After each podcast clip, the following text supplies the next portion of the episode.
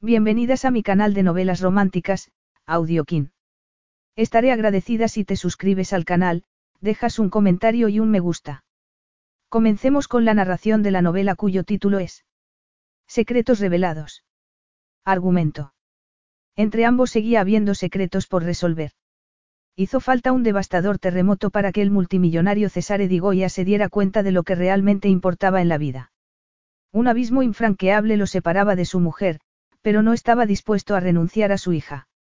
Al volver al lago de Como con su hija, Abadigoya se sentía como una intrusa en el fastuoso palazzo que una vez fue su hogar. Pero un fuerte vínculo de pasión y deseo seguía uniéndola a su marido. Capítulo 1. Signora. La voz, vacilante pero insistente, despertó a Aba de un sueño profundo. Desorientada, se apartó de la frente un mechón de su pelirroja melena, pero la pesadilla seguía envolviendo los límites de su conciencia. Siento molestarla, pero el signore Digoya está al teléfono otra vez, la azafata, vestida con un traje de seda verde esmeralda, le tendió el mismo teléfono negro que le había llevado tres veces en las últimas ocho horas, desde que despegaran de Bali. Un cúmulo de emociones barrió la irritación de Ava y los restos de la angustia provocada por la pesadilla. La sensación de pérdida que la asaltaba cada vez que pensaba en Cesare se confundió con la excitación que esos pensamientos le despertaban. Durante unos segundos se olvidó de la sobrecogedora desolación que dejaba atrás.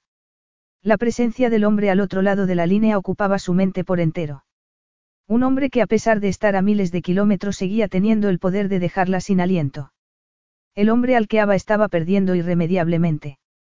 Por favor, dígale que hablaré con él cuando aterricemos, necesitaba conservar sus fuerzas para afrontar lo que tenía por delante. La azafata pareció horrorizarse. Pero, ha insistido, sin duda, era la primera vez que se encontraba con una mujer capaz de contradecir a Cesare Digoya. Especialmente cuando esa mujer viajaba a bordo de su avión privado, rodeada del lujo y la ostentación que representaban la fortuna e influencia del poderoso hombre de negocios. Signora. Insistió la nerviosa azafata. El sentimiento de culpa hizo que Ava agarrase el teléfono. Cesare, respondió mientras contenía la respiración. Ahora te dignas a responder mis llamadas, dijo una voz grave y profunda.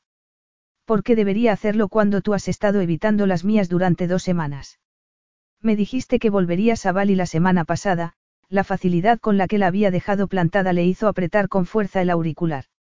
Era la misma actitud que había demostrado en su matrimonio durante el último año. Tuve un contratiempo en Abu Dhabi, un asunto ineludible, añadió con voz tensa. Ineludible. ¿Cuántas veces había oído aquello? Claro, eso es todo. Una exhalación cargada de ira se oyó al otro lado. No, eso no es todo. Explícate. ¿Quieres decir que porque estoy viajando en tu avión? Sí. Esto no formaba parte del plan. Lo sé, pero mis planes también han cambiado, ineludiblemente, añadió con fingida naturalidad. ¿En qué sentido? Si te hubieras molestado en responder al teléfono estas dos últimas semanas, te lo habría dicho. Hemos hablado en estas dos últimas semanas. No, Cesare. Me llamaste un par de veces para decirme que aplazabas tu regreso, se le formó un nudo en la garganta al recordar las interminables llamadas que le había hecho a la secretaria de cesarse para asegurarse de que le despejaran la agenda, le compraran los trajes más elegantes y el cocinero de la lujosa residencia de Bali le preparase sus platos favoritos. Se había ocupado de todo hasta el último detalle en un vano esfuerzo por salvar su matrimonio. Sea como sea, te estoy ahorrando la molestia de hacer un largo viaje o de inventarte otra excusa. Adiós, Cesare. Ava. Cortó la comunicación y dejó el teléfono en la mesa, sin molestarse en responder cuando el aparato volvió a sonar. La expresión horrorizada de la azafata la hizo sonreír, a pesar de tener el pulso desbocado. Tranquila, no es tan feroz como parece. La mujer carraspeó con incomodidad y se retiró rápidamente. Con manos temblorosas, Ava se sirvió un vaso de agua y tomó un pequeño sorbo. Sí. César estaba acostumbrado a que nadie cuestionase su autoridad, pero ella nunca se había sometido ciegamente a las órdenes de nadie.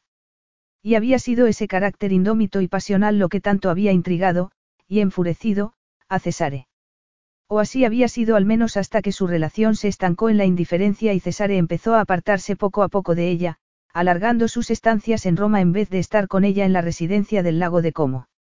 Antes de que la devastación provocada por un terremoto en el Pacífico Sur acabara con las esperanzas de Ava de salvar a su familia. La valiente decisión que había tomado el día anterior en Bali empezaba a provocarle nerviosismo y ansiedad. El mes pasado había sido un infierno, pero tenía que ser fuerte. Iba a necesitar todo su valor y coraje para afrontar la verdad. Se le revolvió el estómago al recordar la rapidez e intensidad con que había empezado todo con Cesare. Desde el principio las cosas se habían descontrolado, y Ava se había visto desbordada por una pasión imposible de contener o comprender. Pero en aquel torbellino de citas frenéticas y sexo salvaje había sentido que Cesare era todo lo que siempre había anhelado, y que con él podía tener el hogar y la familia que nunca había tenido. Esta locura tiene que acabar, fue la acalorada confesión de Cesare cuando la llevó a un armario durante una cena benéfica. Ironías del destino, al día siguiente, Ava descubrió que estaba embarazada de Annabelle. Fue entonces cuando Cesare empezó a alejarse. Sacudió la cabeza y levantó la persiana para que el sol de la mañana le calentase la mejilla. Pero nada podía aliviar el dolor glacial que la congelaba por dentro. No, no podía dejar que César se la afectase tanto. Annabelle no se merecía tener un padre amargado y resentido. Ni una madre que viviera sumida en la desgracia. La familia que Ava había creído encontrar con Cesare no había sido más que un espejismo y el hombre apasionado y lleno de vida con el que se había casado se había transformado en alguien tan frío e indiferente como su padre. Y, en su desesperación por aferrarse a la ilusión de lo que nunca había tenido, a punto había estado de perder a su hija. Annabelle ya había padecido bastante y Ava no iba a consentir que su hija sufriera más rechazo. ¿A qué crees que estás jugando? La voz profunda e irresistiblemente sexy de Cesare Di Goya ejercía en ella un efecto tan poderoso como su impresionante metro noventa de musculatura. Impecablemente vestido con un polo blanco y unos vaqueros negros que realzaban sus esbeltas caderas y fuertes muslos, se erguía tan alto y orgulloso como cualquiera de las cientos de estatuas repartidas por su ciudad natal. Llevaba el pelo, negro y mojado de la ducha, más largo que la última vez que Ava lo había visto. Y, como siempre, decía lo que pensaba sin preocuparle quien pudiera oírlo. ¿Por qué no gritas un poco más y así acabas de asustar a mi hija? Le propuso ella con sarcasmo mientras intentaba tranquilizar a una Annabelle que se removía en sueños. Los ojos de Cesare, del color del oro bruñido, se posaron en Annabelle y una mueca cruzó su severo rostro. Está dormida. No por mucho tiempo si sigues gruñendo así. Ya lo ha pasado bastante mal, Cesare. No voy a permitir que siga sufriendo. No me hables como si fuera una desconocida, Ava. Sé muy bien por lo que ha pasado, había suavizado el tono de su voz, pero sus ojos ardían de furia. Discúlpame por tener que recordártelo, pero pareces haberlo olvidado. Annabelle se encuentra en una situación muy frágil, así que haz el favor de calmarte. Y, en cuanto a tu pregunta, creía haber dejado muy claro a qué estoy jugando. ¿Te refieres a ese larguísimo mensaje de texto que me enviaste al despegar de Bali, llegamos a las 2 pm? ¿O aquello de que tus planes también habían cambiado? Le preguntó en tono acusador, sin hacer ademán por apartarse de la puerta. ¿Vas a apartarte o pretendes mantener la conversación en la puerta? ¿Y qué estás haciendo aquí? Apenas vienes a la villa. Lo que esté haciendo aquí no importa. Se suponía que ibas a esperar en Bali hasta que le dieran el alta a Annabelle, y que entonces yo iría a buscarte. El médico le dio el alta a Annabelle hace tres días. La sorpresa se reflejó en el rostro de Cesare, que miró por encima del hombro de Ava hacia el coche. Y Rita. Estaba teniendo pesadillas por el terremoto. Cuando salió del hospital le saqué un billete de avión para Londres. La culpa no la deja vivir en paz, cree que le falló a Annabelle porque la perdió de vista cuando comenzaron los temblores, una punzada de dolor la traspasó al recordar la inconsolable angustia de la niñera. Pensé que todo sería más fácil de esta manera. César asintió. Me aseguraré de que reciba el tratamiento adecuado y la indemnización que le corresponde. Pero tú no tenías que hacer este viaje aún. No, Cesare. Rita no era la única que necesitaba volver a casa. Tú tenías que haber regresado a Bali hace dos semanas, pero estabas en Singapur, y luego en Nueva York. Este no es un buen momento para. Hace mucho que no tenemos un buen momento, Cesare, una ola de tristeza la invadió, pero consiguió mantenerse firme. Los mechones se le pegaban al cuello y el sol de la tarde le quemaba los hombros desnudos. Si no se protegía del implacable sol italiano, al día siguiente estaría tan roja como un cangrejo. Deberías agradecerme que te haya ahorrado las molestias. ¿Vas a permitir que nos quedemos en casa o supone un problema para ti? Él aspiró profundamente y bajó la mirada hacia Annabelle. No, no supone ningún problema. Es un alivio. No me gustaría causarte, inconvenientes. Annabelle se hacía más pesada por momentos, y la fatiga de un viaje de 12 horas con una niña de casi cuatro años hacía estragos en sus exhaustos miembros. Pero hizo un último esfuerzo y consiguió no mostrarle la menor debilidad a Cesare, cuya imponente figura le cerraba el paso a la villa. Aba, tendríamos que haber hablado de esto. Menos mal que no estoy paranoica, porque podría pensar que intentabas evitarme más que de costumbre. Él no se molestó en negarlo y Aba sintió una punzada de hielo traspasándole el corazón. Creo que tienes razón y este no sea el mejor momento. Me llevaré a Annabelle a mi estudio. Avísame cuando te marches y entonces vendremos. Apenas había dado un paso cuando una mano la agarró del brazo y tiró de ella hacia atrás. Impactó contra una pared de fibra y músculo, y enseguida se vio envuelta por el olor de Cesare. Una mezcla de sándalo y embriagadora virilidad que la sacudió con la fuerza de un tornado. No, Annabelle se queda conmigo, la tensión emanaba de su cuerpo. Si crees que voy a perderla de vista después de lo que ha pasado, estás muy equivocada, ella intentó apartarse, pero él la retuvo. Un calor abrasador se propagó por sus venas. La sensación, arrebatadoramente familiar pero del todo imprevista, la hizo tambalearse. Cesare la apretó con fuerza y puso una mano en la espalda de Annabelle para sostenerlas a ambas. Ava levantó la vista y el corazón le dio un vuelco al ver el destello de emoción que cruzó fugazmente los ojos de Cesare. Un intenso hormigueo le recorrió la espalda y tuvo que tragar saliva para deshacer el nudo que se le había formado en la garganta. Te doy diez minutos para que cuentes esos planes tuyos, y después. No, lo primero es acostar a Annabelle. Y luego tendremos una conversación civilizada. Él se rió entre dientes. Civilizada. Su aliento le acarició la oreja, provocándole otra ola de temblores por todo el cuerpo. ¿Recuerdas cómo nos conocimos, cara? Ava se vio transportada de golpe a su primer encuentro. César casi la había arrollado con el coche en un paso de cebra porque ella se había quedado embelesada con un edificio histórico que estaba fotografiando. El hecho de haber estado a punto de morir, combinado con el impresionante atractivo del hombre que estaba al volante, le hizo descargar el puño con todas sus fuerzas en el capo del Maserati rojo. La furia de Cesare al salir del coche para examinar los daños se vio rápidamente sustituida por una emoción mucho más peligrosa. Apenas nos dimos nuestros nombres y ya nos estábamos arrancando la ropa.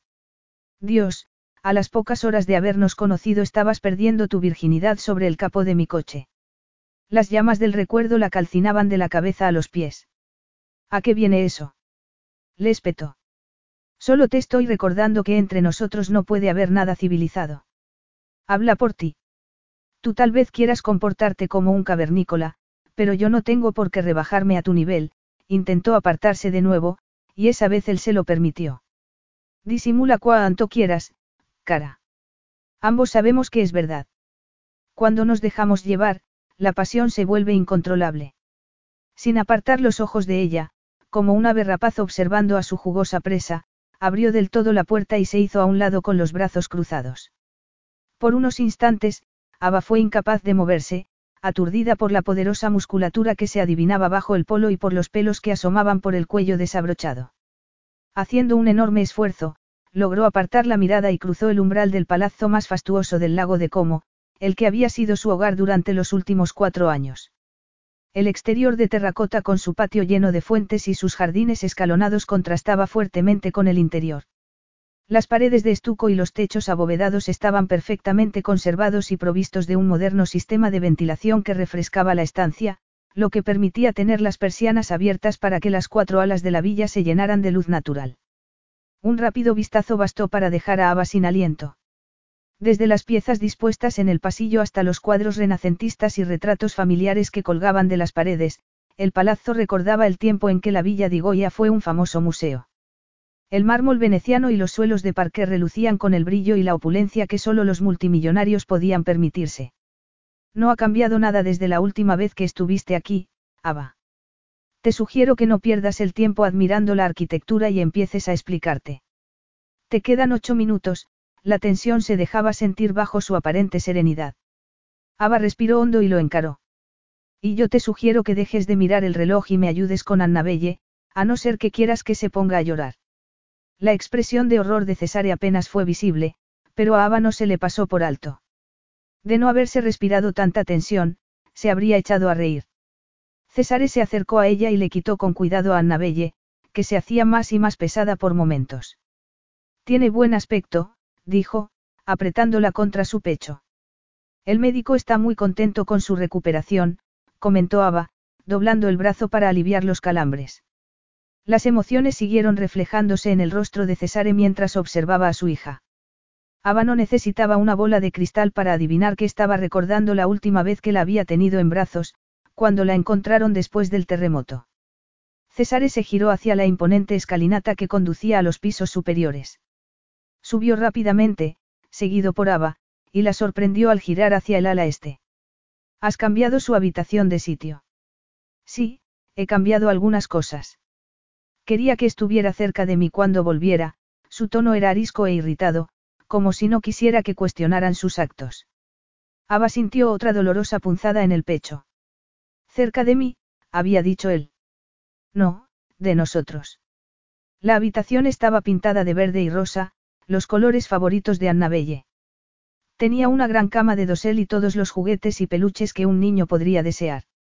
Cesare acostó a Annabelle en la gran cama de dosel y le quitó con cuidado los zapatos y los calcetines, apartando a Ava con un gesto cuando ella se acercó para ayudar. Tapó a la niña con una sábana y le puso un caballito de peluche bajo el brazo. A Ava se le encogió el corazón. ¿Cuántas veces había deseado que Cesare hiciera aquello cuando Annabelle era pequeña? ¿Cuántas veces se lo había imaginado inclinándose para besar a su hija en la frente y darle las buenas noches en un cariñoso susurro? Cesare se dio la vuelta y le clavó la mirada. Ahora ya podemos hablar, le dijo, y se encaminó hacia la puerta con paso firme y decidido. La tensión crecía a cada paso. Los tacones de Ava resonaban en el suelo de mármol. Se frotó las sudorosas palmas en la falda e intentó sofocar la ansiedad que aumentaba en su interior. Entró en el salón, cuyas paredes acristaladas ofrecían una impresionante vista de los jardines y el embarcadero privado a orillas del lago. La imagen era tan espectacular que Ava echó de menos su cámara fotográfica. Cesare estaba de pie ante la ventana, siguiendo con la mirada una lancha motora que surcaba las relucientes aguas turquesas. Pero Ava sabía que su mente estaba encerrada en aquella habitación. Tendrías que haber esperado en Valia que fuera a por ti, le dijo sin darse la vuelta. Ya sabes que nunca se me ha dado bien acatar órdenes. Y no parecías tener mucha prisa por traernos a casa. Tenías todo lo que necesitabas. Sí, el personal que contrataste estaba altamente cualificado. No tenía más que levantar un dedo para que satisficieran mis deseos. Pero. Pero no quería seguir rodeada por un montón de desconocidos. No era bueno para Annabelle, así que, aquí estamos. Deberías habérmelo dicho. ¿Cuál es el problema? ¿Te molesta que quisiera volver a casa o que me atreviera a cuestionar tu autoridad? Cesare aspiró profundamente. Han cambiado muchas cosas. Ya me doy cuenta, pero no creo que la solución fuera quedarme a medio mundo de distancia. ¿Por qué has decidido regresar antes de lo previsto? ¿Por qué no se trata tan solo de ti, Cesare? La vida sigue y yo tengo que procurar que Annabelle vuelva a la normalidad lo antes posible. Además, cuando te dije que mis planes habían cambiado hablaba en serio. Me han contratado para cubrir la boda de Marinello. Cesare frunció el ceño. Eres una fotógrafa de prestigio. ¿Desde cuándo te dedicas a cubrir las bodas de los famosos? Annabelle necesita rodearse de un ambiente familiar. No puedo llevármela al confín del mundo. La boda de Marinello se convertirá en un circo mediático. No voy a permitir que Annabelle se vea en medio. Nunca he dejado que mi trabajo la afecte en modo alguno, y no voy a hacerlo ahora. No se te ocurrió contarme antes lo de Marinello. Considéralo un efecto colateral del rencor que te guardo por haberme abandonado. Tú no sufriste ningún abandono. Annabelle necesitaba atención médica y no podía viajar hasta haberse recuperado. Sí, pero no iba a quedarse allí para siempre, aunque empiezo a sospechar que tal vez era eso lo que tenías pensado. Claro que no. Estoy de acuerdo en que Annabelle tiene que estar en casa, pero no, se cayó y Ava sintió un escalofrío en la espalda. Pero no tu mujer. Él no respondió y ella soltó una temblorosa expiración. No tienes por qué decirlo, Cesare, esbozó una tímida sonrisa. En estos momentos, mi única prioridad es Annabelle. Mientras ella esté bien, me da igual que te muestres indiferente conmigo, o que vuelvas a Roma. Un peligroso brillo ardió en los ojos de Cesare, quien apretó los puños y respiró profundamente. Voy a quedarme aquí todo el verano. A Ava le dio un vuelco el corazón, pero el alma se le cayó a los pies cuando vio la expresión de disgusto de Cesare. En ese caso, será una situación muy incómoda para ambos. No te quiero aquí. Ahora no. Sus crueles palabras se le clavaron como cuchillos. ¿Por qué no? Estoy en mitad de, se pasó una mano por el pelo. Los dos sabemos que lo nuestro no funcionaba desde hacía tiempo, pero en estos momentos no puedo permitirme ninguna distracción. Ava tomó aire, dejó el bolso en la mesita y se recordó por qué estaba allí. La situación de tu matrimonio es una distracción. Especialmente, la situación de nuestro matrimonio. Si te hubieras quedado en Bali. Pero no lo hice. Te gusta controlarlo todo, pero conmigo no puedes. Esta es tu casa tanto como mía, de modo que no puedo echarte. Así que tendrás que soportar mi presencia, igual que a tu hija. Soportarla. Soy su padre. Sé lo que digo, y no me tientes a calificar tu papel como padre o marido. No creo que te gustase el resultado. César se puso pálido y tragó saliva. Si quieres que mantengamos una conversación civilizada, te aconsejo que midas tus palabras, Ava. Lo que pasa entre nosotros no puede afectar a nuestra hija. Ava intentó contener el dolor que le carcomía las entrañas y se sentó lo más lejos de él que pudo. En ese caso, debemos organizarnos. Tú puedes estar con ella por las mañanas, mientras yo me reúno con mis clientes, y yo me quedaré con ella por las tardes. De esa manera no interferiré en lo que creas que te estoy interrumpiendo. Para ti será como si no estuviera. Él se echó a reír. Igual que un toro en una tienda de porcelana. Solo soy así cuando tengo que serlo, especialmente cuando se enfrentaba a un italiano frío como el hielo y arrebatadoramente atractivo que repartía órdenes como si fueran caramelos en una fiesta. O cuando se había crecido con un padre que la ignoraba y unos hermanos encantados de emularlo. A veces es la única manera para que te tomen en serio. Por eso has vuelto tan de repente. ¿Para qué te tome en serio? Le preguntó él en un tono inquietantemente tranquilo que le puso a Ava la piel de gallina. He vuelto porque mi hija necesita estar en casa. Nuestra hija, corrigió él con un peligroso brillo en los ojos. Es tan mía como tuya, Ava. Ella se puso en pie. ¿En serio? Apenas la has visto en este último año. Preferías quedarte en Roma y buscarte una excusa tras otra para no venir a casa. ¿A qué viene este repentino deseo por jugar a ser padre? Una extraña expresión cruzó fugazmente los rasgos de Cesare, demasiado rápida para que Ava pudiera analizarla. Es mi hija. Mi sangre. Es lógico que quiera retomar mis responsabilidades como padre. Retomar. No puedes eludirlas cada vez que te venga en gana. ¿Qué pasará si te sale otro negocio en Abu Dhabi, o en Doha o en Mongolia. Volverás a olvidarte de ella. ¿Crees que abandonaría a Annabelle por mis negocios? Oh, no pongas esa cara de indignación, ¿cuántas veces me abandonaste para largarte a firmar algún contrato en un rincón perdido? Eso era distinto. ¿Esperas que me crea que las cosas van a cambiar solo porque estamos hablando de tu hija en vez de tu mujer?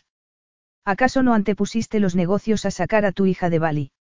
César nunca hacía nada sin haberlo calculado todo al detalle.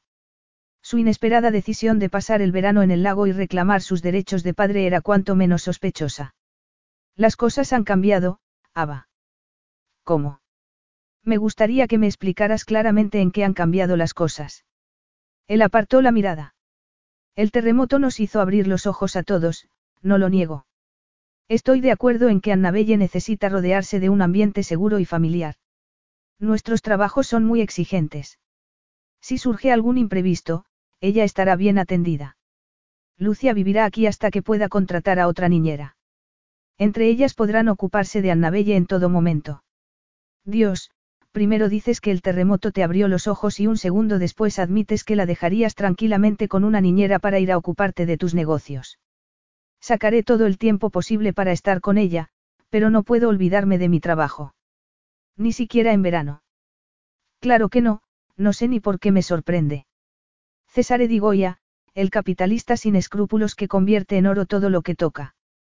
Parece que no ha cambiado nada. Anna Belle cumplirá cuatro años dentro de unas semanas. Ava frunció el ceño, desconcertada por el cambio de tema. Sí, ya lo sé. Y he hecho planes al respecto. Pero si vas a cubrir la boda de Marinello tendrás que estar en la Toscana las próximas tres semanas. Veo que te has informado bien. Por alguna razón que desconozco, Agata Marinello se empeña en tenerme al corriente sobre los detalles de la boda de su hijo. Eres el invitado de honor, y tu empresa financia el reality show de Reinaldo Marinello. No hace falta ser un genio para adivinar el interés de su madre en ganarse tu favor. Además, creo que todos los invitados reciben las noticias pertinentes sobre la boda. Y por eso he bloqueado sus correos electrónicos esta mañana, replicó él con impaciencia. Todavía no he aceptado la invitación a la boda. Con todo lo que está pasando, se detuvo y sacudió la cabeza. Daré la orden para que reposte en el avión. Paolo te llevará al aeropuerto dentro de una hora. Anna Belle se quedará aquí conmigo. Cuando hayas acabado, hablaremos, se dirigió hacia el interfono, pero Ava, fingiendo una naturalidad que no sentía, volvió a sentarse y se cruzó de piernas. La familia Marinello cambió el lugar de la boda hace tres días. La explicación oficial es una plaga de termitas en la villa toscana, pero creo que su decisión de celebrarla en el lago de Como tiene más que ver con tu presencia aquí, se encogió de hombros cuando él frunció el ceño. Mañana por la tarde me reuniré con ellos para hablar de los preparativos. Pero me parece que no entiendes lo que intento decirte, Cesare. Anna Belle y yo somos inseparables. ¿Dónde voy yo? va ella. No eches más leña al fuego, Ava, le advirtió en tono suave pero amenazante. No es el momento para llevar la situación al límite.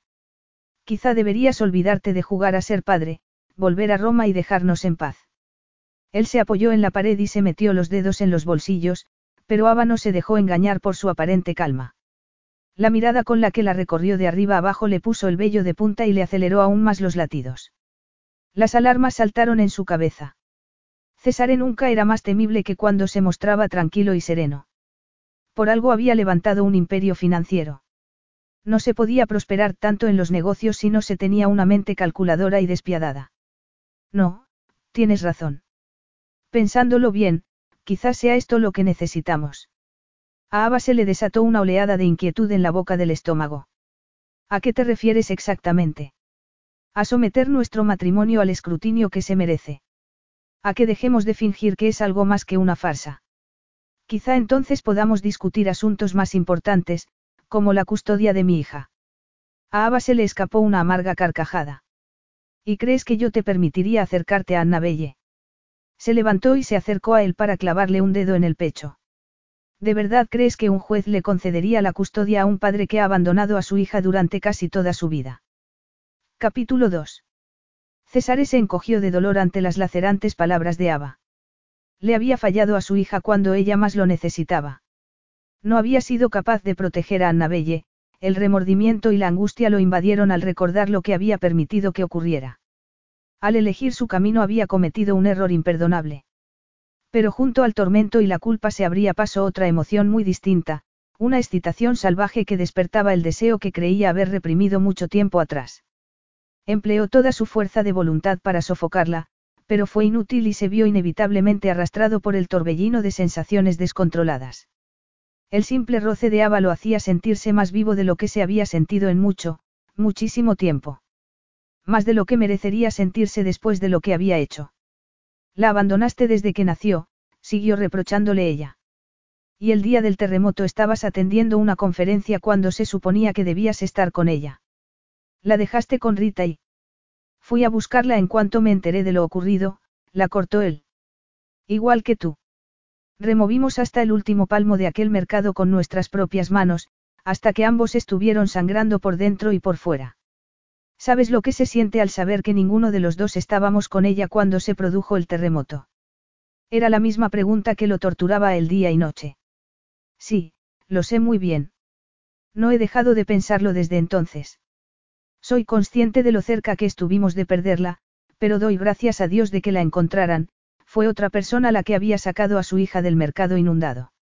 Fue otra persona la que la había llevado al hospital y la que pegó su foto en el tablón de desaparecidos. No la encontramos nosotros, pero la encontraron. Y estaba viva, milagrosamente, su hija había sobrevivido a la devastación que se cobró decenas de miles de vidas. Sí, lo estaba, corroboró Ava. Y por eso pensaste que podías alejarte otra vez de ella. Una fría serenidad congeló el dolor que le carcomía las entrañas. Estuve allí, Ava. Ella endureció la expresión y se abrazó las costillas. ¿Quieres decir igual a cómo estás aquí ahora? En la misma habitación que yo pero deseando estar en cualquier otro sitio. Cesare apretó los labios. Ava nunca sabría lo difícil que para él había sido contener la angustia al creer que había perdido a Annabelle. Lo veía como a un ser frío e insensible, pero a él no le había quedado más remedio que serlo. Tenía que protegerse de las emociones y reprimir el deseo de lo que no podía tener. Le había costado años aceptar que no estaba hecho para ser marido ni padre. En los negocios tal vez no tuviera rival, pero en sus relaciones personales siempre había fracasado estrepitosamente. Y, ahora que decides hacer de padre, crees que basta con chasquear los dedos y ya está. Lo quieras o no, es así, los horribles sucesos de las últimas semanas le habían hecho comprender que Annabelle era y sería la única hija que jamás tendría. Y, al tenerla allí con él, aunque fuera antes de lo que había previsto, no estaba dispuesto a perderla. ¿Cómo se puede ser tan arrogante? No es una de las cosas que más te excitan de mí. Le preguntó él, y observó con satisfacción cómo el rubor cubría brevemente las mejillas de Ava. Sigue soñando. Tu nivel de atracción sexual está más bajo que las temperaturas del Polo Norte. Su mujer tenía la tendencia innata de hablar primero y pensar después. Y era precisamente esa incontrolable pasión y vehemencia lo primero que le había gustado de ella. Ava caminó hacia la ventana y Cesare se sorprendió fijándose en el contoneo de sus caderas bajo la vaporosa falda de colores. Tenía que reprimirse o volvería a perder el control de la situación. Su primer encuentro había sido una experiencia increíble. Ava había sido como una poción revitalizadora. Iluminaba sus días y encendía sus noches como un fugaz y fulgurante cometa. Y él se había permitido bajar la guardia. Una vez más, había perdido la cabeza por una mujer. Ella se giró en la ventana con los brazos cruzados, y Cesare reprimió una sonrisa. Su no había cambiado. La tigresa mostraba sus garras en cuanto se veía acorralada. Pero no era suya. Él nunca debería haber intimado con ella, nunca debería haber cedido a la tentación de ser su primer amante, nunca debería haberle puesto un anillo en el dedo. Bajó la mirada a sus dedos desnudos. ¿Dónde está tu anillo de boda? La imperiosa necesidad por saberlo borraba cualquier otro pensamiento. La sorpresa se reflejó en los verdes ojos de Ava. Guardado en algún estuche, supongo. ¿Qué importa eso? César sintió el alocado impulso de agarrarla por los brazos y zarandearla hasta que le dijera por qué se había quitado el anillo. Pero metió los puños en los bolsillos y se obligó a mantener la calma. Simplemente quería asegurarme de que no lo habías donado a esa comuna de Bali a la que tanto te aficionaste. Me alegro de que tengas una opinión tan buena de mí, Cesare. Pero no necesito empeñar tus joyas para contribuir a una causa justa. Para eso me basta con mi trabajo. Apretaba tanto los brazos que empujaba hacia arriba los pechos, haciéndolos parecer más grandes y tentadores.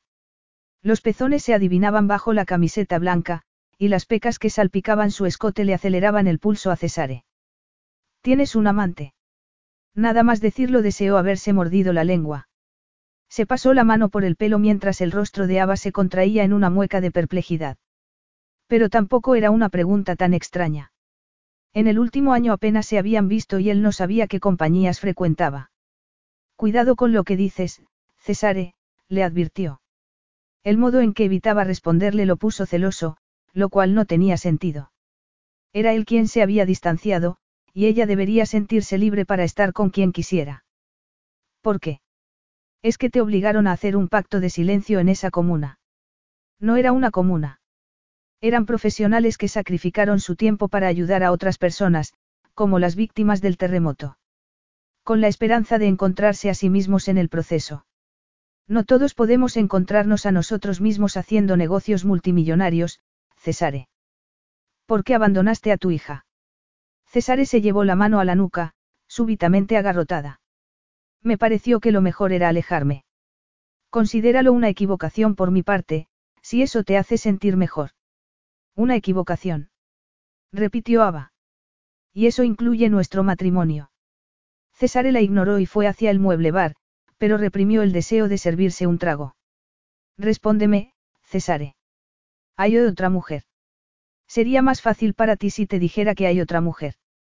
El rostro de Ava se contrajo fugazmente en una mueca de dolor. La hay. En cierto modo, a Cesare le habría gustado que todo fuera tan simple como una infidelidad. Una infidelidad significaría que no sentía nada y que no anhelaba lo que no podía tener. Olvídate de la boda de Marinello y vuelve a tu comuna en Bali o acepta cualquier otro encargo en el extranjero. Deja que Annabelle se quede el verano conmigo. Hablaremos cuando vuelvas. Ni hablar. Annabelle me necesita. Además, después de todo lo que ha pasado, no puedo irme por ahí sin más. César le dio la razón en silencio. El terremoto había cambiado las cosas entre Ava y él igual que había alterado la relación con su hija. Por mucho que odiara admitirlo, al ver a Ava en la actitud combativa que no veía desde hacía mucho tiempo, supo que no había nada que hacer. Cuando nos casamos no adquiriste la nacionalidad italiana, y el ministro de Asuntos Exteriores es amigo mío. Solo tengo que hacer una llamada para que te echen del país, ¿no te das cuenta? Sí, respondió ella, sin acobardarse lo más mínimo. Pero si me marcho me llevo a Annabelle conmigo. César se fijó involuntariamente en sus labios. Su aspecto era tan suave y suculento como él recordaba. Como el resto de ella. Tenerla tan cerca lo estaba volviendo loco. Pero necesitaba tener cerca a su hija y empezar a reparar los daños que había causado. De acuerdo. Los dos pasaremos aquí el verano. Ella se quedó boquiabierta, antes de entornar los ojos. Eso me parece demasiado fácil. No te engañes, Ava. No será fácil para ninguno de los dos. Sé lo que quieres y te puedo asegurar que yo no puedo dártelo. Lo que sí te puedo garantizar es que Annabelle no se verá afectada por nuestra situación. ¿Entiendes? Ella aspiró profundamente y asintió. Satisfecho por haber recuperado el control, Cesare se dirigió hacia la puerta. No podía dejarse dominar por la peligrosa atracción que Ava siempre le había provocado. No podía permitir que la situación se le escapara de las manos, igual que le había pasado con Roberto y Valentina. Significa que tenemos una tregua y que no habrá puñaladas por la espalda. Eso depende de ti, cara. Tu tendencia innata a proceder de manera alocada e irreflexiva podría llevarte a la perdición. Me estás llamando tonta. Te estoy invitando a demostrar que me equivoco. Mantente lejos de mí durante las próximas seis semanas y así no tendré que declararte la guerra. Ava se quedó mirando la puerta cerrada con el ceño fruncido, sumida en un torbellino mental. Se acercó a la ventana y contempló las centelleantes aguas de la piscina. Había algo que no encajaba con la situación que le presentaba Cesare. Nada más casarse había descubierto que para Cesare lo primero eran los negocios. Había perdido la cuenta de las veces que Cesare la había abandonado para ir a firmar algún contrato. Y de repente había decidido tomarse el verano libre para pasarlo allí. Salió a la terraza, bañada por el sol de la tarde, y aspiró la fragancia de los limoneros y los rosales para intentar despejarse, pero su mente seguía siendo un caos. Las vacaciones en Bali habían sido su último intento para reencontrarse con Cesare, pero había fracasado estrepitosamente. Desde el primer día, Cesare se encerraba en el estudio por las noches y se quedaba trabajando hasta la mañana siguiente. Al cabo de una semana, desesperada por buscar una vía de escape, Ava salió de la villa armada con su cámara y se puso a hacer fotos de la fauna autóctona. Fue entonces cuando se produjo el terremoto. El estómago se le encogió al recordar los tres días que se pasaron buscando a Annabelle y a Rita entre los restos del mercado por el que las dos habían estado paseando en el momento del desastre. Se estremeció y parpadeó con fuerza para contener las lágrimas. Irónicamente, se había sentido más cerca de Cesare durante aquellos angustiosos momentos de lo que se había sentido en mucho tiempo. Cesare tenía razón en una cosa, era tonta. El personal había deshecho su equipaje y había guardado su ropa en la suite principal. Le costó unos momentos asimilar que Cesare se había instalado en otra habitación, al otro lado del dormitorio de Annabelle, en vez de ocupar la suite que habían compartido en el pasado. Ignoró el nudo que se le formaba en la boca del estómago y se desvistió. Las cortinas doradas de muselina que rodeaban la cama habían sido retiradas con un cordón de terciopelo blanco. Agarró su kimono de seda color café y entró en el baño, pasó junto a la bañera de mármol a ras de suelo y se metió en la ducha. Tras un rato bajo el agua, se puso una camiseta blanca sin mangas y una falda larga con flores estampadas y fue a ver a Annabelle. La encontró plácidamente dormida, de modo que se puso unas chancletas blancas, agarró el portátil y bajó las escaleras con intención de ir al salón que ocupaba la parte occidental de la villa. Siempre le había resultado muy acogedora aquella sala, con sus vistas a los exuberantes jardines. Pero en el pasillo se detuvo, al verse invadida por el torrente de recuerdos. La primera vez que pisó la villa de Goya fue en su luna de miel. Habían sido dos semanas idílicas, en las que únicamente salían de la habitación para bañarse en la piscina o para que Cesare le enseñara a hacer esquí acuático en el lago.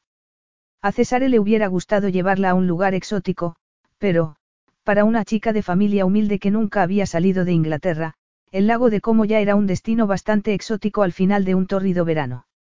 Y cuando Ava cruzó el umbral en brazos de Cesare y se quedó tan embelesada con el lujo de la residencia como con su propietario, no le quedó el menor deseo de ir a ningún otro sitio. Una tonta enamorada, eso había sido. Meneó la cabeza con irritación para sacudirse los pensamientos. A través de la ventana, vio el destello de la piscina y sonrió al pensar en lo contenta que se pondría Annabelle cuando la viera. Si eso es una sonrisa triunfal, te aconsejo que vayas con cuidado, dijo una voz profunda tras ella. Cesare estaba apoyado en un aparador Luis XVI que había pertenecido a su familia desde hacía cuatro generaciones. Sobre él colgaba un retrato de otro Digoya, fallecido mucho tiempo atrás pero tan imponente como el Digoya vivo que la observaba en silencio. Pobre Cesare, entiendo que mi presencia te cause un hondo malestar, pero no voy a esconderme solo para complacerte ni voy a dejar de sonreír por no ofenderte. No tengo ningún problema con que sonrías, cara. Lo que no quiero es que pienses que has ganado. No se me ocurriría pensar eso, pero recuerda que la misma regla vale para ti. No podré guardar las distancias si tú te empeñas en no guardarlas conmigo.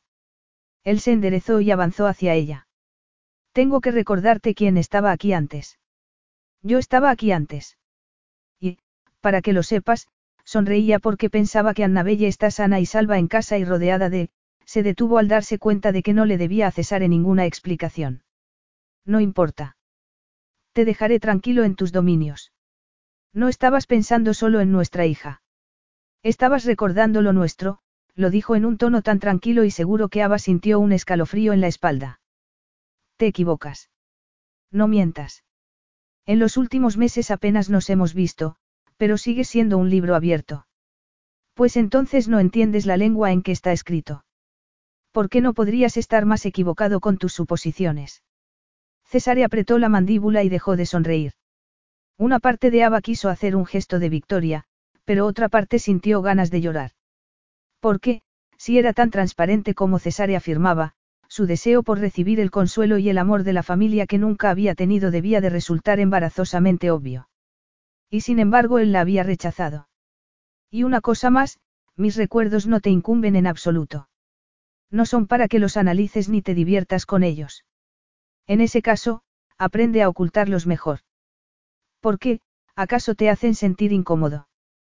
Prefieres que me despoje de toda emoción humana, como haces tú. ¿Crees que no tengo emociones, cara? Le preguntó él tranquilamente. No en lo que se refiere a mí. Por lo que a mí respecta, eres tan sensible como una tabla de madera. Cesare entornó los ojos, se sacó las manos de los bolsillos, le quitó el portátil para dejarlo a un lado y la agarró por los brazos. ¿Qué haces? chilló ella cuando la sujetó con un mano por la nuca. Él no respondió. O al menos no lo hizo con palabras. El fuego que ardía en su mirada y la presión de sus dedos ya lo decían todo. Con una facilidad pasmosa, tiró de ella hacia él. Aba oyó el chirrido de las suelas contra el suelo mientras la arrastraba hacia su cuerpo. Cuando la tuvo lo suficientemente cerca, le agarró las nalgas. Cesare. Una corriente de calor eléctrico, intensa y peligrosa, le despertó los sentidos con una fuerza irresistible que le hizo ahogar un grito. La parte racional de su cerebro la acuciaba a apartarse y huir de la inexorable perdición, pero su cuerpo reaccionó con voluntad propia y buscó el pleno contacto con los músculos de Cesare y la boca que bajaba implacablemente hacia la suya. Sus labios se abrieron para dar la bienvenida a la implacable lengua de Cesare. En un rincón de su mente la conciencia le reprochaba la poca resistencia que estaba ofreciendo, pero el placer que ardía en sus venas arrasaba con cualquier duda o vergüenza. No. Por supuesto que sí, respondió él, y la apretó con más fuerza contra su torso.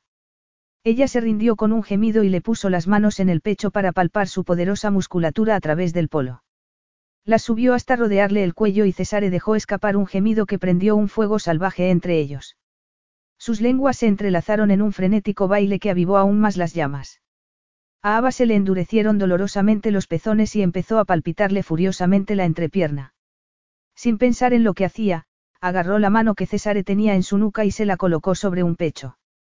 Él aceptó la ofrenda con un gruñido y comenzó a acariciarle el pezón con el pulgar, provocándole violentos temblores por todo el cuerpo. Si había creído que la distancia y la indiferencia mitigarían la atracción por Cesare, no podría haber estado más equivocada. El abismo que se abría entre ambos no hacía sino intensificar el deseo, y con gusto daría cualquier cosa con tal de sentir su potencia y virilidad, arrodillarse ante él y sacarle la erección de los vaqueros para metérsela en la boca.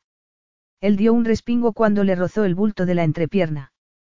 Introdujo aún más la lengua en su boca y le pellizcó los pezones con fuerza hasta que Ava creyó morir de placer. Intentó desabrocharle el cinturón, pero cuanto más lo intentaba más difícil le resultaba. Probó con ambas manos y consiguió soltar la hebilla, pero, en ese momento, Cesare deslizó una mano entre sus piernas, encontró el clítoris a través de las braguitas y Ava se olvidó del cinturón para agarrarse a sus brazos y no caer al suelo. Perdió la noción de la realidad y ni siquiera fue consciente de lo que estaba haciendo. En el fondo sabía que aquellas llamas serían su perdición, pero, por el momento, era ajena a todo salvo a la tormenta que se desataba en su interior. Sintió que Cesare la levantaba en brazos y sintió el frío de la pared en la espalda. Cesare aumentó la presión de los dedos y con la boca capturó un pezón. La lamió y mordió sin piedad, antes de volver a besarla en la boca y ahogar sus gritos y jadeos orgásmicos. Lentamente fue recuperando la conciencia. Oyó ruidos de fondo y el olor de cesarse se mezcló con el olor de la excitación que flotaba en el aire. Su cuerpo volvió a estremecerse cuando Cesare retiró los dedos y le introdujo una pierna entre los muslos, como para evitar que se desplomara. Oyó más ruidos y se irguió, despeinada y descompuesta, medio oculta tras un arco en el recibidor de la villa. Cualquier miembro del personal doméstico podría verlos. Pero a Ava no le importaba.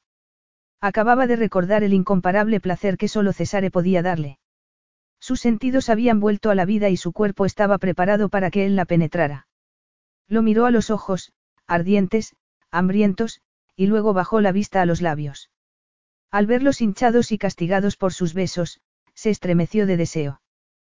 Te toca, dijo, agarrándole el trasero. Lo último que se esperaba era que él la detuviera. No. Capítulo 3. Una punzada de hielo traspasó la modorra en que la había sumido el orgasmo. Tú me deseas, lo sé, balbuceó, ligeramente aturdida porque Cesare se atreviera a negar sus sentimientos. Las pruebas eran inconfundibles, incluso a través de la ropa. Él se apartó de ella, pero no demasiado, como si quisiera estar cerca cuando ella se derrumbara. Lo cual era muy probable, considerando cómo le temblaban las piernas. No lo he hecho por eso, dio otro paso atrás. De repente, Ava sentía náuseas por el olor de lo que acababan de hacer, porque era el olor de su debilidad. Solo querías humillarme. Solo quería demostrarte una cosa, cara. La pasión es una emoción de la que puedo disfrutar en las circunstancias apropiadas. Pero jamás permito que controle mi vida. Ella bajó la mirada, avergonzada por la facilidad con que había caído en la trampa. ¿Quieres decir que yo permito que controle la mía? Quería huir de allí, pero no podía darle aquella satisfacción a Cesare. Te lo acabo de demostrar. Vaya, y te has tomado tantas molestias por mí. Espero que estés orgulloso. Él se acercó y le acarició el labio hinchado con un dedo. Sí, lo estoy. Me complace saber que aún tengo poder sobre ti. Esa vez no mordió el anzuelo. Los dos sabían que él había ganado la ronda. Sí, es cierto que puedes dominarme con tus dones varoniles y que acabo de tener un orgasmo increíble contigo. Soy una mujer de sangre caliente, a fin de cuentas. Pero también me has demostrado ser tan frío que puedes controlar tu vida hasta el punto de que nada te afecte a menos que tú quieras. Así que discúlpame si no me creo los motivos por los que estás aquí. Él la soltó como si de repente tuviera una enfermedad contagiosa. Por unos instantes pareció desarmado, pero Ava tan solo sentía un horrible vacío interior. Intenta sacarme de quicio, el hombre que la miraba no era el Cesare que la había besado enloquecidamente unos momentos antes. Volvía a ser el Cesare que ejercía un control total sobre sus pasiones y sentimientos. Estoy diciendo la verdad. Asúmelo. Me asusta lo temeraria y atolondrada que puedes llegar a ser, se agachó y recogió el portátil. Si quieres que mantengamos la tregua, tendremos que fijar algunas reglas básicas. Ven. Sin esperar respuesta, echó a andar hacia el estudio, y ya se había perdido de vista cuando Ava reunió las fuerzas para seguirlo. Lo encontró sentado tras su enorme escritorio, con los dedos pegados a la boca. Si hubiera sido cualquier otro hombre, ella habría sospechado que se protegía detrás de la mesa para evitarla. Si vas a analizar lo ocurrido. Lo ocurrido no necesita ningún análisis, la cortó él. Pero quiero hablar de Annabelle y del impacto que todo esto puede tener sobre ella. ¿Por qué debería de afectarla? ¿Cómo se tomó la marcha de Rita? Preguntó él a su vez, sin responderle. Estaban muy unidas, la traspasó con una mirada tan intensa como un rayo láser. Muy mal, como es lógico, pero... También has dicho que está más sensible que antes. ¿Y crees que es culpa mía? No estoy culpando a nadie, Ava. Solo intento buscar lo mejor para ella. Ha vuelto a casa, y yo estaré con ella todos los días.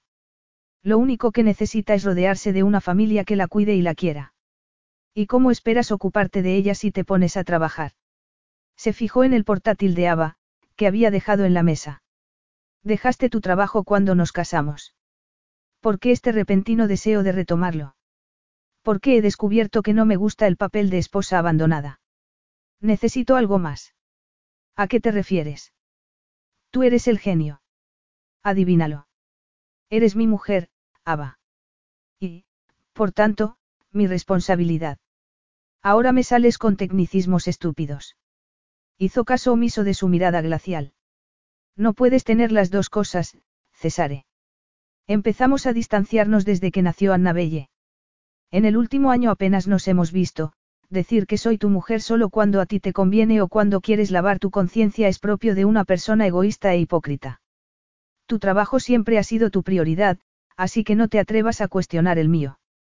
Tú puedes seguir manteniendo a tu hija, pero yo soy perfectamente capaz de mantenerme sola. Un bonito discurso. Pero no veo que hayas vacilado a la hora de usar mi avión. Tú tampoco puedes tener las dos cosas, cara. Mientras vivamos bajo el mismo techo serás responsabilidad mía y los dos haremos lo que sea mejor para Annabelle.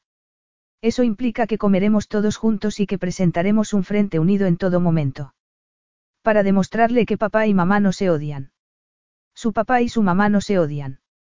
Creo que lo he dejado claro hace un momento. Ava se estremeció por dentro al recordar el orgasmo. El deseo sexual acaba desvaneciéndose cuando no lo alimenta un sentimiento verdadero, y Annabelle ya empieza a darse cuenta de que sus amigas de la guardería tienen padres y madres que viven juntos. El mes pasado, antes de que fuéramos a Bali, me preguntó por qué no vivías con nosotras. Y esas son las preguntas fáciles, así que prepárate para las difíciles, porque están a la vuelta de la esquina. Muchas parejas viven separadas. Se lo explicaremos cuando sea el momento. Pues estoy impaciente porque llegue ese momento, porque yo también quiero algunas respuestas. Por ejemplo, ¿por qué vuelves a llevar la alianza? El mes pasado no la llevabas. Él se fijó en el anillo de oro y una expresión extraña cruzó fugazmente sus rasgos, tan rápido que a Ava casi se le pasó desapercibida. Pero antes de que pudiera preguntarle nada, sonó el teléfono de la mesa y Cesare se dispuso a responder. He pedido que nos sirvan la cena más temprano, a las seis y media. Tendremos que decidir la rutina más conveniente para todos. Ava sintió ganas de arrancarle el teléfono de la mano, arrojarlo por la ventana y exigirle que le respondiera. Pero él ya había girado el sillón hacia la ventana y no le prestaba la menor atención, como si hubiera dejado de existir.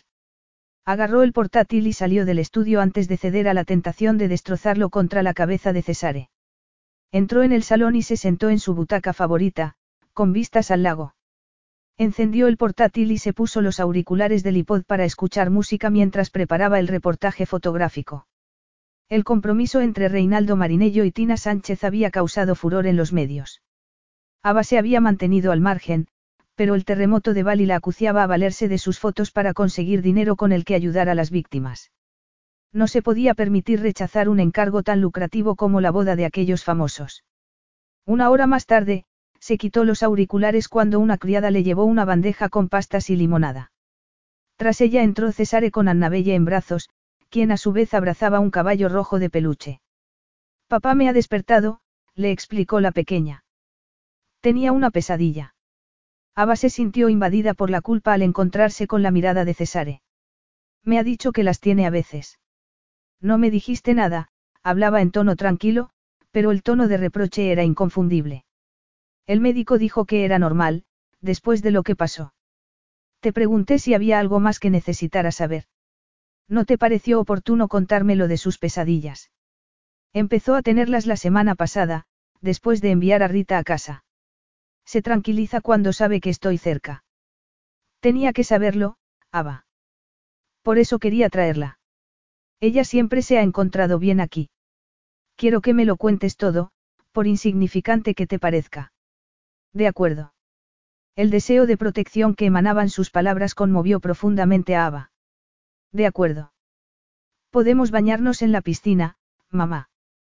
Preguntó Annabelle. Me lo prometiste, en efecto, Ava se lo había prometido por lo bien que se había portado en el avión. Sí, así que no bebas mucha limonada, de acuerdo. Salió del salón, sintiendo la incisiva mirada de Cesare clavada en su espalda, y aceleró el paso mientras intentaba acallar la voz que le preguntaba si sabía dónde se estaba metiendo. Regresó cinco minutos más tarde, ataviada con un bañador naranja, unos shorts blancos y una camiseta blanca y holgada. No los vio ni en el salón ni en la piscina, y estaba a punto de volver adentro cuando oyó la voz de su hija. Siguió el sendero bordeado de flores que rodeaba la villa y se detuvo en seco. César y Annabelle estaban inclinados sobre un rosal, contemplando un trío de mariposas que revoloteaban de flor en flor. No fue el rostro maravillado de su hija lo que casi hizo que el corazón se le detuviera, sino el dolor que reflejaban los ojos de Cesare mientras miraba a Annabelle. Parecía tan afligido que Ava tuvo que apoyarse en la pared para no tambalearse. El hormigón caldeado por el sol, sin embargo, le quemó la mano y la hizo apartarse con un grito de dolor. Cesare levantó la mirada y su expresión de tristeza se esfumó al instante. ¿Estás bien? Hay que tener cuidado con las paredes ardiendo. Él le agarró la mano para examinársela. Hay hielo en la mesa. Te pondré un poco. Ava miró a Annabelle. Está embelesada con las mariposas. Vamos, era más una orden que una sugerencia. No es nada, en serio. Él le sonrió y le condujo hasta el borde de la piscina. Y si no es nada porque pones una mueca de dolor. Está bien, me duele horrores contento. ¿Por qué las mujeres siempre decís que no es nada? No lo sé. Dímelo tú, que seguramente conoces a más mujeres que yo. Él no se molestó en negarlo y se limitó a sonreír, con tanto engreimiento que Ava sintió ganas de abofetearlo con todas sus fuerzas. Normalmente es una manera de atraer la atención. La irritación de Ava aumentó, junto con su ya bastante elevada temperatura corporal. César se había puesto un bañador que dejaba a la vista su impresionante musculatura, y la reacción corporal de Ava era tan inoportuna como inevitable. ¿Crees que me he quemado deliberadamente para llamar tu atención? ¿De verdad piensas que soy tan patética? Él sonrió, envolvió unos cubitos de hielo con una servilleta y se los colocó en la palma. No, cara mía. Tú no eres como las demás, su mirada, fija y penetrante, amenazaba seriamente la cordura de Ava. Vaya, muchas gracias, una corriente de placer le aceleró el pulso. Pregó, el suave y profundo susurro de Cesare permaneció flotando en el aire. Todo se desvaneció a su alrededor. El chapoteo del agua contra el borde de la piscina, el zumbido de las abejas, el lejano ruido de las embarcaciones en el lago, todo, salvo el calor que irradiaban los ojos y los dedos de Cesare. Su mirada le recorrió lentamente el rostro, se posó en sus labios y Ava necesitó emplear toda su fuerza de voluntad para no lamérselos. Inevitablemente, también ella bajó la mirada hasta los labios que había besado unas horas antes. El calor se arremolinó entre sus piernas con una fuerza incontenible. Ahogó un gemido. César tragó saliva, y el movimiento de su garganta hizo que a Ava le diera un vuelco el corazón. Sus dedos anhelaban acariciarle la piel, pero fue él quien se los rodeó con los suyos. Ava volvió a mirarlo a la cara y vio que tenía la atención puesta en sus pechos. Se estremeció de deseo al recordar cuánto le habían gustado a César sus pechos, sobre todo durante el embarazo. Sus miradas volvieron a encontrarse y Ava supo que él también lo estaba recordando. No podía seguir soportándolo. Los párpados le pesaban y la sangre le hervía en las venas con un deseo irreprimible. Intentó separarse, pero él la sujetó casi sin esfuerzo. Césare, no estaba segura de que fuera una protesta o una súplica. Los ojos de César se oscurecieron y soltó un gemido ahogado. También él la deseaba. Por favor, Césare, ni siquiera estaba segura de querer abandonarse al acuciante deseo que la embargaba. Lo que sí quería eran respuestas. Las mariposas se han ido, papá. La voz abatida de Annabelle llegó hasta ellos, pero César ya se había retirado. Yo quería que se quedaran. Mi dispiace, Piccolina, pero así son las cosas. No podía ser. Ava supo que aquellas palabras no estaban dirigidas a Annabelle sino a ella. César seguía mirándola mientras le cerraba los dedos sobre la servilleta y le posaba la mano en la mesa. Ella cerró los ojos y se concentró en la respiración. Las dudas se agolpaban en su cabeza mientras permanecía sentada, con el hielo aliviándole la mano pero con un nudo de confusión y angustia en el pecho. Empezaba a darse cuenta de que otra vez había permitido que sucediera, había dejado que César jugara con sus sentimientos y desbaratara sus esquemas mentales. No llevaba ni medio día con él y ya había permitido que le hiciera perder la cabeza en dos ocasiones.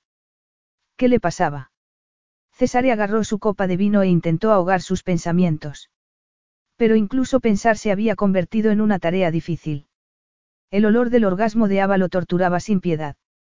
Había estado a punto de volver a perderse en aquel placer incomparable, pero, por mucho que le costara, tenía que mantenerse firme y seguir alejándose de ella. Tenía que hacerlo por Roberto. Era el justo castigo que debía pagar por lo que le había hecho a su hermano. Además, lo último que necesitaba era añadir las complicaciones derivadas del sexo al trauma y la devastación que la vida le había puesto por delante. Especialmente la clase de pasión incontrolable que lo dominaba cada vez que tocaba a Ava. Aquella tarde había expuesto su plan para asegurarse de que en las próximas semanas no tuvieran que verse más de lo estrictamente necesario. Pero el incidente del pasillo y el rato que había pasado con ella en la piscina no habían hecho sino alimentar la atracción que intentaba sofocar por todos los medios. No tenía derecho a reavivar el deseo, y mucho menos a satisfacerlo. Oyó unas pisadas acercándose y vio a Ava salir a la terraza, con un monitor de bebés en una mano y una expresión de fiera determinación en los ojos. Él bajó la vista al anillo de bodas. Se lo había puesto cuando fue a comer con su madre durante la escala que hizo en Roma. Sus padres ya habían sufrido bastante el mes anterior y Cesare no quería causarles más preocupaciones confesándoles el verdadero estado de su matrimonio. Lo que dijiste esta tarde, empezó ella, eso de que no podía ser, ¿a qué te referías exactamente? Cesare se tomó su tiempo en girar la copa y en alzar lentamente la vista desde las piernas desnudas de Ava, sus voluptuosas caderas y sus generosos pechos hasta llegar a sus ojos. Cuando nos conocimos, me quedé cegado por tu belleza. Eras increíblemente sexy y exuberante, y tu naturaleza pasional y temeraria me atrajo como el fuego a una polilla. No creo que exagere al afirmar que contigo he tenido el mejor sexo de toda mi vida, la confesión arrancó una exclamación de asombro en Ava. Por desgracia, aquella ceguera me llevó a cometer un error imperdonable. ¿Qué error? Preguntó ella en voz baja. El terremoto me ha dejado dos cosas muy claras. La primera es que no hay nada más importante que mi hija y que daría mi vida por ella. El brillo en los ojos de Ava le dijo que ella sentía lo mismo. César vaciló unos instantes. No quería decirle lo siguiente, pero debía hacerlo. La segunda es que, por muy atraído que me sintiera por ti, y por muy increíble que fuera el sexo, ahora sé que nunca debía haberme casado contigo. Capítulo 4. Nunca debí casarme contigo. Ava hundió la pala en la tierra, ajena al calor y al sudor que le chorreaba por el rostro. Una tensa sonrisa curvaba sus labios al recordar la expresión horrorizada de Lucia cuando le preguntó dónde estaban las cosas de jardinería. Pero tenía que hacer algo o se volvería loca repitiendo la frase de Cesare en su cabeza. Y los continuos mensajes de Agata Marinello que le llegaban al móvil cada dos segundos tampoco la ayudaban mucho. Durante la última semana, Cesare había respetado escrupulosamente la rutina establecida.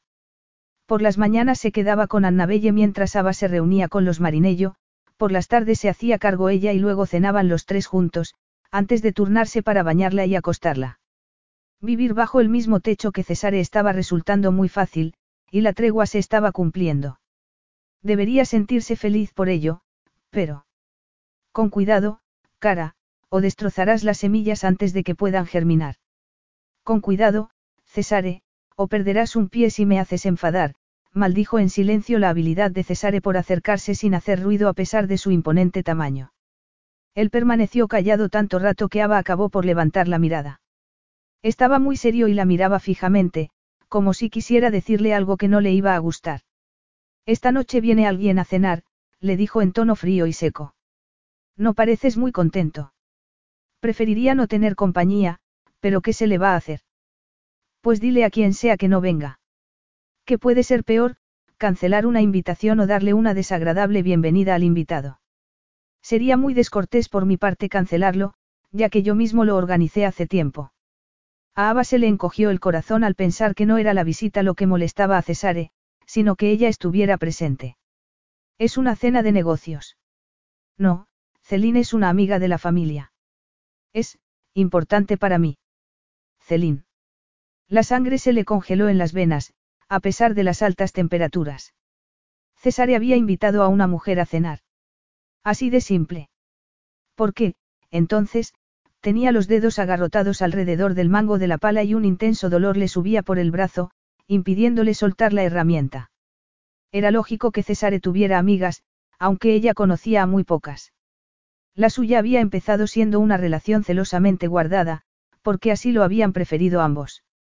Ella no quería compartir a Cesare con su reprobadora familia y por aquel entonces él estaba viviendo en Londres. Había conocido a sus padres en la boda, aunque no a su hermano menor, Roberto. También le presentaron a la tropa de tíos, tías y primos que componían la típica familia numerosa italiana. Una familia de la que ella había ansiado formar parte. Ava. Lo siento, se dio cuenta de que no había oído su pregunta. ¿Qué has dicho? Te he preguntado si te viene bien a las siete y media, repitió él muy despacio.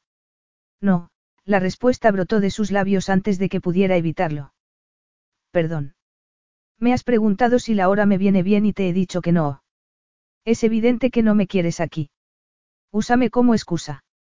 Dile que no venga porque a esa hora no puedo. De esa manera no tendría que conocer a la maravillosa Celín. No tendría que sufrir el doloroso encuentro con la mujer que algún día podría reemplazarla y lucir el famoso anillo de Digoya que Cesare le había ofrecido con tanto orgullo el día que le propuso matrimonio. Por mucho que aprecie tus desinteresados esfuerzos, me temo que las cosas no funcionan así. Y no puedo ausentarme yo. Es tu invitada. César se metió las manos en los bolsillos, furioso. Te vestirás para la ocasión y estarás lista para recibir a nuestra invitada a las siete y media. Me he expresado con claridad. Oh, oh, me encanta cuando te pones en plan dominante, se burló ella, pero se mordió la lengua cuando él se agachó hasta ponerse a su nivel, acercando su metro noventa de pura virilidad. No aprendiste la semana pasada lo que te puede ocurrir si me desafías. Ava era consciente de que estaba jugando con fuego, pero no podía evitarlo. ¿A qué te refieres? A llevarnos primero hasta el límite y luego echarte atrás. No sé, dímelo tú. Aún estoy asimilando lo de que nunca debiste casarte conmigo. Por cierto, duelen mucho los testículos cuando no se llega a la eyaculación. Che diabolo. Masculló él. Quiero que estés lista a las siete y media. Capito. Si es una orden, levantó la pala en un saludo de mofa y vio cómo Cesare se alejaba a grandes zancadas y con los hombros rígidos. Siguió cavando con renovado vigor. Al cabo de unas pocas horas conocería a la importante invitada de Cesare. Tal vez los dioses fueran benévolos y hubieran hecho a la tal Celín gorda, bajita y fea. Los dioses le concedieron al menos un deseo. Celín di Montezuma era bajita, pero ni gorda ni fea. Era como una Venus en miniatura, con ese aire de fragilidad que inspiraba un deseo de protección en los hombres y que hizo sentirse a Ava, con su metro setenta y tres y sus tacones de ocho centímetros, como la torre de Pisa al inclinarse para estrechar una mano pequeña y delicada. Era un encanto, desde el carísimo peinado de su reluciente pelo negro hasta los dedos de los pies en sus zapatos de diseño.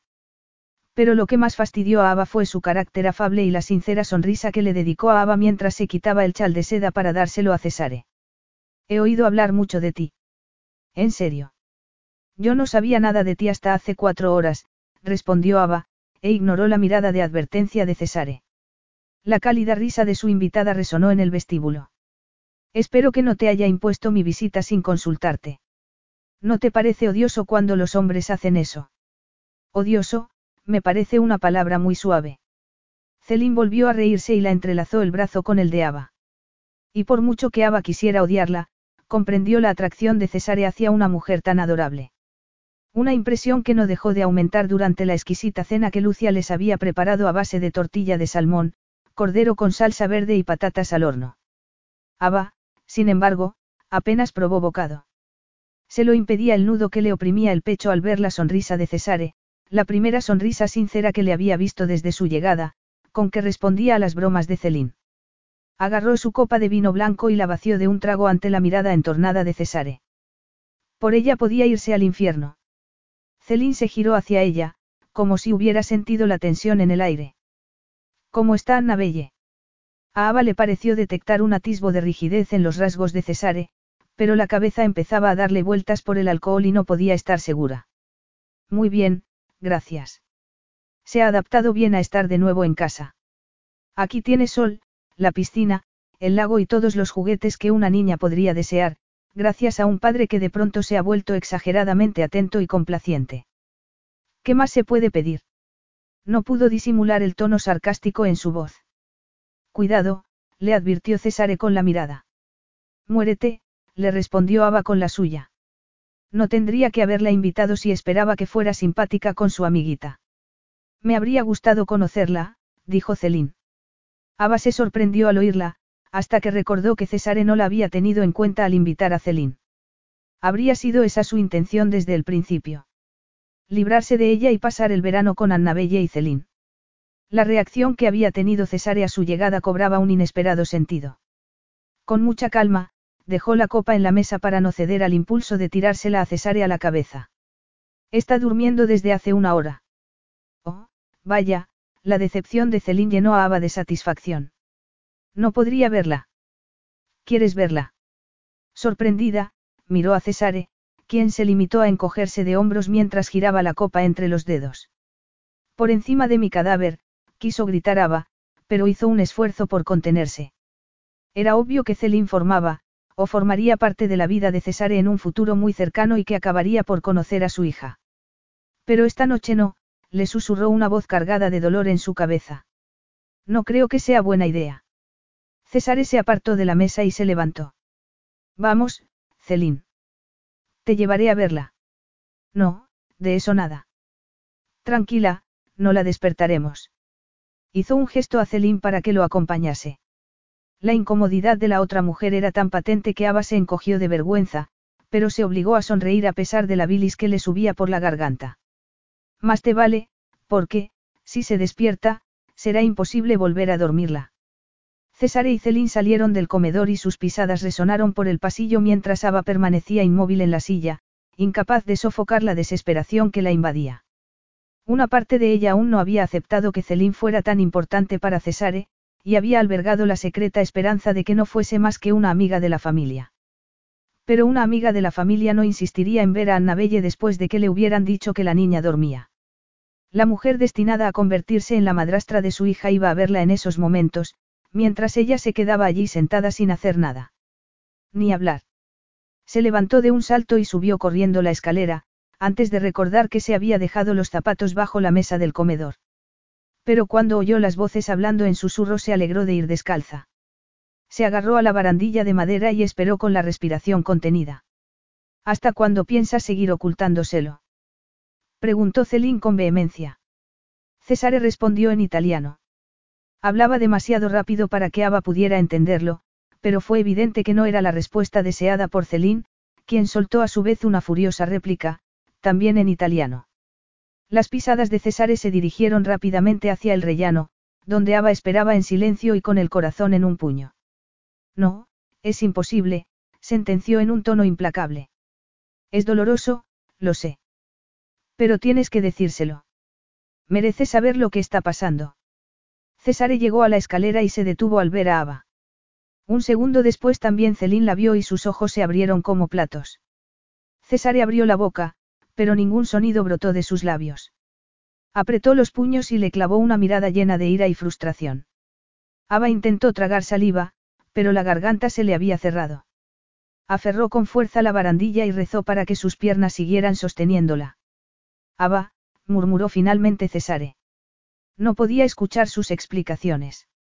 El dolor era demasiado intenso y diezmaba su pobre resistencia. No te molestes, Cesare. Puedo ser un poco lenta, pero no soy idiota. Cesare se puso pálido y su rostro se contrajo en una expresión de espanto. Entonces, lo sabes. Su reacción no hacía sino conformar las sospechas y la desesperación de Ava. Miró a Ava, quien también había palidecido y se aferraba al brazo de Cesare. Sé que te acuestas con mi marido, si es eso lo que quieres que me diga.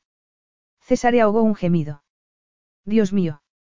Pero mientras seamos marido y mujer, te mantendrás alejada de él y de nuestra hija. Está claro. Celín sacudió frenéticamente la cabeza. No. Per favore, Ava. Para ti soy Signora Digoya. Y ahora, vete de mi casa. Capítulo 5. Por amor de Dios, Ava, es que contigo no valen las medias tintas. Le espetó Cesare tras cerrar la puerta después de marcharse Celín. Su cuerpo emanaba tal ira que Ava tragó saliva, nerviosa. Se echó el pelo sobre el hombro en una muestra de falso coraje. Si te refieres a que no tolero que se rían de mí en mi propia casa, la respuesta es no. Tengo que recordarte que estamos separados y que esta es mi casa. Lo que es tuyo también es mío por ley, ¿o no? Por camiseria. Primero ofendes a nuestra invitada y ahora me sales con esto. Tendrías que haberme dicho que te estabas acostando con ella. A lo mejor entonces me habría comportado mejor. Yo no me estoy acostando con Celín, masculló entre dientes. No soy estúpida, Cesare. He visto cómo os mirabais durante la cena. La conozco desde hace mucho. Hay una gran confianza entre nosotros y... Sí, se llama, sexo. Cesare avanzó amenazadoramente hacia ella, pero en el último segundo se apartó y se dirigió hacia la ventana. Se metió los puños en los bolsillos y contempló el jardín, tenuemente iluminado. Celine es la hija de un viejo amigo de mi padre. La conozco desde que nació. Siempre hemos sido amigos, pero está mucho más unida a Roberto. Ava se tensó al oír aquel nombre. Cesare nunca le hablaba de su hermano menor. Lo único que Ava sabía de él era que vivía en un castillo en los Alpes suizos y que solo permitía a Cesare visitarlo de vez en cuando. Ava ignoraba el motivo por el que Roberto Digoya se había aislado del mundo. Así que Celine es la amiga íntima de Roberto y no tu amante. Le preguntó, sintiendo un patético atisbo de esperanza. Creo que nuestros padres tenían la esperanza de que Celine y Roberto se casaran algún día. Celine esperó mucho tiempo a que Roberto se le declarara. ¿Quieres decir antes de que se fuera a vivir a Suiza? Sí, respondió él con una voz cargada de angustia. A ver si lo adivino, Celine nunca recibió la proposición y ahora tus padres quieren que lo hagas tú para salvar el honor de la familia o algo así. Has visto demasiadas películas de mafiosos, Ava. Ya nadie se casa solo por una cuestión de honor.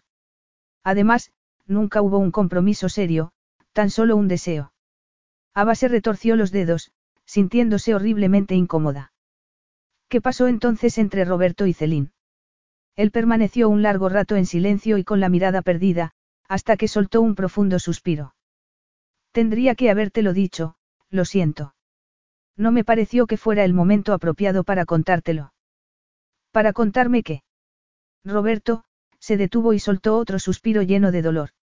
A Ava se le encogió el pecho de miedo y se mordió la lengua, desgarrada entre la necesidad de exigirle una respuesta y el impulso de consolarlo. ¿Qué pasa con Roberto? Él volvió a tomar aire.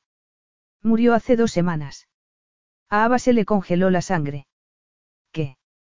exclamó. César desvió brevemente la mirada hacia la ventana. Cuando volvió a mirarla, su expresión era firme. Roberto ha muerto. Celine no tuvo la oportunidad de casarse con él. Pero eso no significa que yo la vea como algo más que una amiga, así que no te pongas histérica por algo que no ha sucedido. Y te agradecería que en lo sucesivo te abstuvieras de tener esas reacciones delante de nuestros invitados. Aquel era el Cesare que ella conocía, autoritario, decidido y dominante. Pasó junto a ella para salir, pero Ava lo agarró del brazo. Espera. No puedes decirme que Roberto ha muerto y luego marcharte como si nada. ¿Por qué no me lo dijiste antes? Piensa en todo lo que ha pasado últimamente, el terremoto, el trauma de Annabelle, nuestra separación, cuando sugieres que debería habértelo dicho. Podrías haber encontrado la manera. Roberto era mi cuñado. Un cuñado al que nunca conociste. ¿Y quién tiene la culpa? Tú nunca me hablabas de él, de lo que pasó ni de por qué estabais distanciados. Déjalo ya, Ava. ¿Por qué? Me acusas de sacar conclusiones erróneas, pero ¿cómo no voy a hacerlo si siempre me tienes en vilo? Dime lo que pasó entre vosotros.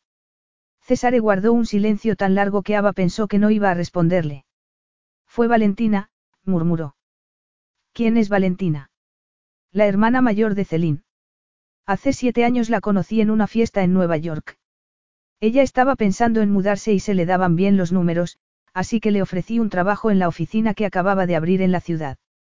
¿Te acostaste con ella? Preguntó ella sin pensar. Ava. Está bien, fue antes de que nos conociéramos.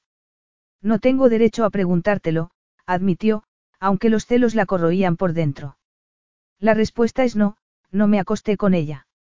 Pero Roberto pensó que sí lo había hecho. Se presentó en Nueva York un mes más tarde y me acusó de robarle a su chica. Al parecer habían estado saliendo en Roma antes de que ella se fuera a Nueva York, pero yo no lo sabía. Y no se lo explicaste a Roberto. Intenté explicárselo de todas las maneras posibles, pero él no quería escuchar. Tuvimos una discusión terrible, en medio de una reunión y delante de mi junta directiva, volvió hacia la ventana. Por desgracia, eso no fue lo peor. En medio de la pelea, Valentina anunció que estaba embarazada de Roberto. Y eso era tan horrible. Roberto se puso de rodillas y le pidió que se casara con él, pero ella lo rechazó. No. También me culpó a mí por ello, pero lo convencí de que no se rindiera y que siguiera intentándolo. Ella le dijo que no estaba preparada para casarse, aunque tenía intención de quedarse con el bebé. Roberto le suplicó que volviera a Roma con él, y creo que al final la convenció. Pero. Roberto no se creyó que el niño fuera suyo, a Valentina le gustaba divertirse, ya me entiendes. La llevó a hacerse una amniocentesis y a punto estuvo de perder al bebé. Ava ahogó un gemido de horror.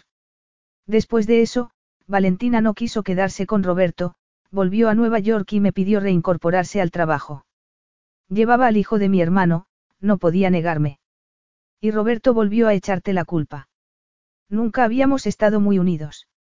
Él siempre estaba enfermo y de niño pasaba mucho tiempo en el hospital, mientras que yo estaba en el internado casi todo el año.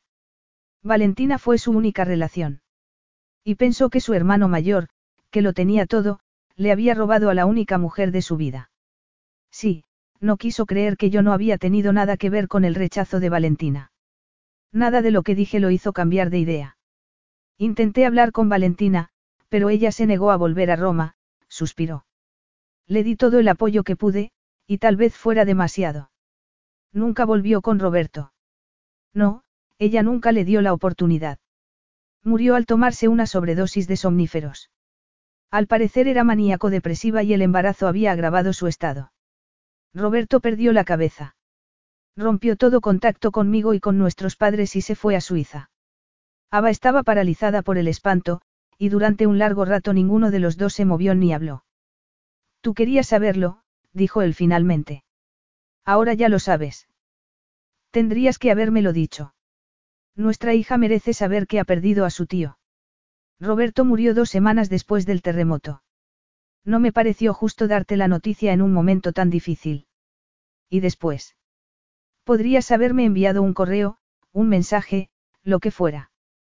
Sí, supongo que podría haberlo hecho. Pero no lo hice.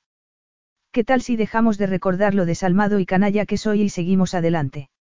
Aba quiso abofetearlo, pero optó por una actitud conciliadora al detectar el profundo dolor que ocultaban sus palabras. Se lo dirás a Annabelle, al menos. Merece saberlo. César la miró con unos ojos tan tristes que Ava se compadeció de él. Sí, se lo diré cuando sea el momento. Eso era lo que Celín quería que me dijeras. Ella pensaba que debía saberlo de Roberto, sí, admitió él en voz baja y grave.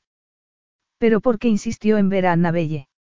Si te soy sincera, me pareció un poco extraño.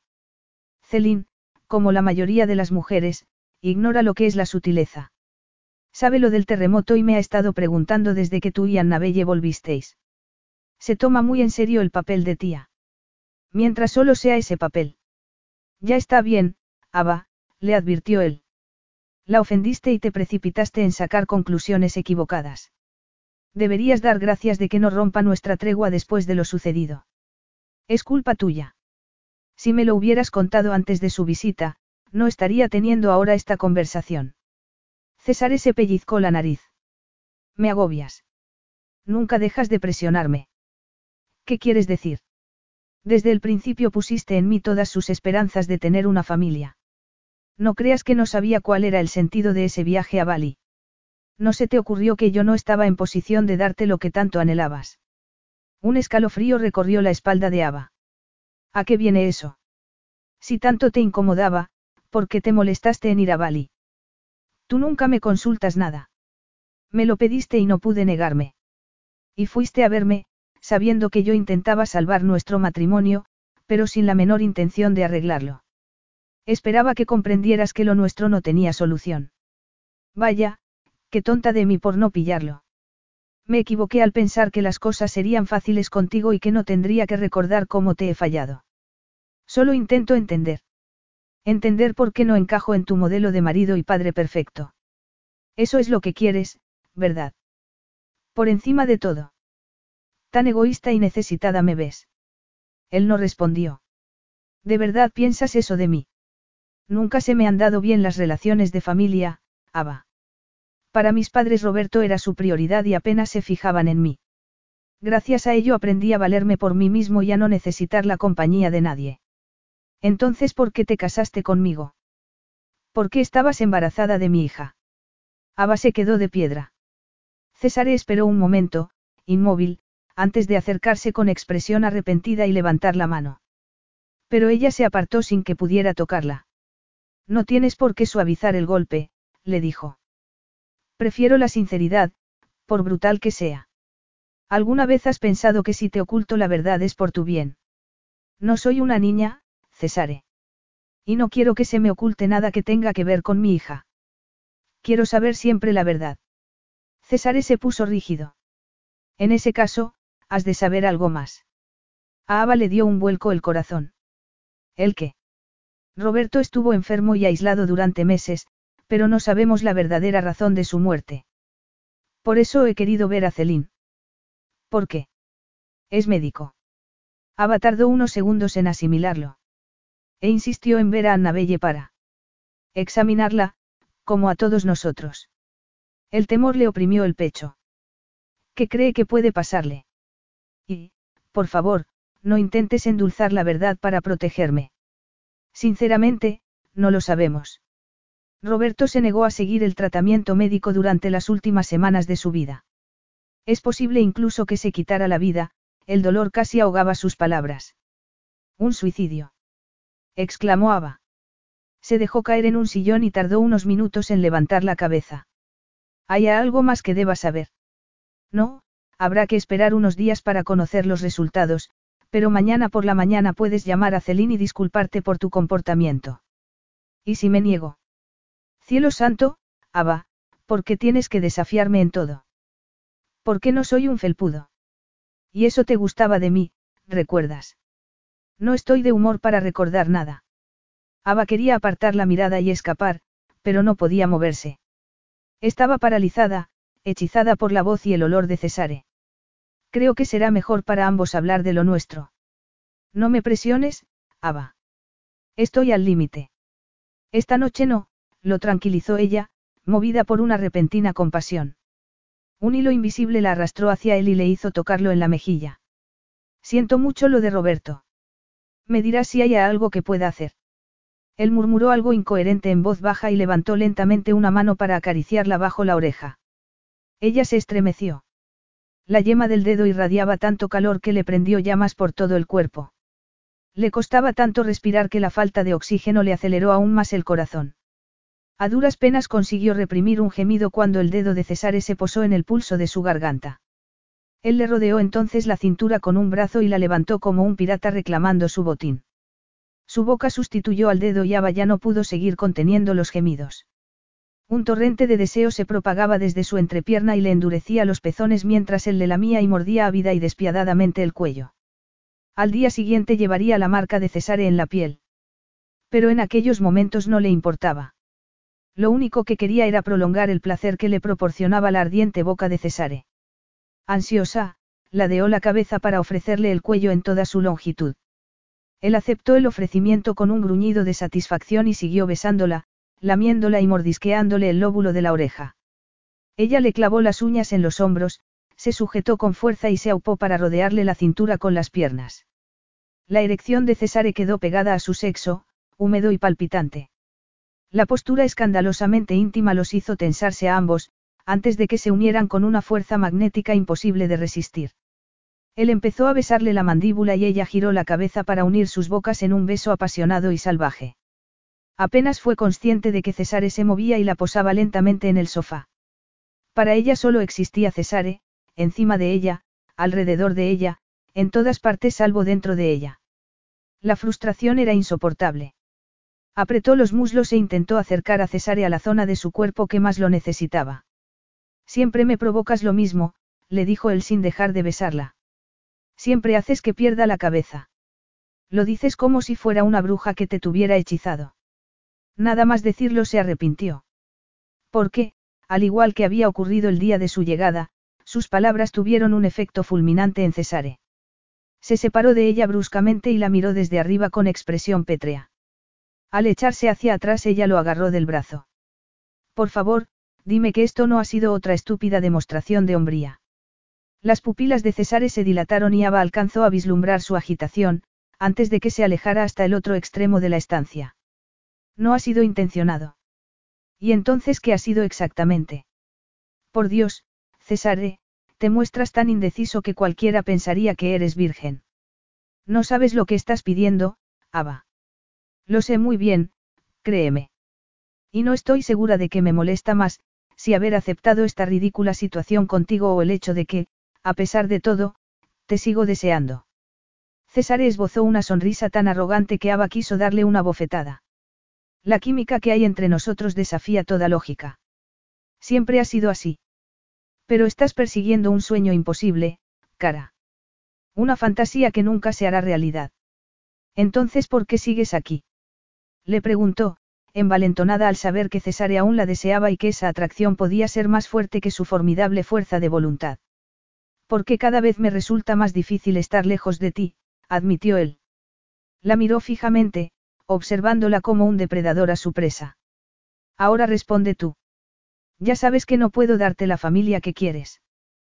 ¿Con qué estás dispuesta a conformarte? Bajó la vista a sus labios y Ava supo lo que quería decir aquella mirada. Sí, podría haberse conformado con una relación estrictamente sexual. Pero sabía que eso jamás la haría feliz. No estoy dispuesta a conformarme con menos de lo que merezco. Cesare endureció el gesto y fue como si le cerrara una puerta de acero en las narices. Entonces no tenemos nada más de qué hablar. La angustia le recorrió las venas como un río helado. Agachó la cabeza para esconder el efecto que le producían aquellas duras palabras y advirtió que el escote dejaba a la vista la curva superior de sus pechos. Rápidamente se arregló el vestido y agradeció que el pelo se le hubiera soltado lo suficiente para ocultar el rubor de su rostro. Lo sintió acercarse y por un instante pensó que iba a tocarla para borrar sus crueles palabras, pero cuando se arriesgó a mirarlo vio que se dirigía hacia la puerta. La esperanza dejó paso a la ira y se puso en pie de un salto, tirándose del vestido abajo. ¿Por qué? Él no se volvió ni respondió. Dime por qué sigues llevando el anillo de bodas cuando ya has condenado nuestro matrimonio, la voz le temblaba de rabia y confusión. Es, es porque ya no me quieres. Él se giró, con la mano en el pomo de la puerta. Abba, desde el principio te he deseado con una desesperación que raya en la locura. Pero nunca he dicho que te quiera. Aba yacía a oscuras, sin poder conciliar el sueño mientras las palabras de Cesare se repetían incesantemente en su cabeza. La habían devastado de tal modo que se había derrumbado en el sofá, incapaz de hablar. Cesare, en cambio, se había retirado tras recordarle que debía llamar a Celín al día siguiente. Y ella se había quedado en silencio, rogándole al cielo que le permitiera mantener la boca cerrada hasta que Cesare se hubiera marchado. Solo entonces se permitió soltar un largo y lastimoso gemido desde lo más profundo de su alma. En aquel momento, se había odiado a sí misma. Siempre había sido débil cuando estaba frente a Cesare.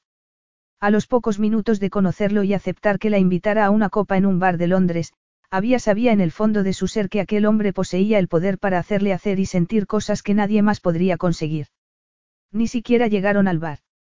Cesare la llevó a su casa de campo en su rey y acabaron haciendo el amor sobre el capó del coche en medio del camino de entrada. Fue el comienzo de las seis semanas más eróticas y emocionantes de su vida. Pero no se enamoró de él por el sexo. Durante esas seis semanas Cesare la había tratado como si ella fuese lo más importante de su vida. Y para alguien que siempre se había sentido como una extraña en su familia, aquellas atenciones fueron como un regalo del cielo. Cuando al poco tiempo se quedó embarazada, lo vio como la realización del sueño que había albergado toda su vida. Y cuando él le propuso matrimonio pensó que para Cesare también era un sueño hecho realidad. Qué equivocada había estado. Porque cuando Cesare oyó que estaba embarazada pareció estar viviendo su peor pesadilla. Pero si tuvimos cuidado, ¿cómo es posible? Había preguntado con una mezcla de horror e incredulidad. Ella se había hecho esa misma pregunta, aunque con bastante más ilusión, y por tanto no supo qué responderle. Se levantó y caminó hasta la ventana. La luna se reflejaba en las baldosas del patio, las mismas baldosas sobre las que ella había estado cuando Cesare le pidió que se casara con él. Nunca he dicho que te quiera. Los ojos se le llenaron de lágrimas. Quería odiar a Cesare por sus crueles palabras, pero él tenía razón. Nunca le había dicho que la quisiera.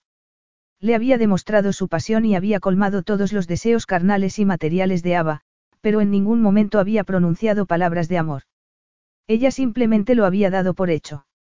Furiosa consigo misma, se puso una camiseta sobre el camisón, agarró el monitor de bebés y salió de la habitación. Estuvo vagando por la casa hasta que acabó en la cocina. Una débil sonrisa curvó sus labios. Nathan, el único de sus tres hermanos que se había percatado de su existencia, se burlaría de ella si la viera saqueando la nevera de noche como cuando era niña. Sacó una botella de suave y se sirvió una copa. Junto a la cocina había un plato de stromboli. Agarró uno y, tras haberlo mordisqueado, cedió a un impulso y descolgó el teléfono de la pared para llamar a su hermano. Sintió una mezcla de decepción y alivio cuando saltó el buzón de voz. ¿Qué le habría dicho? Que su marido acababa de admitir que nunca la había amado y que una parte de ella se consideraba responsable del fracaso de su matrimonio por haber creado una familia a la fuerza. Puso una mueca mientras le dejaba un breve y anodino mensaje a su hermano y colgó. Al girarse dio un respingo al ver la sombra que acechaba desde la puerta, y el corazón le latió desbocado cuando Cesare entró en la cocina. Mi dispiace, he oído voces, miró el teléfono con ojos entornados, antes de mirarla a ella. ¿Con quién hablabas a estas horas? Con Natán, pero solo le he dejado un mensaje en el contestador. ¿Has hablado con alguien de tu familia últimamente? ¿Te refieres a si alguno de mis hermanos ha sentido la desesperada necesidad de conocer mejor a la hermana a la que han rechazado durante toda su vida? Pues no, la respuesta es no. ¿Saben lo que te ocurrió el mes pasado? Aba tragó saliva con dificultad. No se preocupan por mí, Cesare. Siempre ha sido así. Lo siento. No necesito tu compasión. Necesito algo que tú no puedes darme, así que déjame en paz o cambia de tema. Él la miró en silencio unos largos segundos, hasta que se apoyó en el marco de la puerta y le recorrió descaradamente el cuerpo con la mirada. Ella quiso gritarle que dejara de mirarla, pero se trataba de Cesare. De nada serviría ordenárselo. El silencio se alargó, sin que ninguno de los dos hiciera ademán de moverse ni de hablar. El aire de la cocina se cargó tanto que fue como si respiraran de una misma botella de oxígeno. Lentamente, la excitación empezó a propagarse por el estómago y la entrepierna de Ava. Para mantenerse firme tuvo que recordar la humillación sufrida un par de horas antes. Dio un paso adelante, pero se dio cuenta de que para salir por la puerta tendría que pasar junto a él. Bajó la mirada a sus manos y vio que le sangraban los nudillos. ¿Has estado en el gimnasio? Cesare tenía un gimnasio completamente equipado en todas sus casas y se mantenía en forma practicando el boxeo. Él asintió. Necesitaba golpear algo, le clavó una mirada tan penetrante que Ava temió que pudiera ver a través de ella. ¿Y te funciona? Le salió una voz jadeante y nerviosa que intentó disimular con un sorbo de vino. No tanto como esperaba. ¿Y a ti? Prefiero buscar otras vías de desahogo, como el vino y los carbohidratos, le mostró lo que llevaba en la mano. Ya te diré si me funciona o no. Una parte de ella esperaba que su respuesta alejara a Cesare. Pero otra parte, la parte más irracional, reaccionó con entusiasmo cuando él se acercó y se quitó lentamente la protección de los dedos. El sudor empapaba sus bíceps y realzaba su poderosa musculatura al moverse. Me sirves un poco a mí también. Agarró una copa y se llevó el plato de Stromboli a la mesa, donde ella le sirvió el vino mientras él mordisqueaba un trozo de empanadilla. Tú tampoco puedes dormir. Creo que ninguna mujer podría dormir después de que su marido le diga que nunca la ha querido y que se arrepiente de haberse casado con ella. Él se puso inmediatamente en tensión. Ava. No, no pasa nada. Bueno, en realidad sí, pero no voy a tener otro ataque de histeria, si eso es lo que te preocupa. Eres la última mujer a la que llamaría, histérica, pero gracie. El trozo de empanadilla que se había metido en la boca le supo a serrín con un toque de ajo. Consiguió tragárselo con otro sorbo de vino, pero optó por no comer más ante el riesgo de atragantarse. No me des aún las gracias. Todavía estoy asimilando lo que me has contado de Roberto y de nosotros. Que ahora esté tranquila no significa que no tengamos que resolver la situación, carraspeó y se obligó a seguir hablando. Creo que es hora de que dejemos de esconder la cabeza en la arena y que pasemos a la siguiente fase, permanente. César se levantó con brusquedad, apoyó las manos en la mesa y la miró echando fuego por los ojos. Los digo ya no se divorcian. Ava lo miró boquiabierta. Perdona. No tendrías que haberlo pensado antes de casarte sin desearlo. Llevabas dentro a mi hija. No tenía elección. Vaya, sí que sabes conservar el encanto, eh. Por desgracia para ti no estamos en la Edad Media, así que, a menos que haya firmado sin saberlo esta cláusula de que los digo ya no se divorcian, me temo que no vas a tener más remedio. Tú sabías que nos casábamos solo por Annabelle. Te equivocas. Creía que te casabas conmigo porque me querías y porque deseabas formar una familia conmigo. Él se echó bruscamente hacia atrás.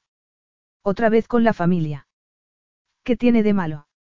gritó ella, incapaz de guardar la calma. Nunca dije que deseara tener una familia. Es cierto. Tonta de mí por haber malinterpretado esas palabras de amor eterno que me susurrabas en italiano cuando estábamos en la cama. Un ligero rubor cruzó brevemente los rígidos pómulos de Cesare. Nunca te he mentido sobre mis sentimientos, ni dentro ni fuera de la cama. Pero me hiciste creer que yo te importaba y que querías lo mismo que yo. Me mentiste al ocultarme la verdad. Él se apartó de la mesa y empezó a dar vueltas por la cocina, como si no pudiera soportar el razonamiento lógico de Ava. Ella lo siguió con la mirada, hasta que César se detuvo y se agarró al borde de la encimera. Nunca te he mentido, Ava. Y si me importabas, la miró fijamente a los ojos con una expresión casi suplicante, desesperado porque lo creyera. Pues no fue suficiente. Al final no era más que sexo para ti. Es una lástima que me quedara embarazada, ¿verdad? Le costó pronunciar las palabras a través del nudo que le cerraba la garganta. Y, por favor, no me digas ahora que te arrepientes de haber tenido a nuestra hija, aunque así lo sientas. Césare puso una mueca de dolor. Ni por un solo instante me he arrepentido de tener a Annabelle. Pero tienes que admitir que las cosas se pusieron muy difíciles para nosotros.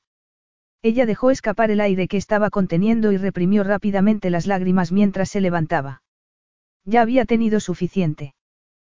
Pues ya es hora de simplificar las cosas. Nada me impide pedir el divorcio, lo quieras tú o no. Has dicho que no tendrías que haberte casado conmigo, y que yo estaba tan obsesionada con formar una familia que no pude ver que tú no deseabas lo mismo. Pero tú aún me deseas, Cesare, de modo que haznos un favor a ambos y no lo niegues. No quieres estar casado conmigo, y sin embargo aún llevas el anillo de bodas. Sinceramente, no tengo ni idea de lo que está pasando, pero no voy a volverme loca intentando encontrarle un sentido. Así que me importa un bledo que un ya no se divorcie. Quiero el divorcio, Cesare. Capítulo 6. Cesare bajó las escaleras con el mismo humor con que había subido tres horas antes, cuando puso la excusa de que se iba a la cama. No había pegado ojo. Lo cual no era ninguna sorpresa, estando invadido por la ira y la frustración. ¿Qué se esperaba después de soltarle a Ava que nunca tendrían que haberse casado? Que ella se pusiera a llorar y le suplicara que reconsiderase su decisión. Sonrió con sarcasmo. Ava no era así. No, su pelirroja respondía con sus garras de tigresa, no con lágrimas. Y sin embargo no había habido ni rastro de esas garras la noche anterior, tan solo una tranquila resignación. Lucia estaba sirviendo el desayuno y se giró al oírlo aproximarse. El severo rostro del ama de llave se relajó en una sonrisa mientras le contaba las travesuras de Annabelle del día anterior. Cesare había notado el cambio en el personal doméstico. Normalmente sus empleados intentaban evitarlo, pero desde el regreso de su hija todos le sonreían y saludaban alegremente al verlo. Mientras se servía un poco de café pensó que también a él lo había afectado positivamente el regreso de Annabelle. Pero no podía olvidar que había estado a punto de perderla en una ocasión, y que no estaba dispuesto a permitir que volviera a suceder. Ella era la única hija que tendría en su vida. Algún día heredaría la fortuna de Digoya, y para eso tendría que estar preparada. Entre otras muchas cosas, tenía que empezar a hablar más italiano que inglés. Parece que estás tramando un plan para dominar el mundo. Ava estaba en la puerta de la terraza. Llevaba un vestido corto y blanco, y la vista de sus largas piernas desnudas reavivó el deseo de Cesare. El sol arrancaba destellos de su ardiente melena y su piel perfecta, ligeramente coloreada por el sol de Bali pero sin llegar a broncearse, tan radiante y saludable como si se hubiera aplicado una loción especial. La vio caminar descalza hacia él. En todo el tiempo que la conocía solo la había visto con zapatos cuando salían, e incluso entonces se los quitaba a la menor ocasión. Según ella eran instrumentos de tortura, y él nunca había puesto objeción porque encontraba irresistiblemente sexy sus pies desnudos. En efecto estoy tramando algo, cara. No tan ambicioso como dominar el mundo, pero sí igual de importante.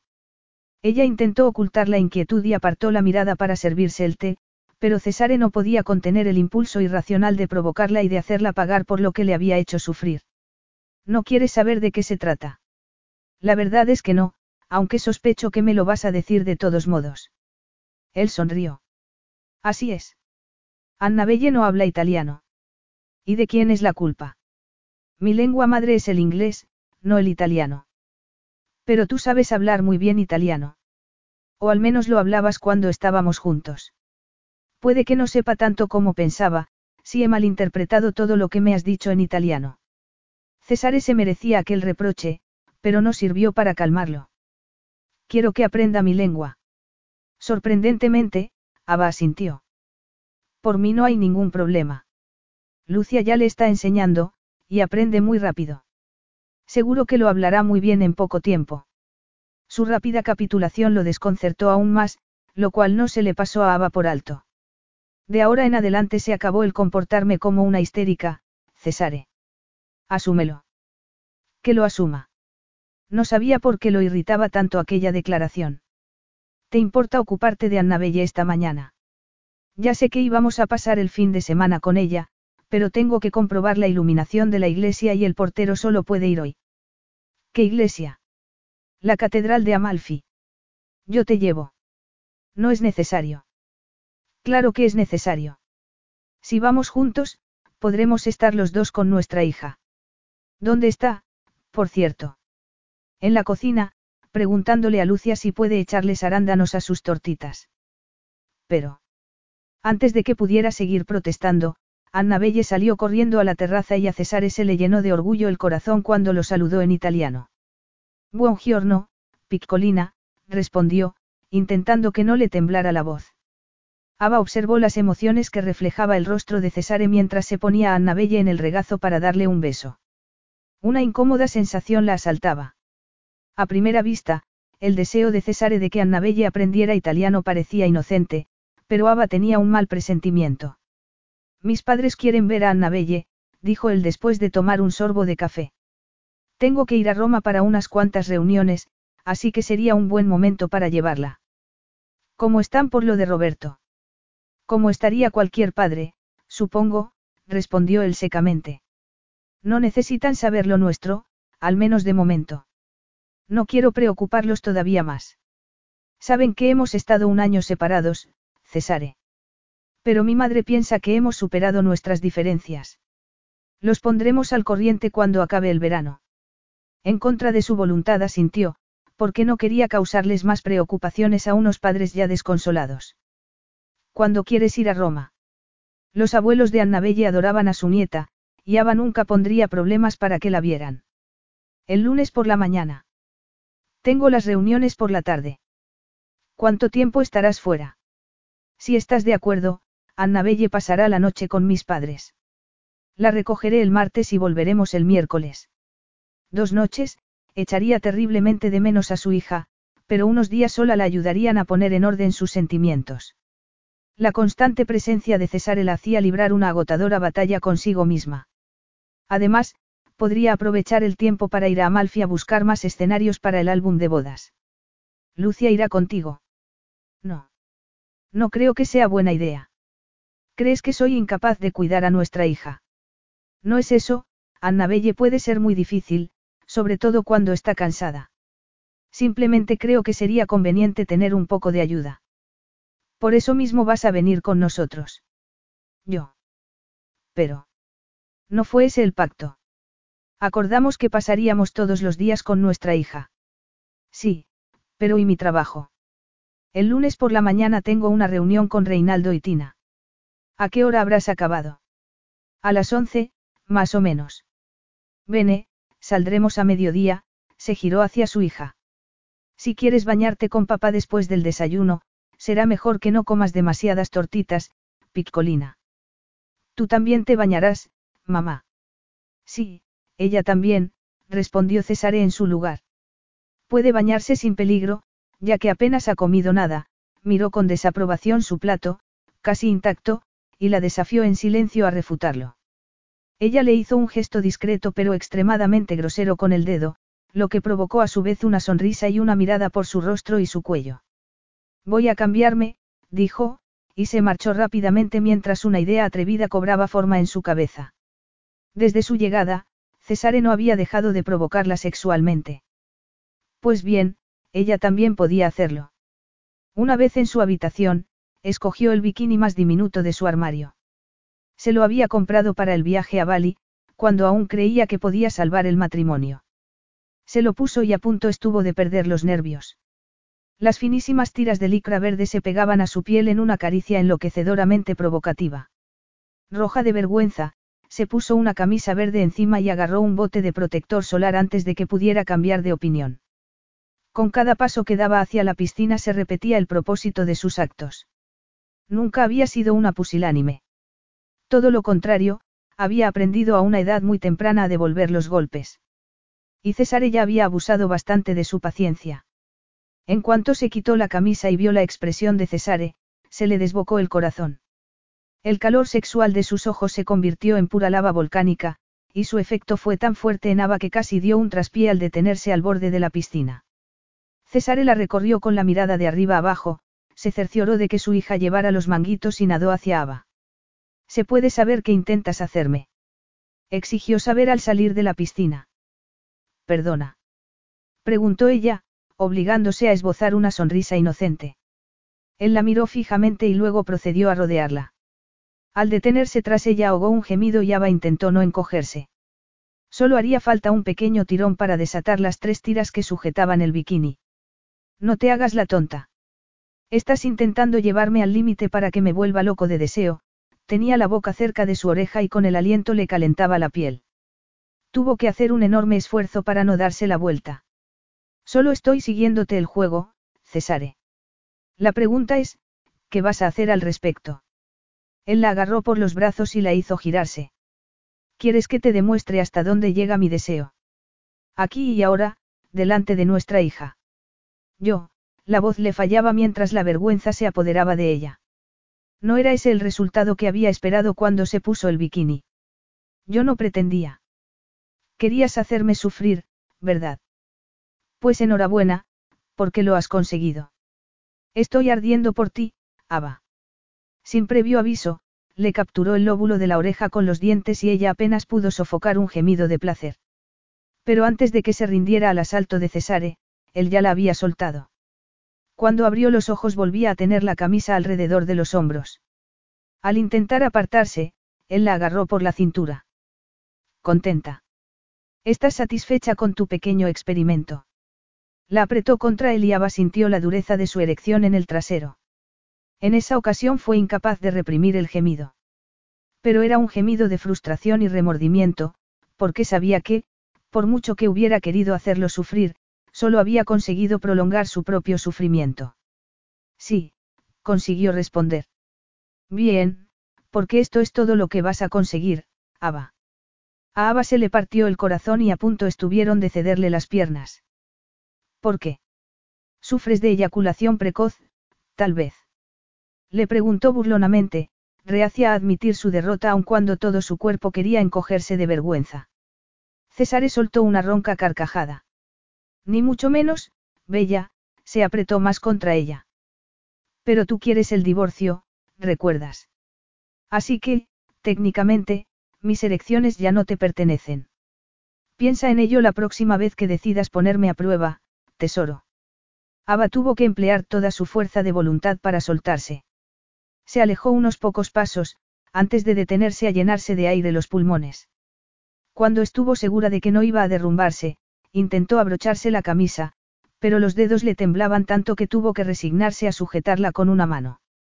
Se arriesgó a mirar a Cesare y vio que estaba sentado en una tumbona, con una toalla alrededor de la cintura, observando los progresos que hacía su hija en el agua. Sin decir nada, Ava se giró y entró en casa lo más rápido que le permitieron sus piernas. Se arrancó el bikini a tirones y lo miró en sus manos temblorosas con un nudo en la garganta. Su matrimonio estaba definitivamente muerto. Era hora de aceptarlo. Capítulo 7. La ciudad de Roma en julio era un hervidero de turistas que se asaban al sol y de prudentes romanos que optaban por descansar a la sombra. A bordo de la limusina que los llevaba al restaurante donde se habían citado con los padres de Cesare, Ava agradecía el aire acondicionado, que por desgracia no podía protegerla de los pensamientos que se agolpaban en su cabeza. Esto es todo lo que vas a conseguir. Intentó acallar las palabras que resonaban una y otra vez en su cabeza, pero era inútil. Recibió un mensaje en el móvil y frunció el ceño al ver quién se lo enviaba. Otra vez Agata Marinello. Se lamenta de tu prolongado silencio. ¿Por qué no le dices que no asistirás a la boda y así podré tener un poco de tranquilidad? Piensa seguir mucho con este juego. Cesare levantó la mirada de la tableta con la que había estado trabajando desde que pasaron del helicóptero al coche. No, se acabaron los juegos, cara. Creo que por fin hemos llegado a un entendimiento. Su actitud no se parecía en nada a la del hombre de la piscina. La había recogido tras la reunión de Ava, vestido con un traje hecho a medida, zapatos relucientes y gafas de sol, tan arrebatadoramente atractivo como siempre. Ava se había acostumbrado a verlo en ropa informal durante dos semanas, y la imagen que presentaba con ropa de trabajo la puso todavía más nerviosa. Y no podría sacar medio minuto para mandarle un mensaje a Agata y decirle que no irás a la boda de su queridísimo hijo. Te lo digo porque sus mensajes están afectando seriamente a mi cordura. Y, si continúa agobiándome, no responderé de mis actos. Él la miró un momento antes de asentir. La avisaré hoy. Gracias. Ya puedes seguir ignorándome. Comprobó que Annabelle seguía dormida en la sillita y se puso a mirar por la ventanilla mientras la limusina rodeaba la fontana di Trevi para dirigirse hacia el campo de Fiori. Cesare apagó la tableta y Ava sintió que la miraba. Ava. Lo siento, de acuerdo. Los dedos de Cesare agarraron con fuerza la estilográfica con la que había estado trabajando, y un intenso dolor se asentó en el pecho de Ava al recordar las sensaciones que le habían provocado aquellas manos. Un bocinazo desvió la atención de Cesare hacia la ventana. Los rayos de sol se reflejaron en su negra cabellera, confiriéndole un brillo azulado. Su perfil era tan atractivo que Ava se quedó sin aliento. Cesare era lo más parecido a la perfección que un hombre podría ser, incluso con la nariz ligeramente torcida que se le había quedado tras un combate de boxeo en su juventud. Lo siento, se obligó a repetir. Ya sé que a veces me paso de la raya. Lo de la piscina, no sé en qué estaba pensando, de verdad. César miró a Annabelle para asegurarse de que seguía durmiendo y luego miró a Ava. Yo sí lo sé, y también lo siento, dijo con un suspiro. El sexo, o la promesa del sexo, se ha convertido en la única solución a lo que pasa entre nosotros. Yo lo utilicé para enseñarte una lección el día que llegaste, y tú me devolviste el favor ayer, lo cual me lo tenía merecido. Nos hemos estado poniendo a prueba continuamente, y era lógico que uno de los dos acabara llegando al límite. Y naturalmente tenía que ser yo. No, no he sido justo contigo, Ava. El terremoto fue un golpe muy duro para todos. Y la muerte de Roberto, apretó la mandíbula. Ava le puso una mano sobre la suya y sintió cómo fluía el calor entre ellos. Cuando sabremos lo que le pasó a Roberto. Pronto, el móvil de Cesare empezó a sonar, pero él lo ignoró y se pellizcó la nariz. Casi hemos llegado al restaurante. Después de comer tendré que ir a unas reuniones de trabajo. Seguiremos hablando esta noche, de acuerdo. A Ava se le cerró la garganta, pero se obligó a sentir. Cesare respiró profundamente y respondió al móvil. Ava se tensó al oír una voz femenina. No consiguió seguir la conversación en italiano, pero el tono bajo e íntimo en que se desarrollaba la inquietó aún más. Celín quiere hablar contigo, le dijo él, acomodándose en el asiento. ¿Por qué? He intentado disculparme en tu nombre, pero ella quiere asegurarse de que no hay rencores. Ava le arrebató el móvil y tapó el micro con la mano. ¿Cómo te atreves a disculparte en mi nombre? No soy una niña a la que haya que justificar. Si no quieres hablar con ella, corta la llamada. Tú eliges. Si supieras cuánto te odio a veces. Él se limitó a sonreír y Ava carraspeó antes de retirar la mano del micro. Hola, Celine. Ciao, Ava, el tono de Celine era amable y desprovisto de todo reproche, lo que hizo sentirse a Ava aún peor. Oye, siento lo de la otra noche. Cualquier mujer que estuviera casada con Cesare defendería su posición con uñas y dientes. Es muy especial. También es un cabezota engreído y desesperante. Celine se echó a reír. Eso no te lo puedo discutir, pero tiene un gran corazón. No lo olvides, por favor. Ava frunció el ceño por la vehemencia de Celine. Avergonzada, volvió a disculparse y, tras unos minutos de charla, dejó el teléfono. César se rió por lo bajo. La vanidad es un pecado, le espetó ella, con una voz patéticamente ronca por las sensaciones que la invadían. Me gusta ver cómo recibes una dosis de humildad, replicó él sin dejar de sonreír. Bueno, pues para que lo sepas, Celine me ha invitado a su cumpleaños esta noche y he aceptado, le dio el nombre de un club nocturno. Me mandará un mensaje con los detalles. La sonrisa de César se esfumó. Odiaba los clubes nocturnos. Ava sonrió a su vez y le devolvió el móvil. ¿Dónde está tu arrogancia ahora, Caro? Césare entró en su apartamento poco antes de las siete y fue recibido por un silencio sepulcral. No como aquella tarde, cuando las risas de Ava y Annabelle resonaban en las paredes. Tenía que admitir que echaba de menos aquellas risas. Nada estaba saliendo según sus planes.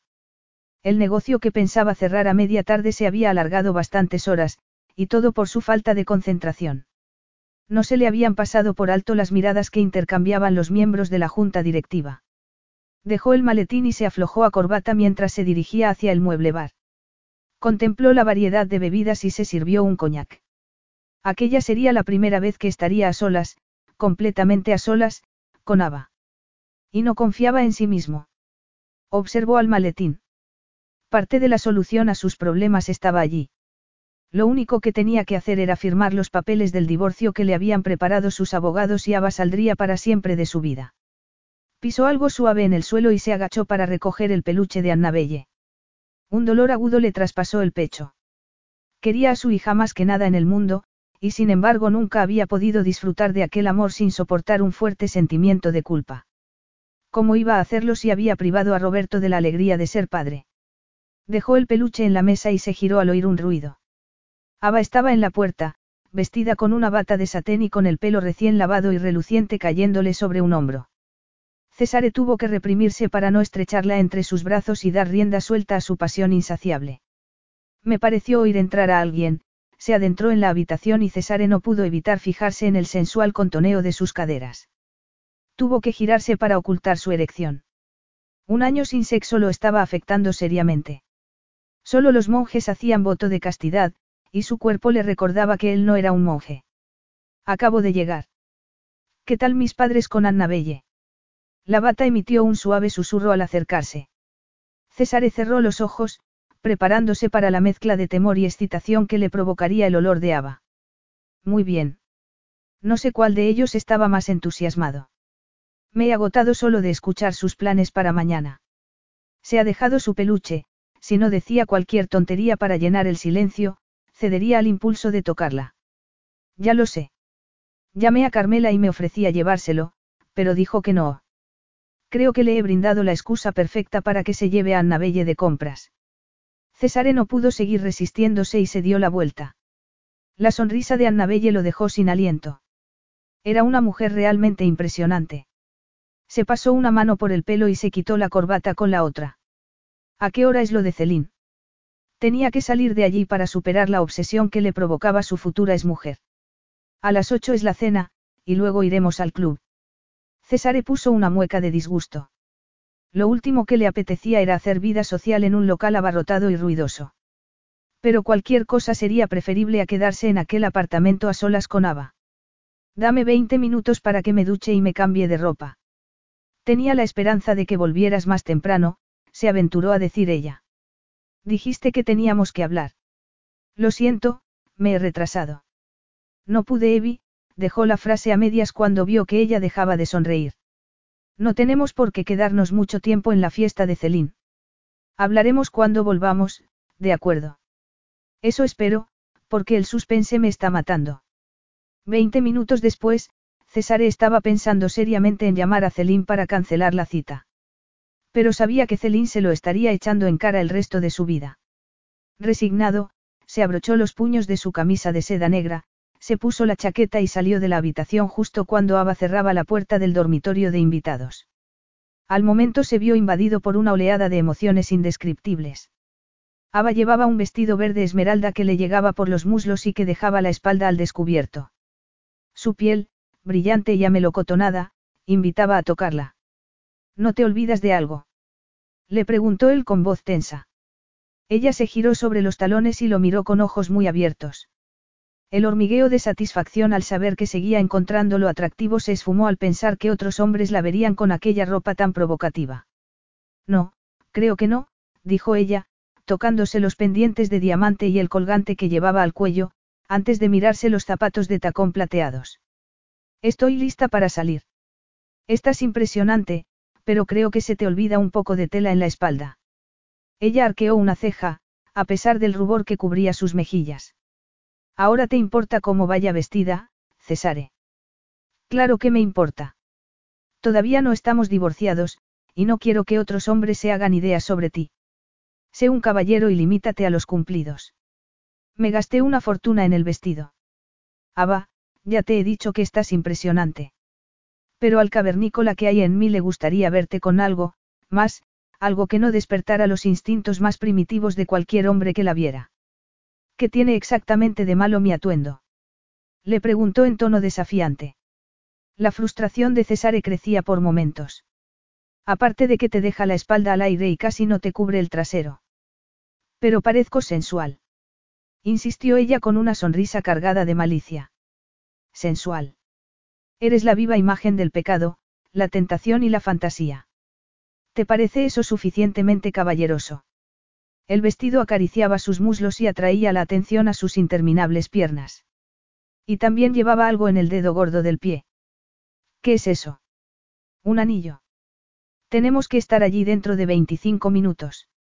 ¿Me permites ir así o vamos a llegar tarde porque no soportas que ningún otro hombre me vea con este vestido corto?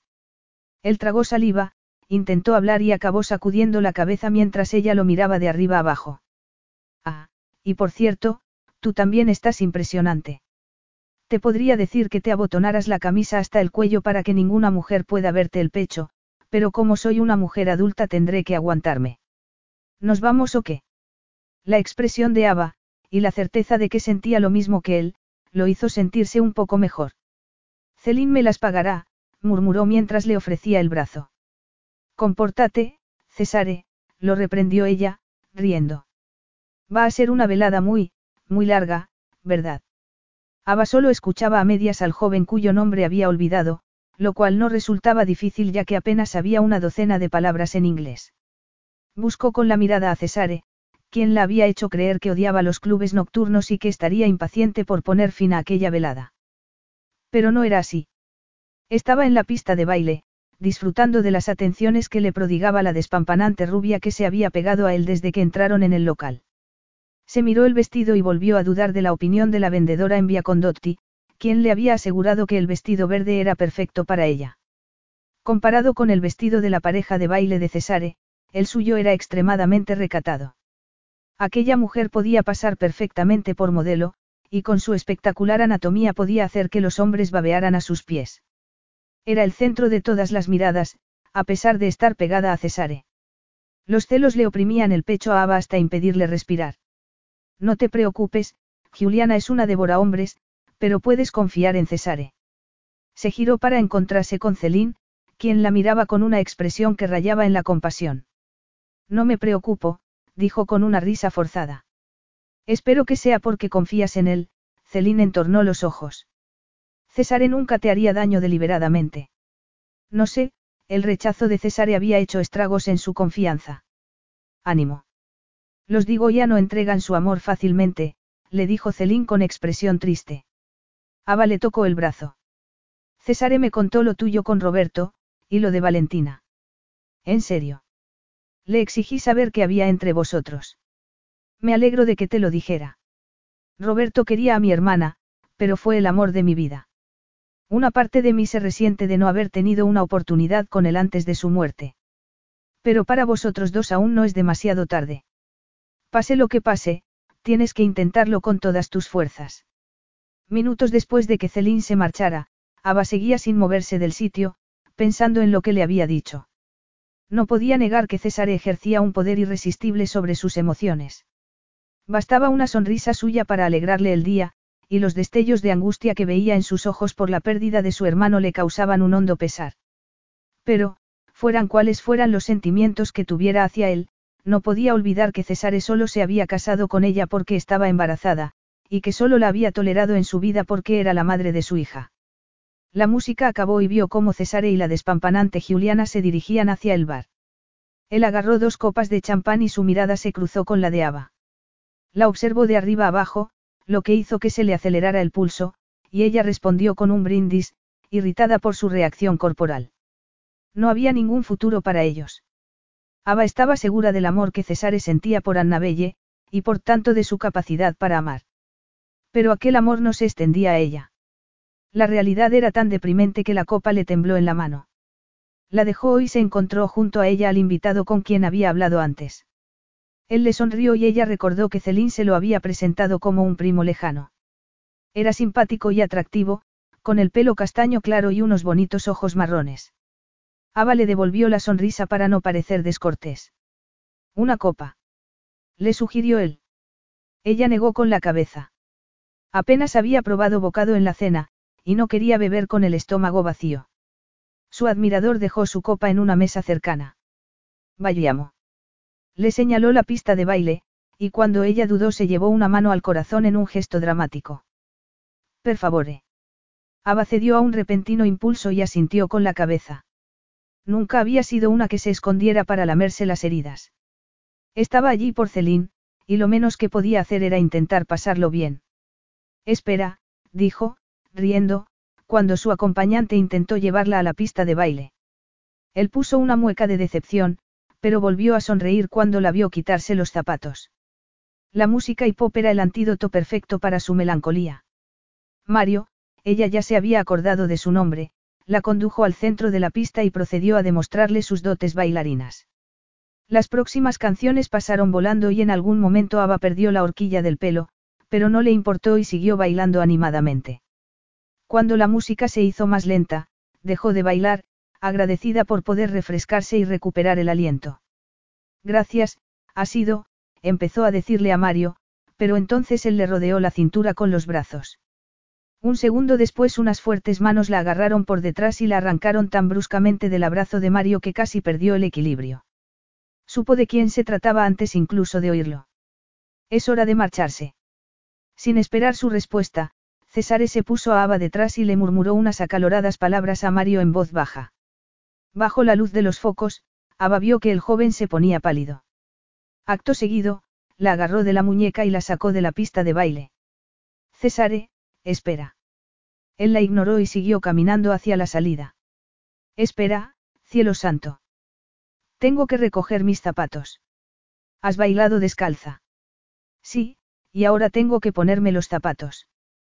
¿Por qué? Para volver a quitártelos a la menor ocasión. No voy a dejarlos aquí. Me han costado una fortuna. Los ojos de César brillaron con un destello amenazador. No te muevas de aquí. La multitud se apartó para dejarlo pasar en su camino hacia el bar. Al cabo de unos segundos regresó con los zapatos plateados colgando de sus dedos. Se los puso a Ava en las manos sin decir palabra, pero ella no hizo ademán de calzárselos. Estás loco. Mis pies me están matando. César volvió a mirar sus pies, y por alguna razón pareció enfurecerse todavía más. Sus ojos ardían con tal ira que Ava dio un paso atrás. ¿Se puede saber a qué estabas jugando? Le preguntó él entre dientes. Yo podría hacerte la misma pregunta. Él esbozó una sonrisa, pero sin el menor atisbo de humor. ¿Cuánto tiempo vamos a seguir así? Tienes que dejar de ponerme a prueba, Ava, per favore, porque mi resistencia pende de un hilo y tengo miedo de cuáles pueden ser las consecuencias para ambos si se rompe. Capítulo 8. La fuerza que transmitían sus palabras llenó de pavor a Ava. Tragó saliva y carraspeó incómodamente mientras sacudía la cabeza. No podía demostrarle cuánto la afectaba su actitud. Parecías muy ocupado con tus amigas, así que decidí divertirme un poco yo también. Y no se te ocurrió un modo mejor que dejar que otro hombre te pusiera las manos encima. Tenía los puños apretados y el rostro endurecido. Solo estábamos bailando, nada más. César soltó una carcajada de incredulidad que rechinó dolorosamente en los oídos de Ava. Nada más. ¿Te parece poco? ¿Qué esperabas? Que me quedara en un rincón, anhelando recibir tus atenciones. Ava. ¿Quieres irte? Pues vamos, no podía aguantar más presión. Pasó junto a él y empujó las pesadas puertas de roble para salir a la calle. La brisa del exterior fue un agradable contraste con el sofocante ambiente que reinaba en el interior. Ava se llenó los pulmones de aire y se detuvo junto a la columna de la entrada. Sentía la presencia de Cesare tras ella, pero pensó que sería más prudente no darse la vuelta. No podemos seguir haciéndonos esto, dijo él. Estoy de acuerdo. No podemos. Te has separado de mí y sin embargo no soportas que otro hombre se me acerque. No sé qué nos ocurre, pero me estoy volviendo loca y no puedo seguir soportándolo, un torbellino de emociones incontroladas se revolvía en su interior. Quería gritar y llorar, pero parpadeó furiosamente para contener las lágrimas. El divorcio parecía ser la única salida. Pero la idea de separarse definitivamente del hombre con quien había soñado que pasaría el resto de su vida le provocaba un doloroso nudo en el pecho. Con dedos agarrotados, se enrolló el pelo en la nuca.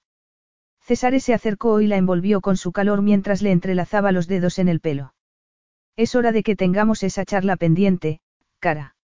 Un estremecimiento la recorrió al sentir su aliento en la oreja. Empezó a girarse cuando un fuerte silbido traspasó el aire, procedente de un trío de hombres que acababan de salir del club. La imagen que ofrecía Ava, con los brazos levantados, los pies descalzos y la espalda descubierta y sensualmente curvada, despertaría el interés de cualquier hombre. Basta. exclamó Cesare. Se quitó la chaqueta y le hizo bajar los brazos a Ava para echársela sobre los hombros. Me da igual si ofendo tu sensibilidad femenina.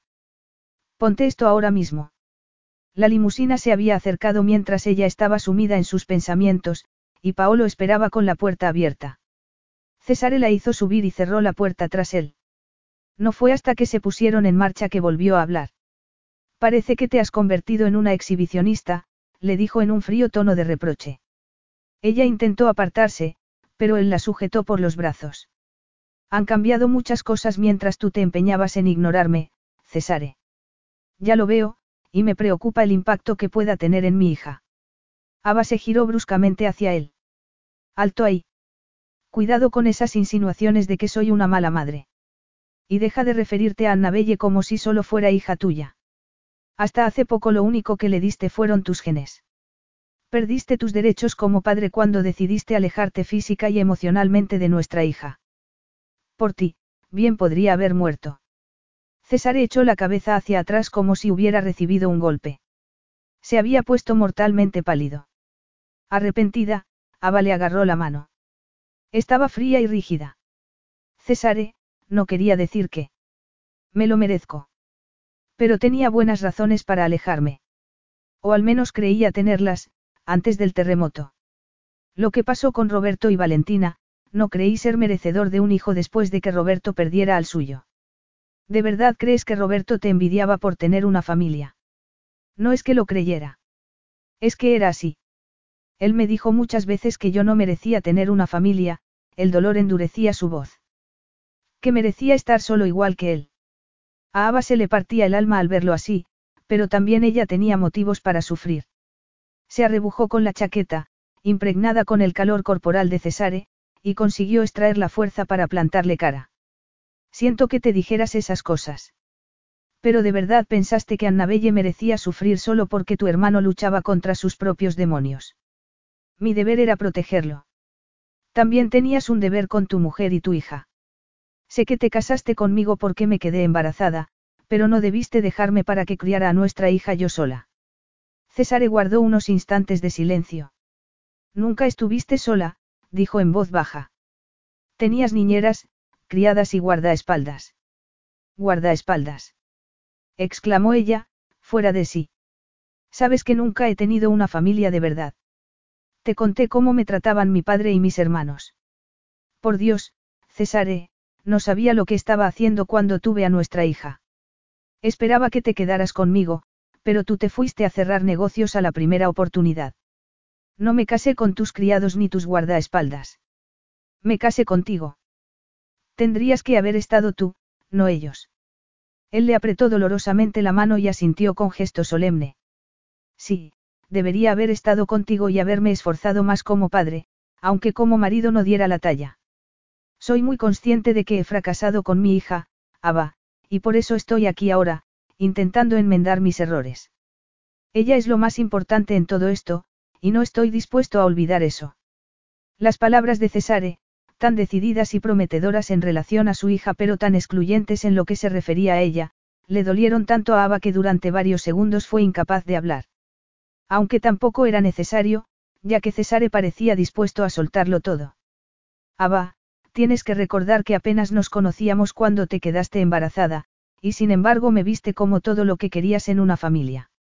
Dices que no sabías lo que estabas haciendo, pero a mí me pareciste que obrabas con calma y sentido común. Cuando al cabo de un tiempo me pareció que ya no me necesitabas, me marché. Ava se hundió en el asiento.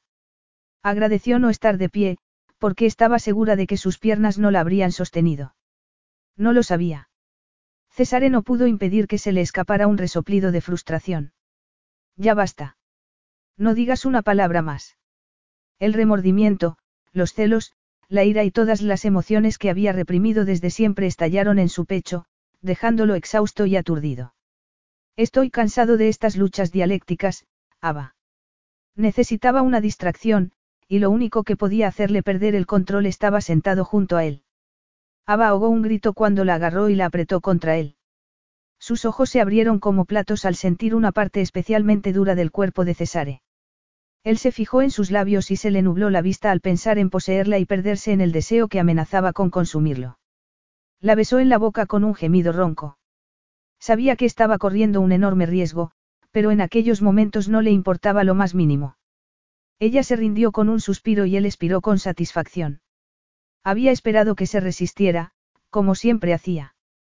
Pero ella se entregaba sin contemplaciones. Le capturó la lengua con la suya, ávido por empaparse de su sabor mientras sus dedos exploraban lo que llevaba ansiando explorar durante tanto tiempo. Ninguna mujer sabía cómo Ava. Inocente y cautivadora, atrevida e insegura, pasaba de besarlo como si quisiera devorarlo a encogerse de miedo y timidez. Pero por mucho que él quisiera arrancarle las braguitas, separarle las piernas y hundirse en ella hasta hacerlos perder el conocimiento, no podía hacerlo. Una negra duda lo obligó a separarse. No me respondiste cuando te pregunté si había habido otra persona. Necesito saberlo. ¿Para qué? Para que puedas ahuyentarlos como has hecho con Mario esta noche. Los celos volvieron a invadirlo. Le dio un fuerte beso en los labios para intentar borrar la amarga sensación. A Mario le ha quedado muy claro lo que podría pasarle si vuelve a acercarse a ti, esperó un momento. ¿Y bien? Ella lo miró fijamente con sus increíbles ojos verdes. Sigo siendo una mujer casada. Y me tomo muy en serio mis votos matrimoniales, su expresión se oscureció. ¿Y tú, has estado con alguna otra? Aún estamos casados. Jamás se me ocurriría faltarte al respeto de esa manera. Ava entornó la mirada y le tembló el labio inferior, hinchado por el beso. ¿Cómo puedes decirme esas cosas y pretender que no tenga esperanza en nosotros? Ava. Por amor de Dios, Cesare, cállate y bésame. No necesito que se lo dijera dos veces. Un deseo salvaje y enloquecedor se apoderó de él. También Ava estaba ardiendo, y apretó los pechos contra su torso mientras le agarraba frenéticamente la nuca y el pelo. Estuvieron devorándose, besándose y mordiéndose mutuamente, hasta que Cesare se apartó e intentó recuperar el aliento. ¿Qué pasa? preguntó ella sin dejar de tocarle el pelo. Cesare nunca se hubiera imaginado que un gesto tan simple pudiera ser tan erótico. Hemos llegado. A Ava le costó unos segundos entender a qué se refería. Con ojos muy abiertos, se separó de él y se puso la chaqueta sobre los hombros. Al salir de la limusina mostró una obscena porción de pierna que, junto a sus pies descalzos, hizo enloquecer aún más a Cesare. Recogió los zapatos de Ava y la siguió al interior del edificio. Había optado por llevar una vida separada de su mujer y su hija porque no creía tener lo que hacía falta para ser marido y padre. Pasaba los días haciendo lo que mejor se le daba hacer, enfrascado en negociaciones que le hacían ganar cada vez más dinero pero que lo volvían insensible al paso del tiempo y de todo cuanto lo rodeaba. Pero algo había cambiado en él, porque por primera vez en su vida era extremadamente consciente de cada instante, de cada fibra de su ser y, sobre todo, de la mujer que avanzaba delante de él, descalza y contoneando su espectacular trasero bajo la chaqueta de Cesare. Una vez dentro del ascensor la apretó contra él, pero no la besó. Si empezaba, no podría parar. Al entrar en el apartamento cerró la puerta con el pie y se dispuso a estrecharla en sus brazos, pero lo único que pudo agarrar fue su chaqueta, que Ava le tendía con expresión decidida. Ven aquí, le ordenó él, con todo el cuerpo rígido por el deseo. No. ¿Cómo que no? Ella permaneció lejos de su alcance, con actitud desafiante. No me acostaré contigo solo porque hayas decidido que me deseas de nuevo. Cesare avanzó hacia ella, pero ella retrocedió y él se obligó a detenerse. De nuevo. Cuando he dejado de desearte? Solo con verte entrar en una habitación ya me excito. Ella se puso colorada y entreabrió sensualmente los labios. Pero su vehemente meneo de cabeza lo llenó de irritación. Frustrado, intentó agarrarla otra vez, y otra vez ella se alejó de su alcance. No voy a acostarme contigo, Cesare. Agitó la chaqueta como un torero intentando lidiar a un toro bravo. Él la ignoró y se concentró en su presa. Un paso más y estuvo casi pegado a ella. Aspiró su dulce fragancia y reconoció para sí que el deseo por ella iba más allá de su capacidad de comprensión. Dime que no me deseas. Sabes que te deseo, pero no permitiré que juegues conmigo. Has olvidado lo que me dijiste. Esto es todo lo que vas a conseguir. Una incómoda ola de calor le subió por el cuello. Él, que dominaba las palabras como nadie, se vio incapaz de elaborar una respuesta apropiada aparte de la pura y cruda verdad. Los dos sabemos que ese bikini era una tentación muy peligrosa. Me enfadé contigo por torturarme de esa manera y te dije esas palabras sin pensar, la provocación de Ava había sido la gota que colmó el vaso tras haberse estado conteniendo desde el principio. Y ahora has cambiado de opinión, sin más. César se apartó para quitarse la corbata. Cielo santo, Ava, te exhibiste de una manera tan ostentosa que me estaba volviendo loco. Vaya, pues estás de suerte, porque no pienso seguir exhibiéndome. Buenas noches, Cesare. Cesare se quedó tan anonadado que cuando reaccionó Ava ya se había marchado. Bravo, Cesare. Por fin había logrado lo que llevaba intentando hacer desde el regreso de Ava, apartarla de su lado. Pero, lejos de sentirse satisfecho, lo invadía una amarga sensación. Maldijo en voz baja y se puso a dar vueltas por la habitación. Vio su maletín y sacó los papeles. Las frías y asépticas palabras lo provocaban. Solo necesitaba una simple firma para liberarse de aquella locura. Pero era aquella su única opción. Recordó las palabras que Ava le había soltado en el coche. Desde el principio había sabido que Ava apenas tenía relación con su familia. A todos los efectos Elian Navelle eran la única familia que tenía. Él se había casado con ella y luego la había abandonado porque estaba atrapado en su propia angustia. Sería lo bastante hombre para empezar de nuevo.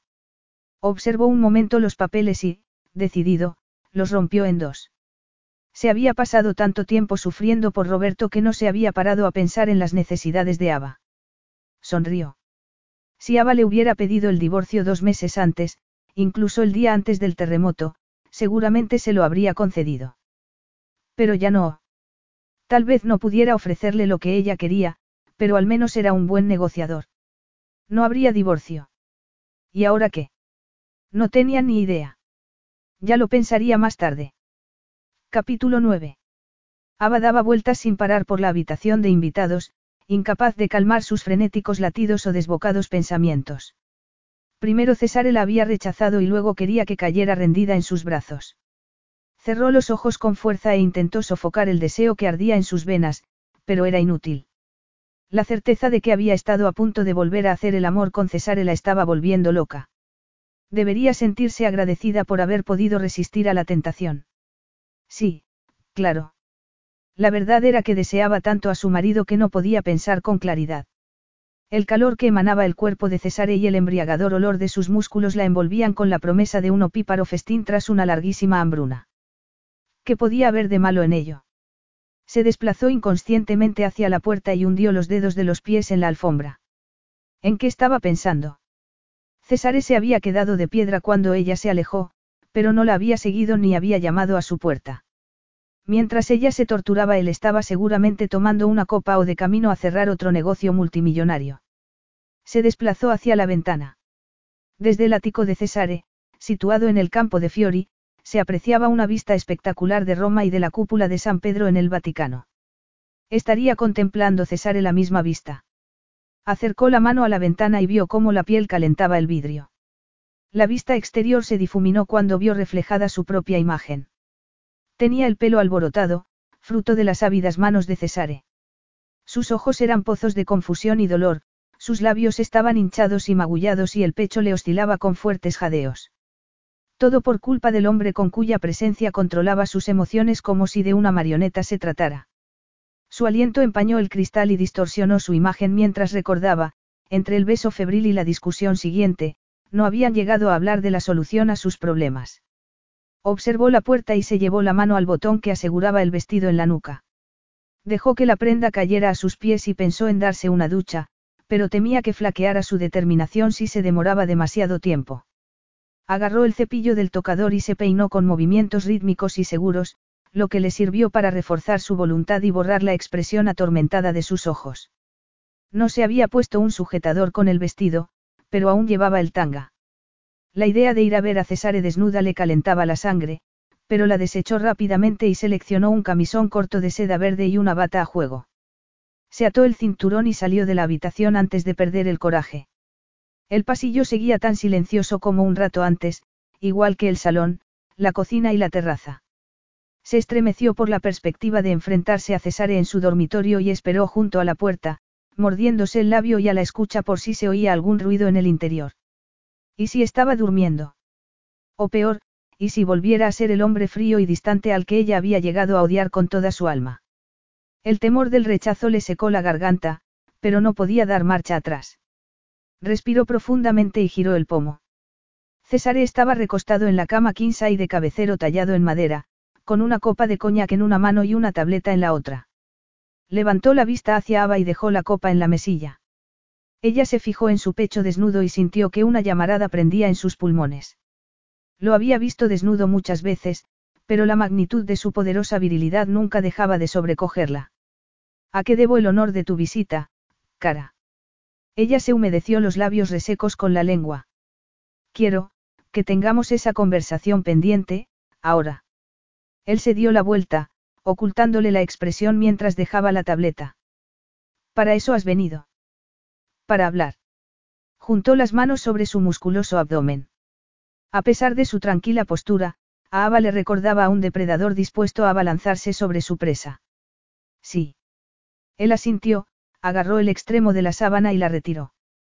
En ese caso, ponte cómoda y, hablemos. Ella no tuvo que mirarlo para saber que estaba desnudo.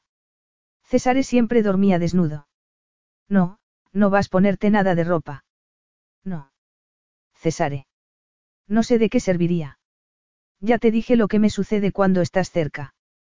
Sea desnudo o vestido, el efecto es el mismo. El deseo crecía peligrosamente en su estómago. Tenía que salir de allí, pero no podía moverse. Pero.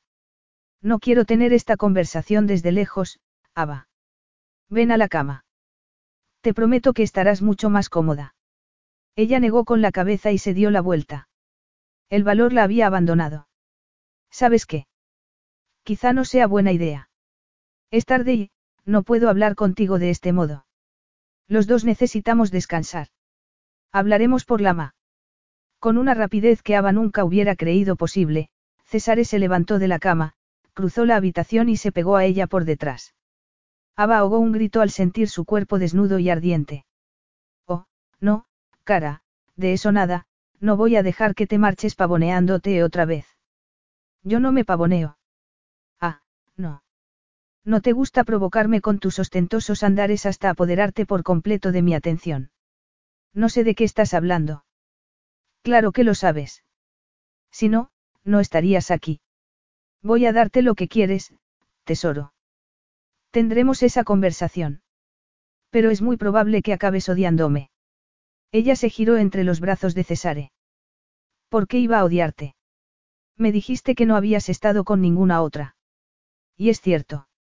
Entonces no veo qué razón podría tener para odiarte, a menos que confiese ser un asesino en serie. Confieso haber querido matar a Mario esta noche. No solo a él, sino a todos los hombres que te miraban en la fiesta. Me sorprende que te hayas dado cuenta, viendo lo enamorado que estabas de los pechos de Juliana. Él se rió y presionó su dura erección contra la pelvis de Ava. Parece que ambos hemos sentido celos. El dolor atravesó el deseo de Ava. Para tener celos hay que sentir algo por la otra persona, Cesare. Él dejó de sonreír y la miró con ansia y lujuria. Sí, así es. Nunca he negado que sienta algo por ti, Ava. Solo sexualmente. No subestimes el poder del sexo, cara. Ha hundido reinos y acabado con los hombres más poderosos. Hasta ahora has conseguido que no te afecte. El miembro de Cesare, grueso y palpitante, se posó en su vientre al tiempo que tomaba posesión de su boca. Ava perdió la capacidad de razonar. Aquel beso no se parecía en nada al que se habían dado en el coche. Era un asalto en toda regla a sus sentidos, una demostración del poder de Cesare y de su firme propósito. Su lengua se entrelazó ávidamente con la suya en una peligrosa danza que solo podía acabar de una manera. El cuerpo de Ava respondió de una manera tan instantánea y ardiente que la cabeza le dio vueltas.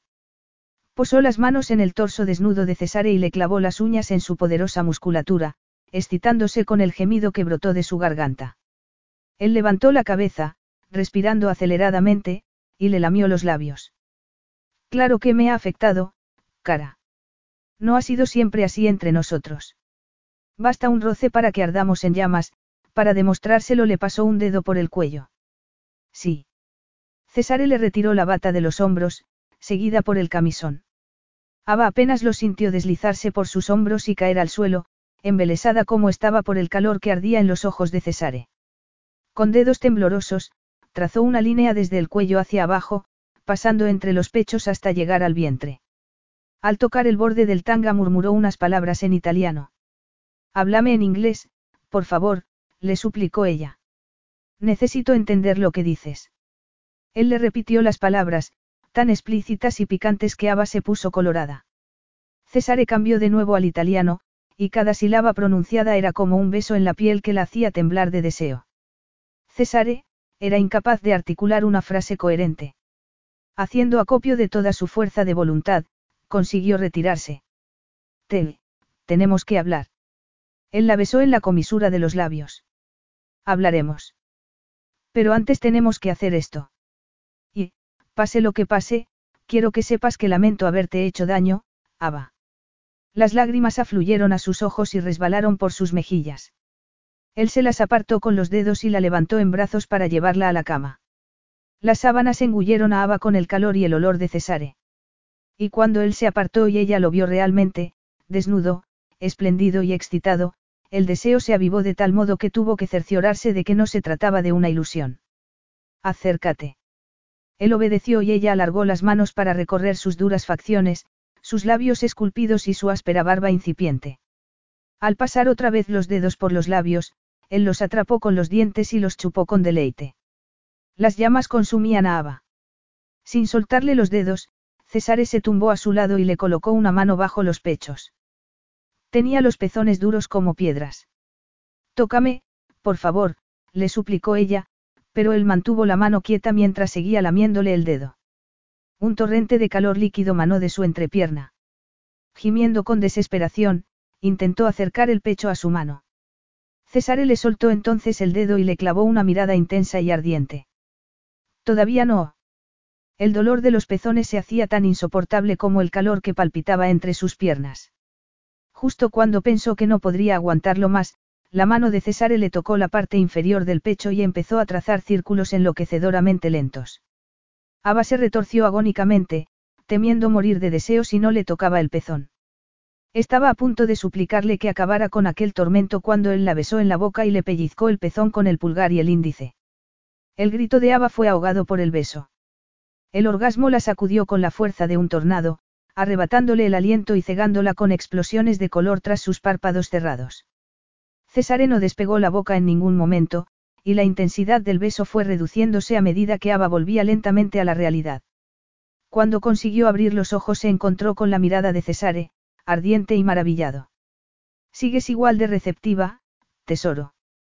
Creía que lo había imaginado todo hace dos semanas en el pasillo, pero veo que no, no has perdido ni un ápice de tu pasión. ¿Y eso te gusta? Le preguntó ella con voz ronca. Que si me gusta que el sexo siempre haya sido salvajemente especial entre nosotros. Soy un latino de sangre caliente, no. Ella le agarró el bíceps, duro como el granito. ¿Y por qué no me lo demuestras en vez de hacerme sufrir tanto? Una extraña expresión cruzó fugazmente su rostro. Ella quiso preguntarle qué le ocurría, pero se olvidó de todo cuando él volvió a besarla. ¿Sigues tomando la píldora? Sí. César la hizo girarse hasta colocársela encima.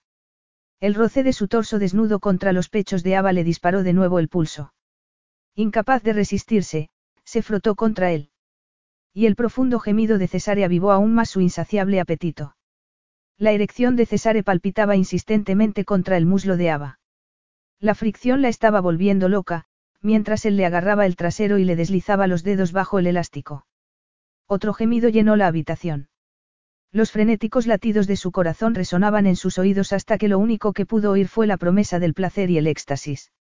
Él la agarró del pelo para apartarla y la miró con ojos llameantes. Perdóname, cara, pero tengo que hacerlo. Antes de que ella pudiera preguntarle a qué se refería, se oyó el ruido de la tela al desgarrarse. ¡Qué macho! Bromeó con voz jadeante.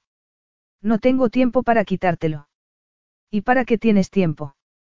Para esto, levantó la cabeza y le lamió el pezón, antes de metérselo en la boca. Ella se arqueó hacia atrás con un fuerte grito de placer, dolor y desesperación. César le succionó el pezón con avidez y le lamió la carne ardiente, repitiendo la acción antes de que ella pudiera recuperar el aliento. La promesa de otro orgasmo era inminente, pero justo cuando se disponía a arrojarse al abismo, él se retiró y, con un rápido movimiento, se la colocó debajo y se arrodilló entre sus muslos. Acto seguido, abrió un cajón y sacó un preservativo. Al verle rasgar el envoltorio, se incorporó y colocó las manos sobre las suyas. Déjame a mí. César la miró con asombro. Nunca lo habías hecho.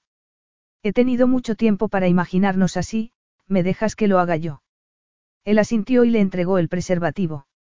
Animada por la excitación que ardía en sus ojos, se colocó detrás de él y lo besó entre los omoplatos mientras procedía a colocarle la protección. Muy lentamente, le desenrolló el látex sobre el miembro erecto. La piel aterciopelada y venosa palpitaba bajo sus dedos. Mordió la carne que había besado momentos antes y su deseo se avivó al sentir los temblores de Cesare. Tesoro, temo que te lleves una decepción si no pones fin a esta tortura, su voz sonaba tensa y trabada por la desesperación. Ella se sentía tan desesperada como él y completó la tarea rápidamente, pero no pudo resistirse a acariciarle una vez más la erección. Basta, per favore. Se giró y la agarró para devolverla a su posición original. Le separó los muslos y contempló el sexo abierto y humedecido, del que emanaba una fragancia tan embriagadora como un potente afrodisíaco. Había olvidado lo hermosa que eres vista desde arriba, murmuró él. Ella le puso una mano en el pecho.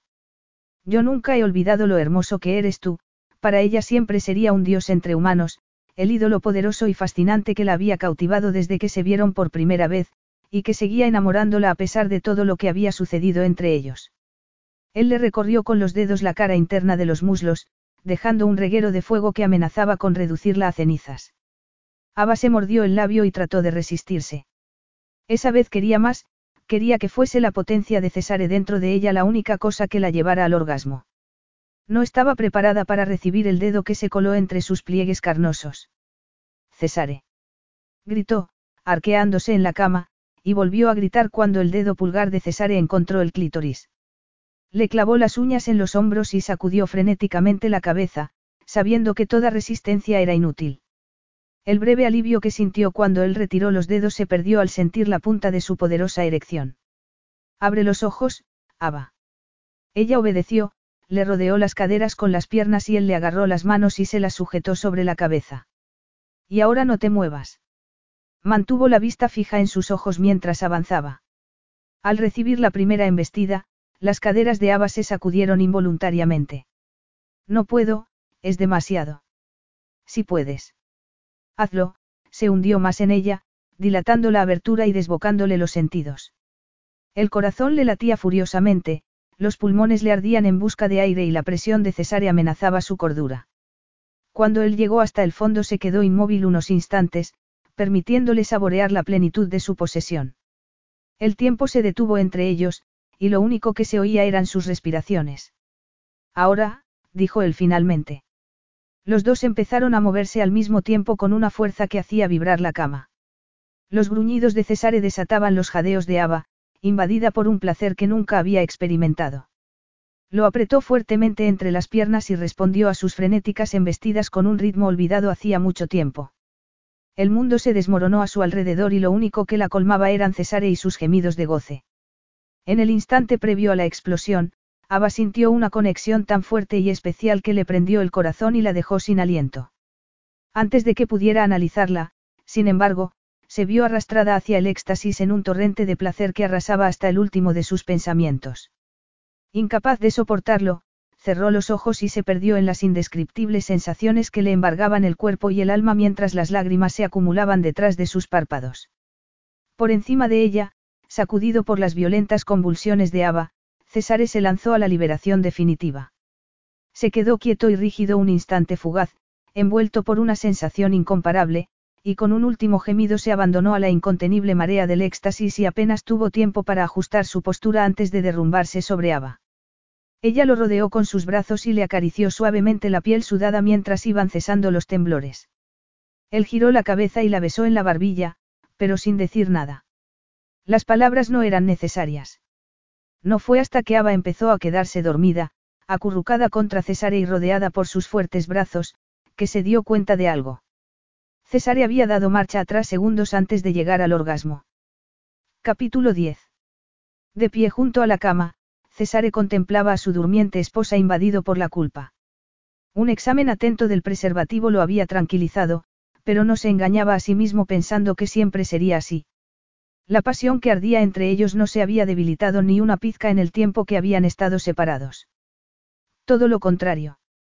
Cesare había tenido que contenerse para no poseerla del modo salvaje y enloquecido que su cuerpo le pedía, y sabía que tarde o temprano acabaría perdiendo el control. A Ava le bastaba con estar cerca de él para minar su fuerza de voluntad. El deseo volvió a apoderarse de él cuando ella se estiró en la cama, revelando parte de su cuerpo desnudo. Tensó todos los músculos para no acostarse a su lado, pero los pies no le obedecieron y tuvo que agarrarse a la columna de la cama y apretar con fuerza los dientes. Una parte de él se resentía por la insaciable necesidad que Ava siempre le había despertado. Desde el primer momento que la vio en aquella concurrida calle de Londres algo se había movido en su interior. Al principio lo había considerado como una mera atracción sexual, pero ya no estaba tan seguro. El deseo físico terminaba por apagarse, pero la idea de que Ava saliera de su vida para siempre le provocaba un angustioso nudo en el pecho.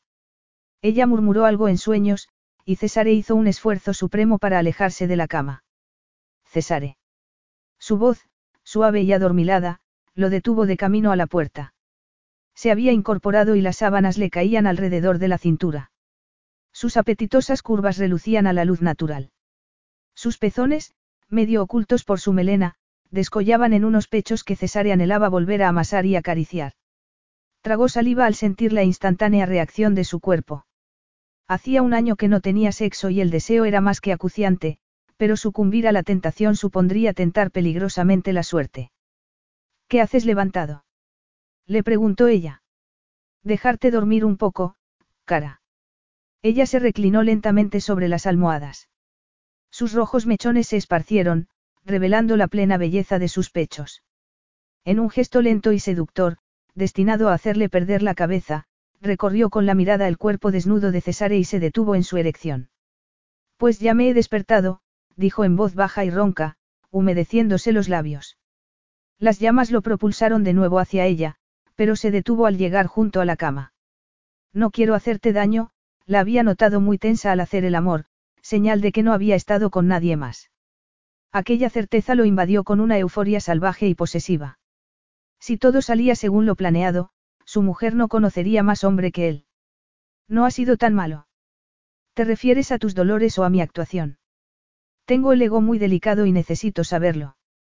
Ella se fijó de nuevo en su erección y sonrió pícaramente. No hay nada delicado en ti, Caro. A César se le encogió el corazón. Era la primera sonrisa verdadera que le había visto a Ava en mucho tiempo, y le dolía pensar que la había perdido sin percatarse siquiera de su pérdida. Sin pensar en lo que hacía, apartó la sábana para tumbarse junto a ella. Al contrario. Me vuelvo tan delicado como un niño cuando me miras así. Así como. Como si fuera el centro de tu mundo. Ava dejó de sonreír. Lo fuiste, Cesare. Durante mucho tiempo lo fuiste.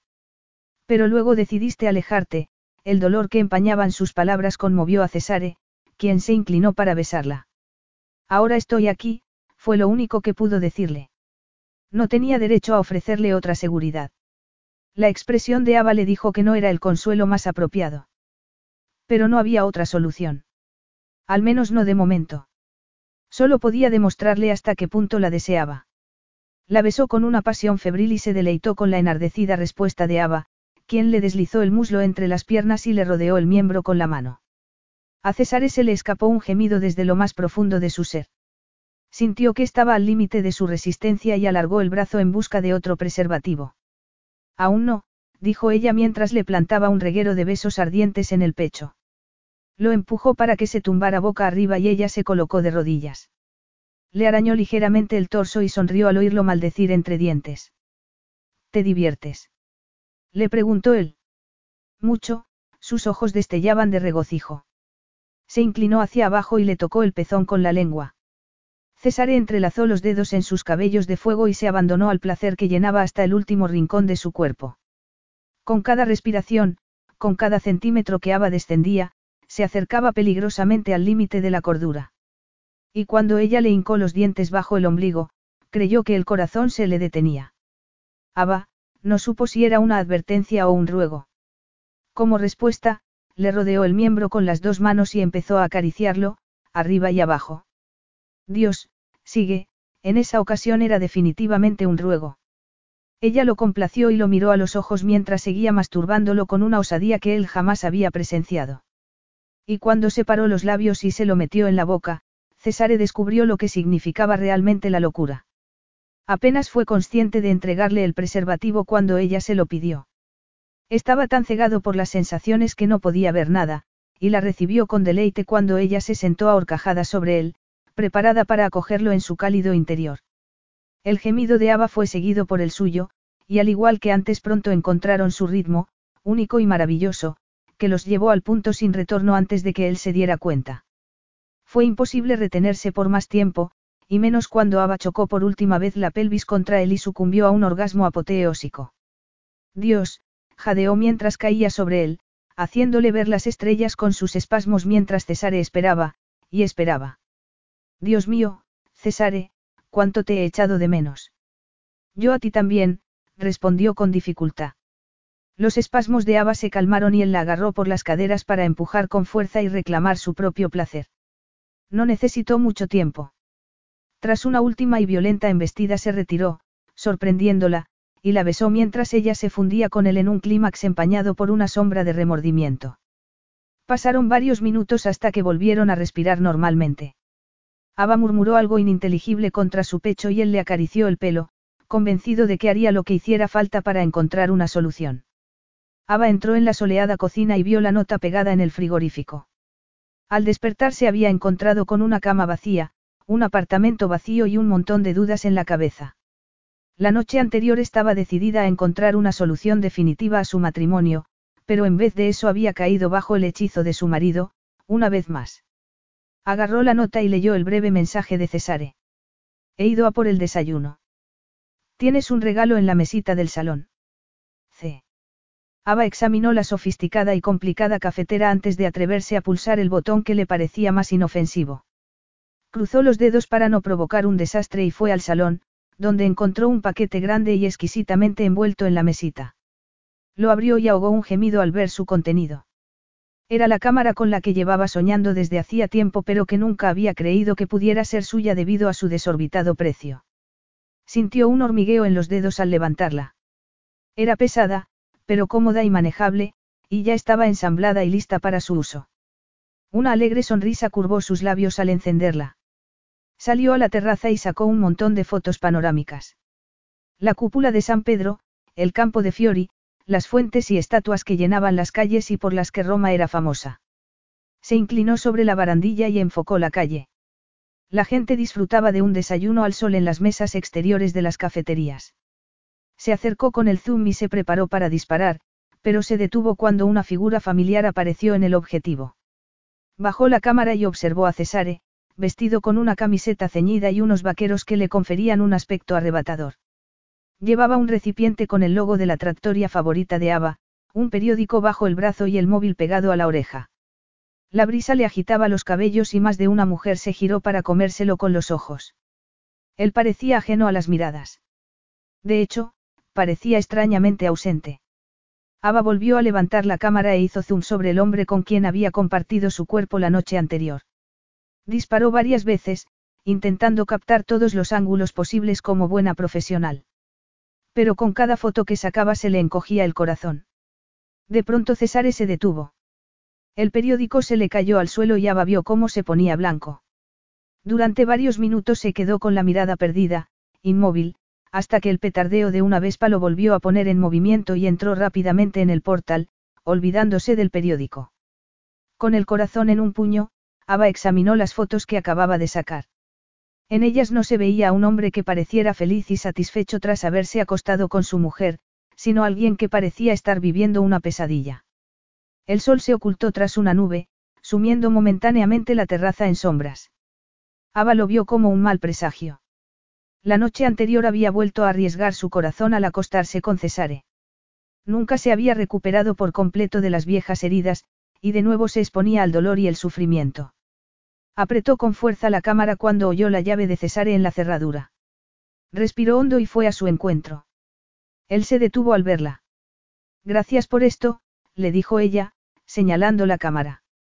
Prego, posó brevemente la mirada en sus pies descalzos. No sabía que me apetecía más, si encontrarte en la cama, o levantada para, en ese caso, sucumbir a la tentación de volver a hacerte el amor. Aunque tampoco hay por qué hacerlo en la cama, el tono seco y apagado de sus palabras sumió a Ava en la desesperanza. No parece que la primera opción te entusiasmara mucho. Él soltó una áspera carcajada mientras se dirigía hacia la cocina. Te aseguro que me habría encantado, cara. Contigo me olvidaría gustosamente de todo a cualquier hora. Entonces, no te arrepientes por lo de anoche. Cesare dejó bruscamente el recipiente y el móvil en la encimera y se giró hacia Ava, deteniéndose a un suspiro de distancia. Anoche exploré tu cuerpo hasta la última peca y grabé en mi mente cada palmo de tu piel.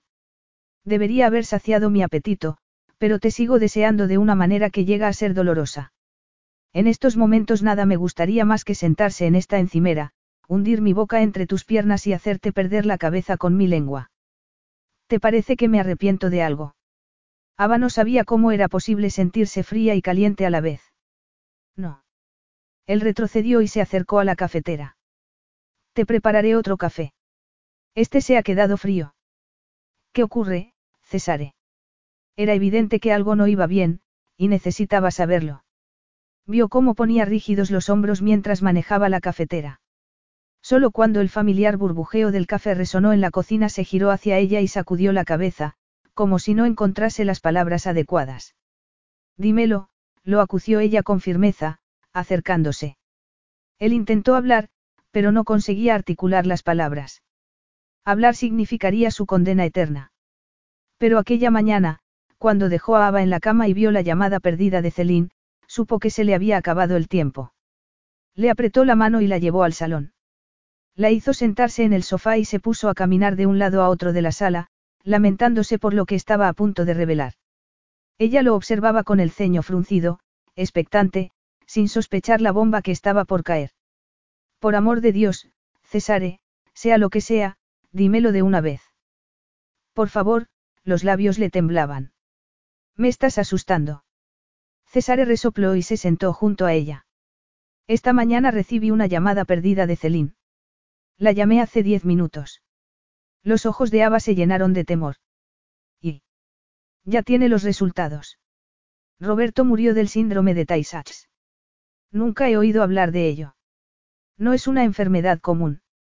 Según Celine, es muy difícil diagnosticarla mientras no aparecen las complicaciones serias. Casi nadie sabe que la padece hasta que es demasiado tarde. Es. Roberto sufrió. Por desgracia, sí. Es una enfermedad horrible. Ella le puso una mano en la mejilla, y él absorbió el roce todo lo que pudo, pues sabía que muy pronto lo perdería para siempre, en cuanto ella supiera toda la verdad. Lo siento mucho, Cesare. Por ti y por Roberto. Ahórrate tu compasión, cara. No la merezco. La mano de Ava tembló ligeramente. ¿Por qué lo dices? Porque el problema no empieza y acaba con Roberto, es un defecto genético que se transmite de padres a hijos. El rostro de Ava se contrajo en una mueca de espanto. Dejó caer la mano y se puso mortalmente pálida. No podía respirar. Unos momentos antes albergaba la esperanza de que pudieran solucionar sus diferencias. Lo último que se esperaba era una revelación semejante. Estás diciendo que, tú y Anna Belle portáis ese gen. Las palabras le abrasaban la garganta. Sí, murmuró él con expresión apesadumbrada. Se lo he transmitido. Pero, es una niña perfectamente sana. Aparte de algún resfriado ocasional y de los traumas del terremoto, no se ha puesto enferma ni un solo día. Y tú tampoco estás enfermo. No, no lo estoy. Ava advirtió algo extraño en su tono. Cesare, me estás ocultando algo. Mis padres portan el gen, de modo que existe una alta probabilidad de que me suceda lo mismo que a Roberto. Tus padres lo sabían. Me gustaría pensar que no nos lo ocultaron deliberadamente ni a Roberto ni a mí. Mi madre se quedó destrozada al morir Roberto, así que no creo que lo supieran. Como ya he dicho, casi nadie sabe que tiene la enfermedad hasta que aparecen los síntomas. Ava se alegró de que no lo hubieran sabido, porque gracias a su ignorancia le habían dado a Cesare y a Annabelle. Pero entonces la asaltó un pensamiento que le heló la sangre. ¿Cómo puede afectar a Annabelle? Es posible que el gen permanezca latente toda su vida, o que mute y se produzcan complicaciones. De la garganta de Ava brotó un angustioso y profundo gemido. Un terror glacial barrió el resto de emociones y la hizo rebelarse contra lo que estaba oyendo. Su hija, su amada hija que había sobrevivido a un terremoto, podía desarrollar una enfermedad mortal. ¿Tú sospechabas algo? Por eso me ocultaste la enfermedad de Roberto. ¿Cuánto tiempo estuvo enfermo? Su estado empezó a deteriorarse hace un año, y se agravó en los últimos seis meses. Conmocionada, se echó hacia atrás. Lo sabías y no me lo dijiste. Cesare alargó los brazos para tocarla, pero ella se apartó. No sabía hasta qué punto su estado era grave. Y solo quería protegerte. No te atrevas a decir que intentabas protegerme. No tenías derecho a ocultarme algo así. ¿Y si Annabelle hubiera enfermado y yo no supiera qué le pasaba? El miedo le atenazaba el corazón. Por Dios, Cesare, ¿y sí? No podía articular las palabras. Él la agarró por los brazos y ella no tuvo fuerzas para intentar zafarse. No pienses así. ¿Por qué no? Es lo que tú has estado haciendo. Al menos ahora entiendo por qué pones esa cara cuando miras a Annabelle. ¿Por qué te esperas lo peor, verdad? Tenía que estar seguro. Por eso retrasé mi regreso a Bali. Roberto se negó a verme, pero hace seis semanas me llamó, estaba muy grave y seguramente se esperaba lo peor. Cuando descubrí el alcance de su enfermedad, me puse en contacto con Celine. Ella intentó convencerlo para que lo viese un especialista, pero Roberto se negó. Era como si hubiera arrojado la toalla, de ahí la sospecha del suicidio. Dios mío. Lo siento, cara. Ella se revolvió para soltarse. No debiste ocultarme todo esto, Cesare. Él asintió con expresión arrepentida. Lo sé, pero quería ahorrarte el dolor. No tenías derecho a cargar con ese peso tú solo. Estábamos a miles de kilómetros de distancia. ¿Y si te hubiera pasado algo? No me pasó nada. Y tú ya tenías bastantes problemas después del terremoto. No quise darte más preocupaciones. No te correspondía a ti decidirlo. César contrajo el rostro en una mueca de pesar. Soy un experto en empeorar las cosas, Roberto se fue a Suiza a aislarse del mundo por mi culpa, y estuvo sufriendo en solitario porque yo no supe cómo llegar hasta él. No, se aisló del mundo porque perdió al amor de su vida y decidió enfrentarse al sufrimiento a su manera, intentó razonar con él, pero Cesare no la escuchaba. Sigo pensando que, si yo no hubiera visto a Valentina en Nueva York, no le habría ofrecido un empleo y Roberto habría sido feliz con ella, habría tenido la familia que tanto deseaba. No puedes controlarlo todo, Cesare. Algunas cosas suceden sin más. El terremoto. Sucedió sin más. Cielo santo, Abba, nuestra hija no debía estar allí. Tuviste ese mercado de Bali, como no voy a pensar que la vida me la estaba arrebatando por lo que le hice a mi hermano. Puedes elegir entre cargar con la culpa el resto de tu vida o convencerte de que no fuiste responsable de lo que le pasó a Roberto. Aunque no estabais unidos, intentaste ayudarlo y tomaste a la mujer a la que amaba bajo tu protección. Y respecto a Annabelle, la vida no nos la arrebató. La encontramos. Sí, y mira a que la he condenado de por vida. Tienes que aceptar que no soy bueno para ti. Nunca lo he sido, y... ¿Y qué? ¿Vas a volver a marcharte? No. No puedo marcharme. Annabelle es lo más importante de mi vida. Mi carne y mi sangre. Ava apenas podía respirar por el nudo que se le había formado en el pecho. Y como Annabelle y yo somos inseparables tienes que aguantarme a mí también, no. Yo no he dicho eso, ella se levantó y lo mismo hizo él. ¿A dónde vas? No puedo seguir aquí, se pasó una mano por el pelo, incapaz de sofocar el terror que le revolvía el estómago. No puedes irte. La agarró de los brazos. Tenemos que hablar de lo que pasará ahora y... Necesito tomar el aire y pensar, él la agarró con fuerza. Suéltame. Por favor, Ava. Quédate. ¿Por qué? Preguntó con voz débil, pues no quería albergar vanas esperanzas. ¿Por qué quieres que me quede? Porque eres mi mujer. Juré protegerte y creía estar haciendo lo correcto al no angustiarte con lo de Roberto. Ava apenas conseguía mantenerse en pie, tal era el sufrimiento que la invadía. También juraste otras cosas, Cesare. ¿O es que lo has olvidado? Ninguno de los otros votos era tan importante como tu protección, un tono extraño alteró su voz, y a Ava se le aceleró el corazón mientras intentaba descifrar su expresión. Pero su rostro era un muro impenetrable. No, supongo que para ti no lo eran, no podía soportar su fría mirada por más tiempo. Se dio la vuelta y él no intentó detenerla. Se puso unos pantalones de lino blancos y una camiseta azul sin mangas, se recogió el pelo y se colgó la cámara al cuello. Al volver al salón encontró a Cesare donde lo había dejado, con una taza de café en la mano y el rostro inexpresivo. Al verla dejó la taza y se dirigió hacia ella, pero Ava retrocedió. ¿A qué hora traerán tus padres a Annabelle? Después de comer, pero puede ser antes, si quieres. Después de comer está bien. Estaré de regreso para entonces, se encaminó hacia la puerta, pero se detuvo cuando él echó a andar junto a ella. ¿Qué haces? Acompañarte. Ni hablar. Ya te he dicho que necesito tomar el aire. Seguro que ahí fuera hay suficiente aire para los dos. Quiero decir sola. De eso nada. Estás muy afectada por lo que te acabo de contar, y aunque yo sea la última persona que quieras tener cerca, sigue siendo mi responsabilidad. ¿Cómo? ¿Acaso tus guardaespaldas no son capaces de hacer su trabajo? ¿Para qué delegar una tarea que yo puedo hacer mejor? Ahora quieres jugar a ser el marido atento. Me casé contigo. Yo soy el responsable de todo esto, y ni loco voy a abandonarte ahora para que lo afrontes tú sola. Lo superaremos juntos. Llámame egoísta si quieres, pero pienso que, si me quedo contigo, podrás perdonarme antes. Y, quién sabe, si consigo salvarte de los peligros que acechan ahí fuera, tal vez gane algunos puntos extras. Ava agarró la cámara. Al ver la angustia de César se le alivió un poco la presión del pecho. No va a ser tan fácil, Césare. Para serte sincera, ni siquiera sé lo que siento ahora mismo. Pues no hablemos más y limitémonos a pasear, de acuerdo. Pasó a su lado y abrió la puerta. Con un suspiro de resignación, Ava salió y esperó mientras él llamaba al ascensor. Estuvieron caminando una hora en silencio.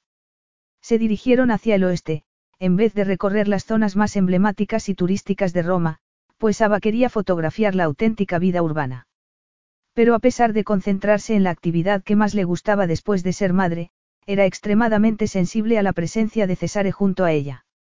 Sabía que estaba sufriendo y anhelaba ofrecerle consuelo, pero su propia conmoción se lo impedía. En un momento dado, estando el sol en lo alto del cielo, Cesare la llevó a una pequeña tienda y le compró un sombrero de paja, protector solar y una botella de agua. Ava ahogó un gemido cuando él se echó un pegote de crema en los dedos y se la aplicó en los brazos y la cara. No quiero que te quemes, se limitó a responder cuando ella lo miró inquisitiva.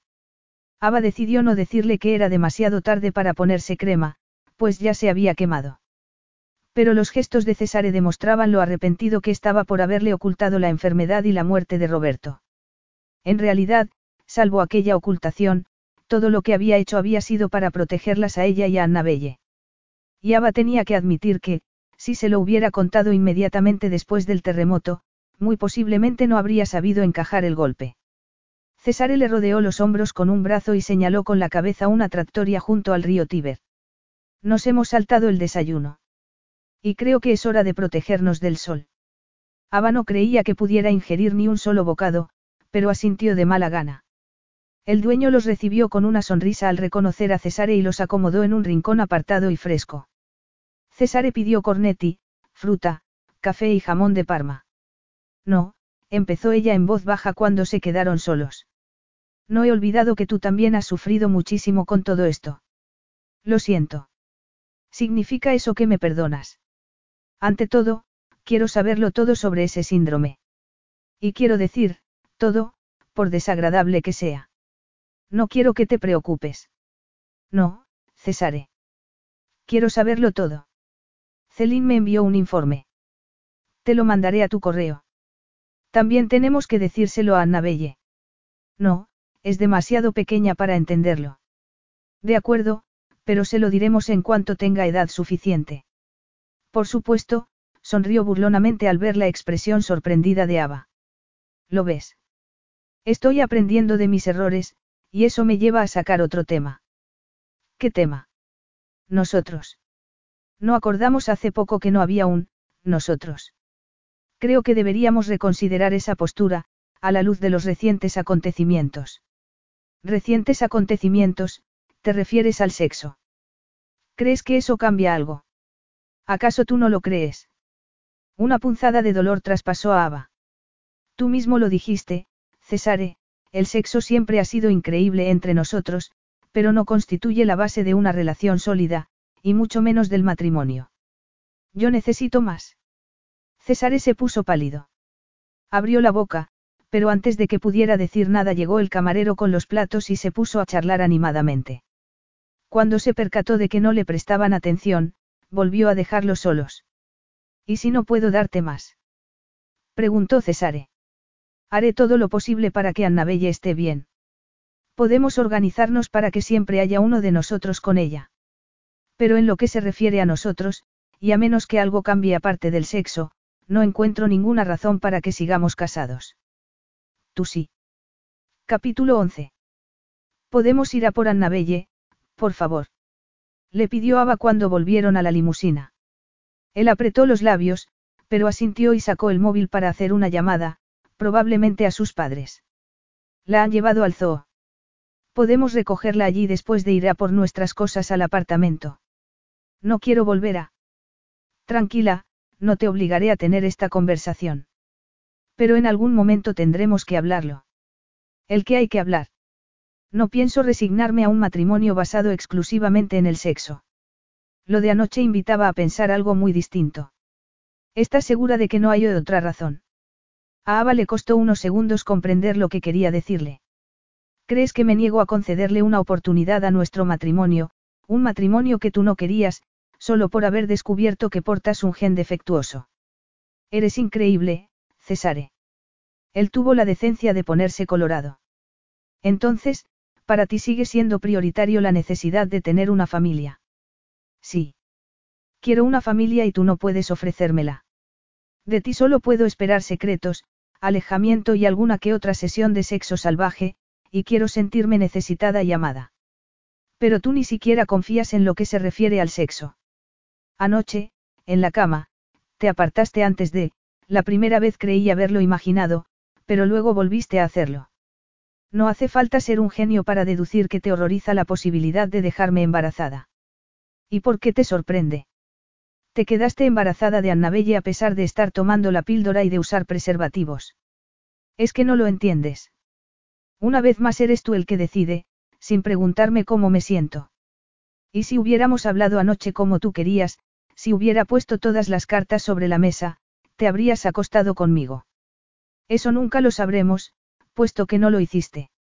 Por todos los santos, de verdad estás condenando nuestro matrimonio solo por no haber eyaculado dentro de ti. ¿Cómo puede ser tan rastrero? Estoy condenando nuestro matrimonio porque tú nunca has confiado lo suficiente en mí para contarme lo que realmente importa. Te lo he contado todo. ¿Y eso cómo lo sé? Ni siquiera me contaste que Roberto había muerto. Tuve que sacarte la verdad a la fuerza. Tu machismo puede resultar excitante durante un tiempo, pero al final acaba cansando. Sobre todo cuando no soy una mujer frágil e indefensa que se asusta de su propia sombra. Admítelo, Cesare. Sigues intentando protegerme a toda costa. Y eso duele. Sintió un ligero alivio al ver que habían llegado al apartamento, pero cuando recibió un mensaje al móvil se enfureció todavía más. Cielo santo. Por lo que más quieras, dile a Gata Marinello que no vas a ir a la boda de su hijo antes de que la mate. Él sacó su móvil del bolsillo y tecleó un breve mensaje en silencio. Ya está. Justo entonces el móvil de Ava recibió otro mensaje. El contenido la dejó boquiabierta. ¿Vas a ir a la boda? Él la miró con una expresión triunfal y decidida. Así es. Me temo que no te vas a librar de mí tan fácilmente, mía bella Moglie. Una hora más tarde recogieron a Annabelle, y mientras Ava escuchaba el alegre parloteo de la niña sobre los animales que había visto en el zoo, Cesare se apartó para hablar con sus padres. Ava se compadeció de ellos al ver sus caras. ¿Cómo están tus padres?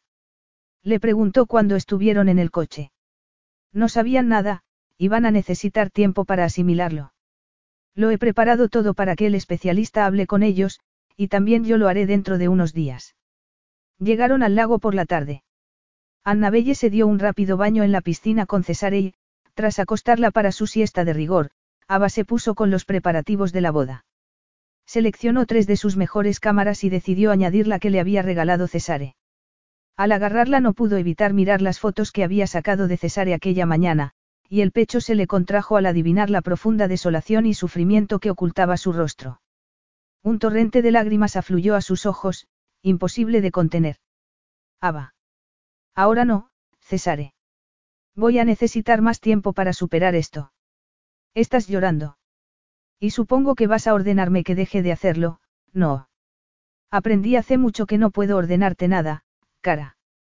Pero me gustaría que me dijeras por qué lloras y que juntos podamos superarlo, se sentó a su lado y le quitó la cámara para observar las fotos. Estás sufriendo por mí y por nosotros. Nada me gustaría más que aliviar ese sufrimiento, pero he aprendido que se trata de tu dolor y que tendrás que superarlo por ti misma. Deja de provocarme con la promesa del hombre con el que creí haberme casado. No puedo soportarlo. Él esbozó una triste sonrisa. Lo superaremos, cara. No sé cómo. El día que llegaste firmamos una tregua, ¿recuerdas? Aunque en los últimos días no la hayamos respetado del todo. Te propongo que retomemos la tregua, al menos hasta después de la boda de Marinello. Nos iremos de aquí y pasaremos unos días en la Toscana, de acuerdo. Ava recibió con agrado la perspectiva de poder darse un respiro y no tener que tomar una decisión inmediata sobre su matrimonio, aunque supiera que solo era una medida temporal. De acuerdo. Vene. Le he dicho a Lucia que nos sirva la cena temprano. Está preparando tu plato favorito, fettuccine y fungi. Y espero que esta vez comas algo. A Ava le rugió el estómago. Cesare la soltó, riendo, y se fue a despertar a Annabelle. Ava lo siguió con la mirada hasta perder de vista sus anchos hombros e imponente figura, consciente de lo que se exponía a perder si decidía romper con él.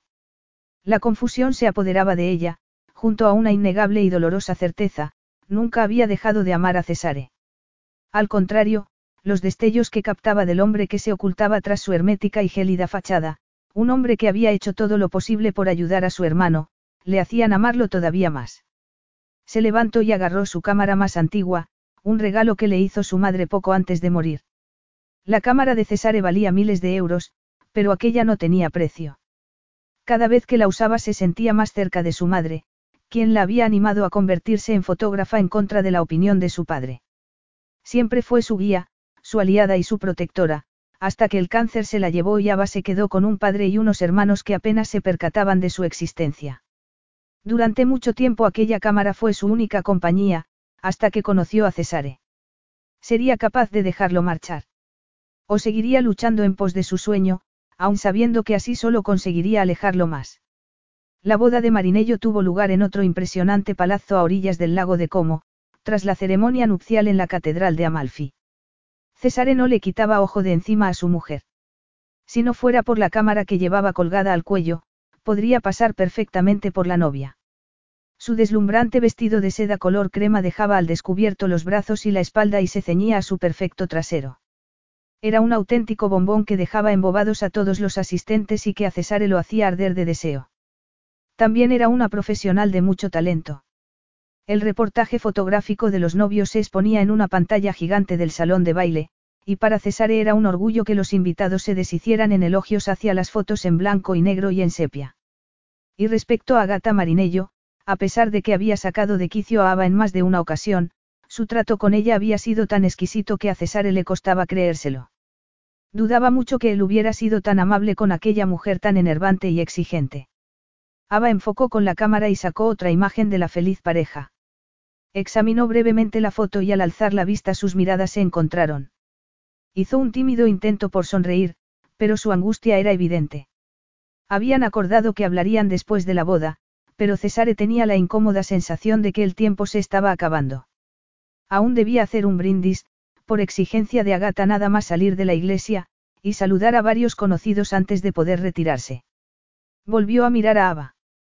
Estaba en cuclillas fotografiando a Annabelle y a su nueva amiguita, que posaban ante ella. En esa ocasión sonreía de verdad, y Cesare no pudo evitar sonreír también. Pero un segundo después volvió a verse invadido por una extraña y acuciante necesidad que nada tenía que ver con el sexo. Si no hacía algo cuanto antes, perdería a su mujer. Se levantó y dio unos golpecitos en la copa de champán con una cucharilla de plata. Aún era pronto para soltar su discurso, cielos, tenía cosas más importantes que hacer. Una vez captada la atención de todos, se devanó los sesos para encontrar las palabras apropiadas y consiguió hacer un brindis razonablemente coherente por los novios. Cumplido su deber, abandonó la mesa de los VIP y fue directamente hacia su esposa. Creo que el primer baile es mío, la agarró por la cintura cuando el cuarteto de cuerda comenzaba a tocar. Cesare, estoy trabajando. Y yo soy el invitado de honor. Si elijo bailar con la fotógrafa de la boda, tengo derecho a hacerlo. La estrechó entre sus brazos y sintió una profunda satisfacción cuando ella se apretó contra él. Embriagado por su particular fragancia, le rozó el lóbulo de la oreja con los labios. Me muero porque esto acabe de una vez. Aún queda una hora, por lo menos. Y luego es la fiesta. Cesare frunció el ceño y masculló unas palabras de disgusto que hicieron reír a Ava. Ya tengo casi todas las fotos que necesito. Solo me quedan por sacar unas cuantas de la novia cuando se ponga su vestido de noche. Agata ha insistido en que quiere ser ella la que fotografíe a los novios partiendo para su luna de miel, así que no tengo que quedarme hasta el final. Ya sé que tenemos que esperar hasta después de la boda para hablar, pero, no poder estar contigo me está volviendo loco. Te echo terriblemente de menos en mi cama. Ella separó los labios con un débil gemido y se tambaleó ligeramente al sentir la reacción corporal de Cesare, lo que él empleó como excusa para acercarla más y ver cómo se ponía colorada. Creía que, lo dejaríamos todo en suspenso hasta que nos fuéramos a la Toscana, incluido el sexo. Un pequeño anexo en nuestro acuerdo que pienso eliminar en cuanto salgamos de aquí. La expresión de Ava le provocó la misma inquietud que había sentido antes. Y el sexo vendría acompañado de alguna clase de compromiso. ¿A qué compromiso te refieres? Me harás el amor de verdad o, harás lo que hiciste en Roma. Un estremecimiento sacudió a Cesare. ¿De verdad significa tanto para ti? El rostro de Ava se encendió como si hubieran prendido miles de velas, pero le sostuvo la mirada sin pestañear. ¿Y si te dijera que sí? ¿Y si te dijera que cuando estábamos casados? Aún seguimos casados, la interrumpió él. Le agarró la mano izquierda y le besó el dedo donde debería estar el anillo. Lo que quiero decir es, ¿y si te dijera que para mí es importante porque en aquel momento, cuando perdiste el control en mis brazos, fue cuando más cerca me sentí de ti, y que cuando me lo arrebataste sentí que te había perdido por completo. Cambiarías de opinión si te lo dijera. César se quedó helado, cuando ella se apartó no tuvo la fuerza para detenerla. Lo suponía, murmuró, y se alejó rápidamente, dejándolo en la pista de baile. Cesare no volvió a tener ocasión de hablar con ella hasta que Ava sacó la última foto y llegó la hora de marcharse. Anna Belle no paraba de hablar en el coche sobre sus nuevos amigos, por lo que Cesare se vio obligado a esperar hasta que llegaron a casa y su hija se quedó dormida. Ava la llevó a la cama y él permaneció al pie de la escalera. El nudo que sentía en el estómago lo acuciaba a ir tras ellas y abrazarlas para no volver a perderlas nunca más, pero sofocó el impulso y se dirigió hacia su estudio. Tenía que llevar a cabo la decisión que había tomado aquella mañana. Era la única manera de garantizar la seguridad de su familia. Diez minutos después resoplaba con impaciencia al teléfono. Te he dado todos los datos pertinentes, sí, y le he dado muchas vueltas. Puedes encargarte de ello enseguida o no. Las protestas que llegaban del otro lado de la línea lo irritaron todavía más. Se levantó y se acercó a la ventana con el teléfono pegado a la oreja. No, no necesito que me vea ningún loquero. Sé muy bien lo que quiero y confío en ti para llevarlo a cabo, no, mi decisión es definitiva, no quiero tener más hijos. El gemido ahogado que sonó a sus espaldas fue el sonido más espantoso que había oído en su vida. Y antes de girarse y ver a una haba mortalmente pálida en la puerta, supo que la había perdido. Capítulo 12. Ava se vio invadida por unos espasmos incontrolables. Incapaz de respirar, la falta de oxígeno hacía que la cabeza le girase frenéticamente.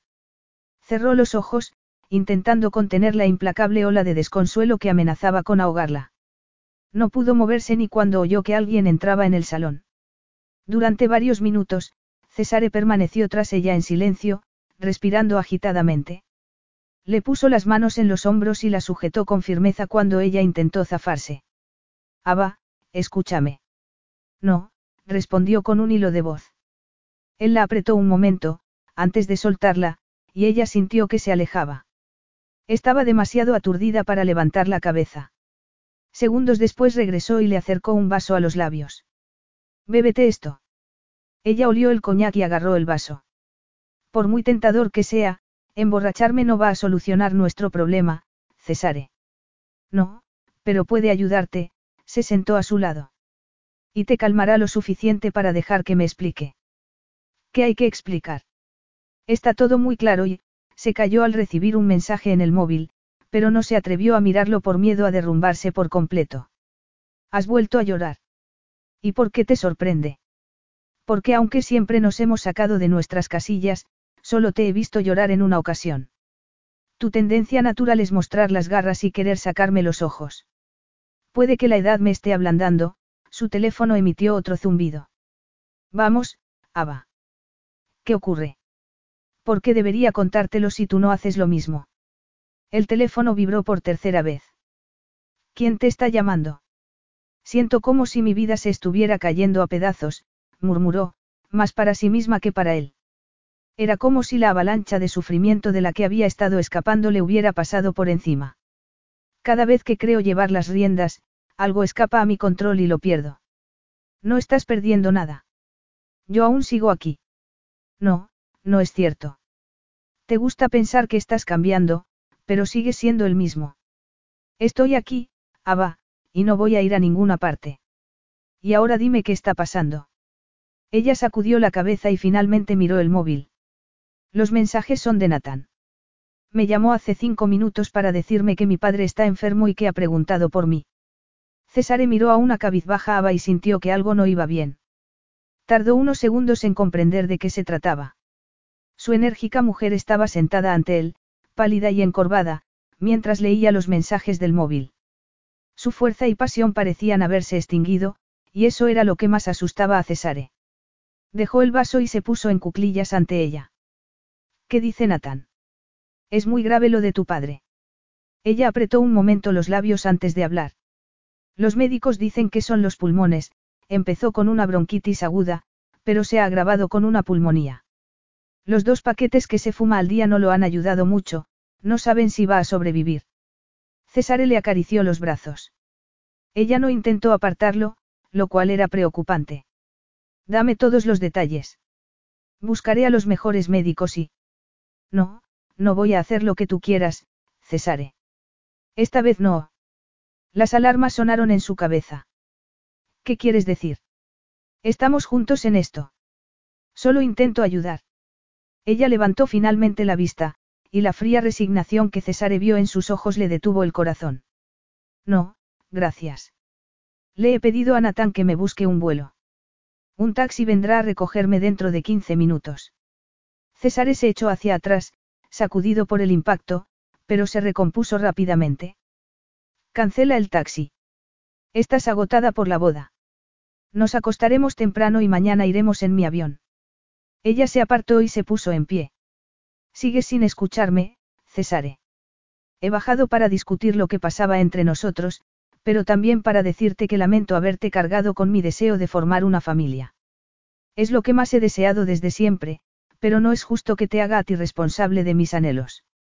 Confiaba en que pudiéramos encontrar un compromiso para estar juntos, por desgracia, no hay esperanza para nosotros. Si la hay. ¿Sabes por qué siempre he querido tener una familia? ¿Por qué perdiste a tu madre cuando eras muy pequeña? No solo por eso. Mi padre nunca me había prestado mucha atención, pero después de la muerte de mi madre fue como si yo hubiera dejado de existir para él.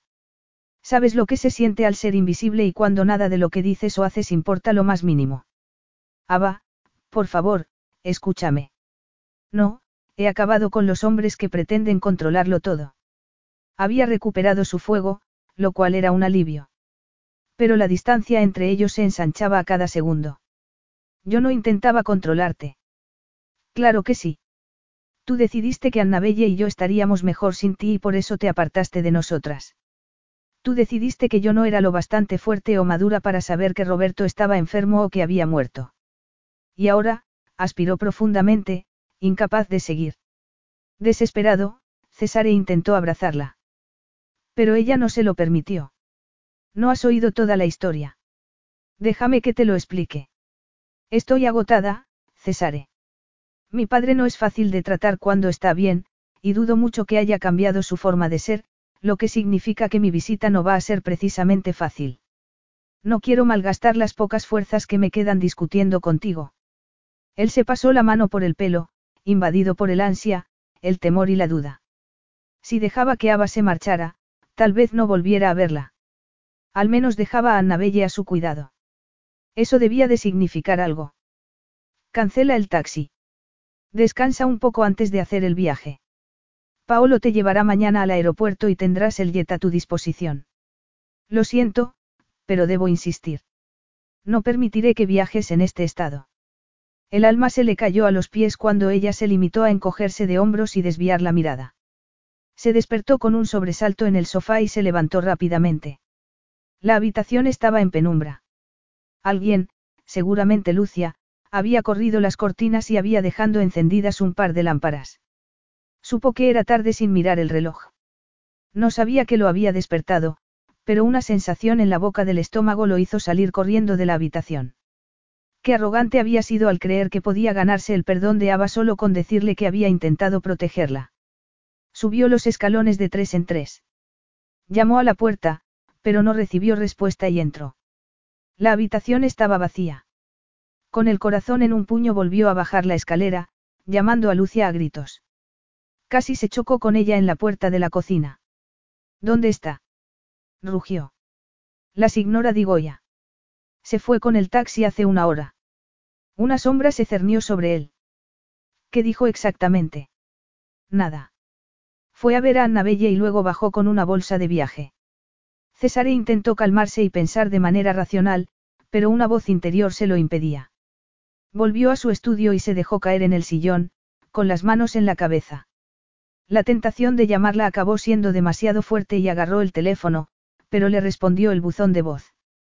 Volvió a intentarlo al cabo de un minuto, con el mismo resultado. Al cabo de media docena de intentos, dejó un mensaje. Dos horas después volvió a probar. Y cuando la voz grabada de Ava lo invitó a dejar un mensaje, dijo lo único que pudo pensar. Un tiempo frío y lluvioso recibió a Ava en Inglaterra, a pesar de estar a principios de agosto. Era muy tarde, pasada medianoche, cuando detuvo el coche alquilado frente a una casa semiadosada a las afueras de Southampton. La luz que salía del que había sido el dormitorio de Nathan le inspiró algo de confianza. Los ojos de su hermano se iluminaron al verla. Ava, has venido, la envolvió en un fuerte e inesperado abrazo. ¿Creías que no vendría? Le preguntó ella, sorprendida por el gesto. No estaba seguro. Me dijiste que lo pensarías y no respondiste a mis llamadas. Estás despierto. Tengo que hablar con él, antes de perder el poco valor que la había acompañado hasta allí. Del piso superior llegó una tos seca y prolongada, seguida por un agónico resuello. Lo está pasando muy mal, dijo Nathan. Sobre todo por las noches. El teléfono empezó a sonar, y Ava sintió curiosidad por saber quién llamaba a esas horas. ¿Es tu marido? Lleva dos horas llamando cada diez minutos. Debo responder. Ella asintió y esperó a que Nathan contestara y le pasara el teléfono. Hola, Cesare. Ava, ¿estás bien? Parecía preocupado, pero su tono era tan firme y sereno como siempre y alivió un poco la angustia de Ava.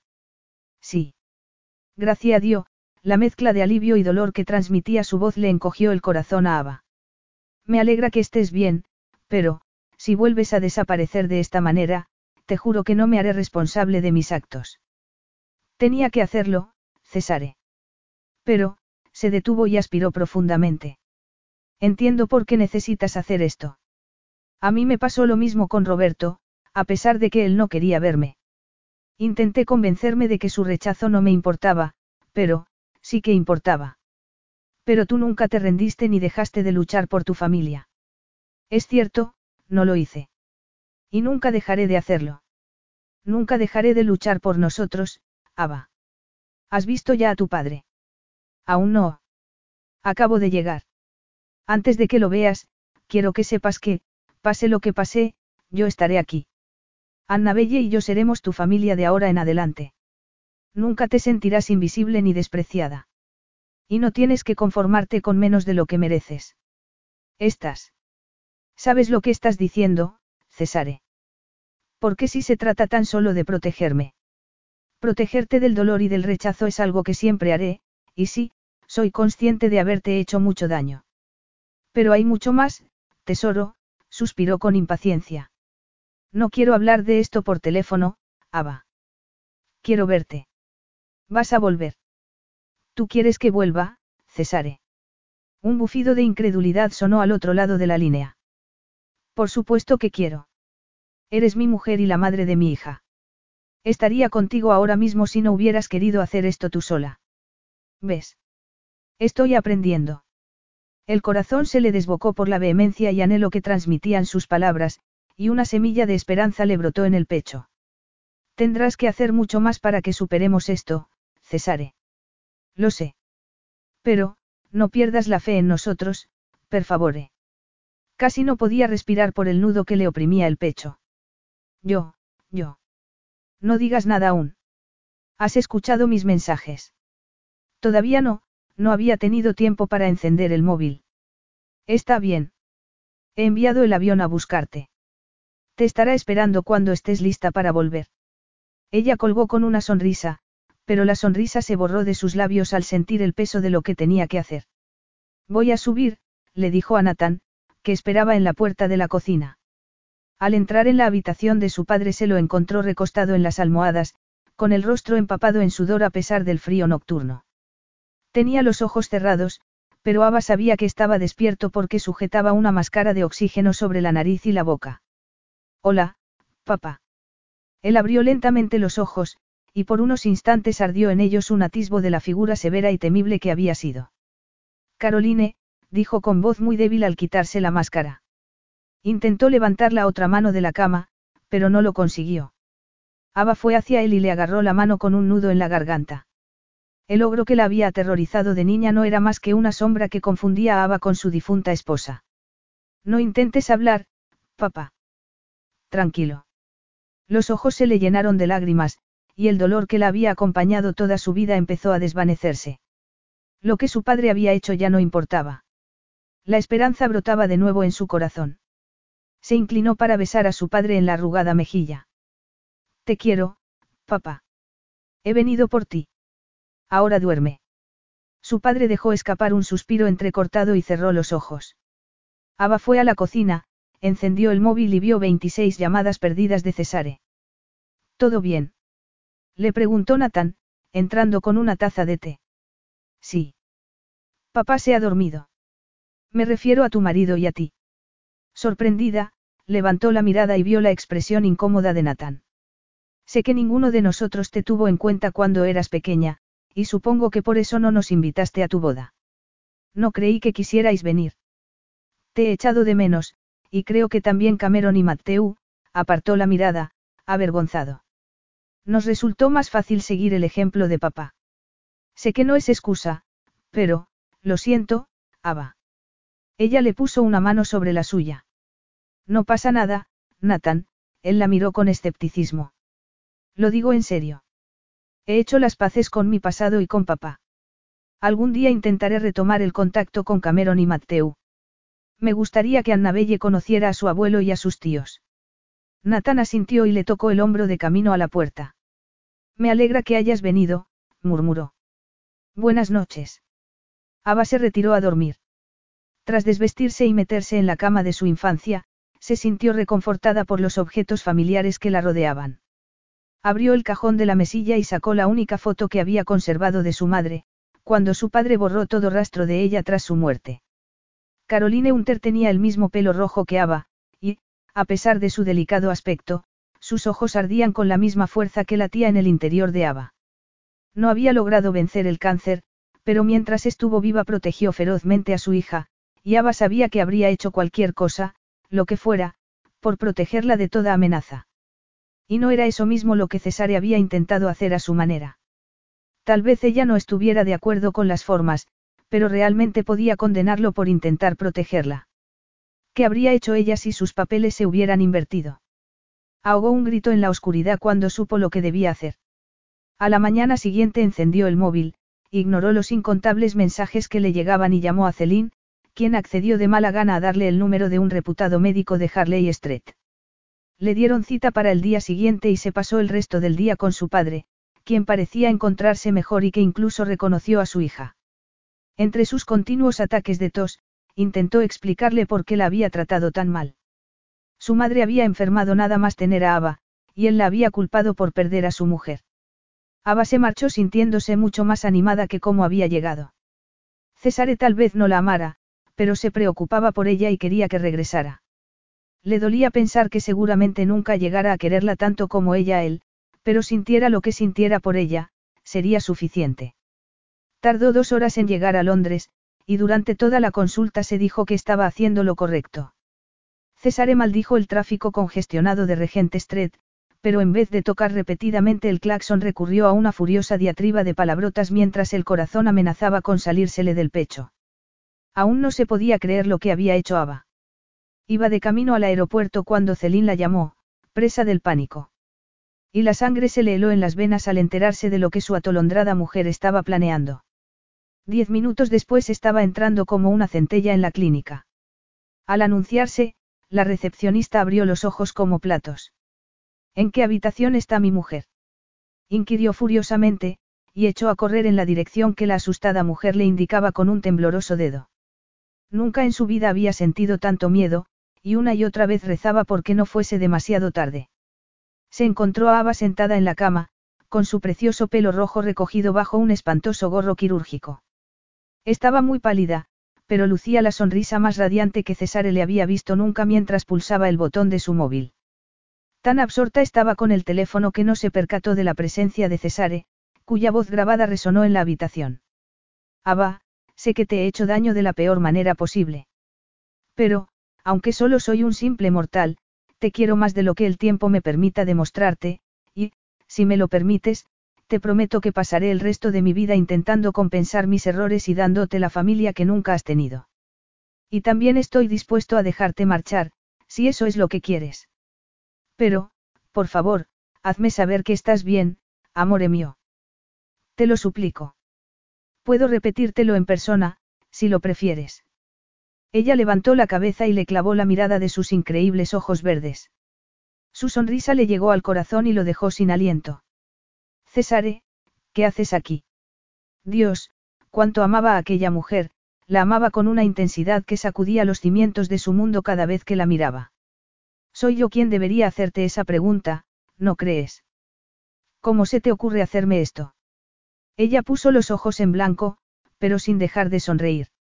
Sabía que solo era cuestión de tiempo que todo girara en torno a ti, le tendió la mano y él tragó saliva mientras le daba las gracias al cielo. Se acercó a la cama con las piernas temblándole y agarró la mano de Ava. Suspiró de alivio al sentir su calor y se la llevó a la boca. Dime que no lo has hecho. Todavía no. Jamás. Intentó contener las emociones que lo sacudían por dentro, pero era imposible. Por el amor de Dios, Ava, ¿por qué quieres hacerlo? Por la misma razón que te llevó a ti a buscar la manera de que estuviéramos juntos. ¿Qué ibas a decirme la semana pasada, en Roma, antes de que llamara Celín? Iba a decirte que no aceptaría el divorcio. No tenía otra solución inmediata, pero estaba dispuesto a hacer lo que hiciera falta para teneros a ti y a Annabelle conmigo. Y por eso estabas dispuesto a darme lo que quería, él asintió. Bien, pues yo también estoy dispuesta a hacer lo que sea necesario. La igualdad ante todo. Pero no es un problema tuyo, cara. Enfermedades aparte, lo que pasó con Roberto y Valentina me hizo reprimir mis verdaderos deseos. Tú y Annabelle sois lo más preciado que tengo y a punto he estado de perderos a las dos, tuvo que detenerse para respirar. He aceptado que no supe ayudar a Roberto cuando estaba sufriendo, y es algo con lo que tendré que vivir. Esté donde esté, seguro que se encuentra en paz, dijo ella. Y algún día yo también lo estaré. Pero no a costa de mi familia. Y desde luego no voy a permitir que te cargues este peso sobre los hombros. Ava sintió una punzada de remordimiento. Yo tampoco estoy libre de culpa. Tenías razón al decirme que te había endosado mi deseo de formar una familia. Después de morir mi madre, lo único que me mantenía en pie era el sueño de tener una familia perfecta. Era como una de esas mujeres solitarias que se sientan en una cafetería a ver pasar las parejas y que escriben los nombres de sus maridos e hijos imaginarios en una servilleta. Pero entonces apareciste tú y, en vez de pararme a pensar en lo que tú querías, me concentré por entero en hacer realidad mi sueño. Y al no recibir lo que quería, empecé a despreciarte, lo miró fijamente a los ojos, desnudando su corazón y su alma. Lo siento. César la abrazó con fuerza y la besó hasta dejarlos a ambos sin aliento. Te perdono si me concedes una vida para que os compense a ti y a Annabelle por todo el tiempo que he perdido con vosotras. Una vida. Sí, y no es negociable, recorrió la habitación con la mirada. Como tampoco lo es esta locura. Pero tú ya te has sacrificado bastante por esta familia. ¿Cómo? Marchándome y dejando que te ocuparas tú sola de nuestra hija. ¿Qué clase de sacrificio es ese? Estaba tan obsesionada con encontrar a la familia perfecta que no quise ver que tú también luchabas con tus demonios internos. Quería que fueras perfecto para mí, pero cuando te oí decir por teléfono que no querías tener más hijos, estabas dispuesto a negarte la posibilidad de volver a ser padre solo para estar con nosotras. ¿No te parece un sacrificio enorme? Pensaba hablarlo antes contigo. No estaba preparado para perderte. A pesar de lo que te dije en ese mensaje, no lo estoy ni lo estaré jamás. Pero no puedo arriesgarme a que otro hijo mío herede la enfermedad. Pues entonces déjame hacer esto. Por nosotros. Ya es hora de que aligeres tu carga. De ninguna manera. No vas a hacerte una ligadura de trompas, y no quiero ni oír hablar de la histerectomía. Cesare. He dicho que no y no hay más que hablar. ¿Sabes? Creo que no se le puede gritar a una paciente. Cesare no supo si besarla o zarandearla. Se contentó con quitarle el horrible gorro de plástico y acariciarle el pelo. Cuando Celine me llamó para decirme lo que ibas a hacer, llamé al médico y modifiqué ligeramente el procedimiento a seguir. No, no me mires así. Esto hay que discutirlo como una pareja normal. Y luego haremos las cosas a mi manera. Vas a hacerte una vasectomía, no era una pregunta, porque veía la decisión en sus ojos. Mi querida esposa, es algo que ya tenía decidido desde hacía tiempo. Lo pensaré si repites el mensaje que me dejaste en el teléfono. ¿Cuál de ellos? En el que me dices lo que sientes por mí. En todos te digo lo que siento por ti. Todos y cada uno de ellos acaban de la misma manera, diciéndote lo mucho que te quiero. Ava se quedó boquiabierta, y él no pudo resistirse a besarla. Por favor, dímelo otra vez, le suplicó al despegar los labios. Su ruego conmovió tanto a Cesare que a punto estuvo de echarse a llorar. Te quiero, Ava. Y me pasaré el resto de mis días demostrándotelo. Yo también te quiero, tanto que el corazón me va a estallar. Cesare la miró con una adoración absoluta, le tomó el rostro entre las manos y le apartó suavemente las lágrimas que caían por sus mejillas. No llores, amore, no soporto verte llorar. Pues tendrás que acostumbrarte, porque pienso llorar muy a menudo. Pero solo serán lágrimas de felicidad, ¿verdad? Tal vez. No te prometo nada, a lo mejor me pongo a chillar de felicidad. Hagas lo que hagas, yo estaré a tu lado, amándote. El corazón de Ava se desbocó de tal manera que los médicos pensarían que estaba sufriendo un infarto. Cesare volvió a besarla y siguió haciéndolo hasta que la enfermera llamó a la puerta. La escena indecente con que se encontró la hizo dudar antes de atreverse a interrumpirlos. El doctor lo está esperando, señor Digoya. Si es tan amable de acompañarme. Ava lo agarró del brazo cuando Cesare se disponía a alejarse. Lo siento, cambio de planes. Nos marchamos los dos. Cesare la miró con el ceño fruncido. Ava. Si yo no me someto a la intervención, tú tampoco. Encontraremos otra manera. Juntos. De acuerdo. Los ojos de César brillaron de amor y determinación. Juntos. Epílogo. ¿Estás bien? Le susurró César al oído mientras veían acercarse el todoterreno por el camino de entrada. No. Una risa profunda y masculina le acarició el lóbulo de la oreja. ¿Por qué no puede ser como las otras mujeres y decir, sí, estoy bien, gracias? Ella sonrió y se giró hacia él. ¿Y eso qué tendría de divertido? Para empezar, me causarías menos disgustos, le agarró los dedos y le besó el anillo de esmeralda que había vuelto a ponerle el día que fue a buscarla a Londres. Ella le puso la mano sobre el corazón y se regocijó con su gemido ahogado. Te entiendo, cuando se disponía a retirar la mano, él se la cubrió con la suya y miró por encima de su cabeza hacia el vehículo que se aproximaba. ¿Crees que les gustaremos? Le preguntó con un dejo de ansiedad en la voz. Ava estaba maravillada con el cambio que había experimentado el hombre fuerte e imperturbable con el que había renovado sus votos seis meses antes. Cesare no había perdido ni un ápice de su seguridad, pero se había vuelto más abierto y natural a la hora de expresar sus sentimientos, y eso hacía que Ava lo amara mucho más de lo que nunca hubiera creído posible. Habían acordado que se hiciera la vasectomía, pues a Cesare lo aterraba la idea de transmitir la enfermedad de tay a posibles descendientes, pero solo después de que Ava insistiera en la terapia genética y en que depositara su semilla en un banco de esperma. También había planteado la posibilidad de una vasectomía reversible. De modo que, pasara lo que pasara, había esperanza para seguir adelante. Aunque, por el momento, ya habían tenido sus diferencias con la decisión que habían tomado juntos. Cesare, los niños tienen seis meses. La probabilidad de que se enamoren de ti a primera vista es muy, muy alta, te lo aseguro. El vehículo se detuvo y Cesare se adelantó para recibir a las dos mujeres que descendían. Las dos se derritieron en cuanto vieron su sonrisa. Ni siquiera las monjas eran inmunes al encanto de su marido, pensó Ava mientras bajaba los escalones para saludar a las dos monjas que dirigían el orfanato de Amalfi. Tras las presentaciones de rigor, se atrevió a echar un vistazo a las sillitas del asiento trasero.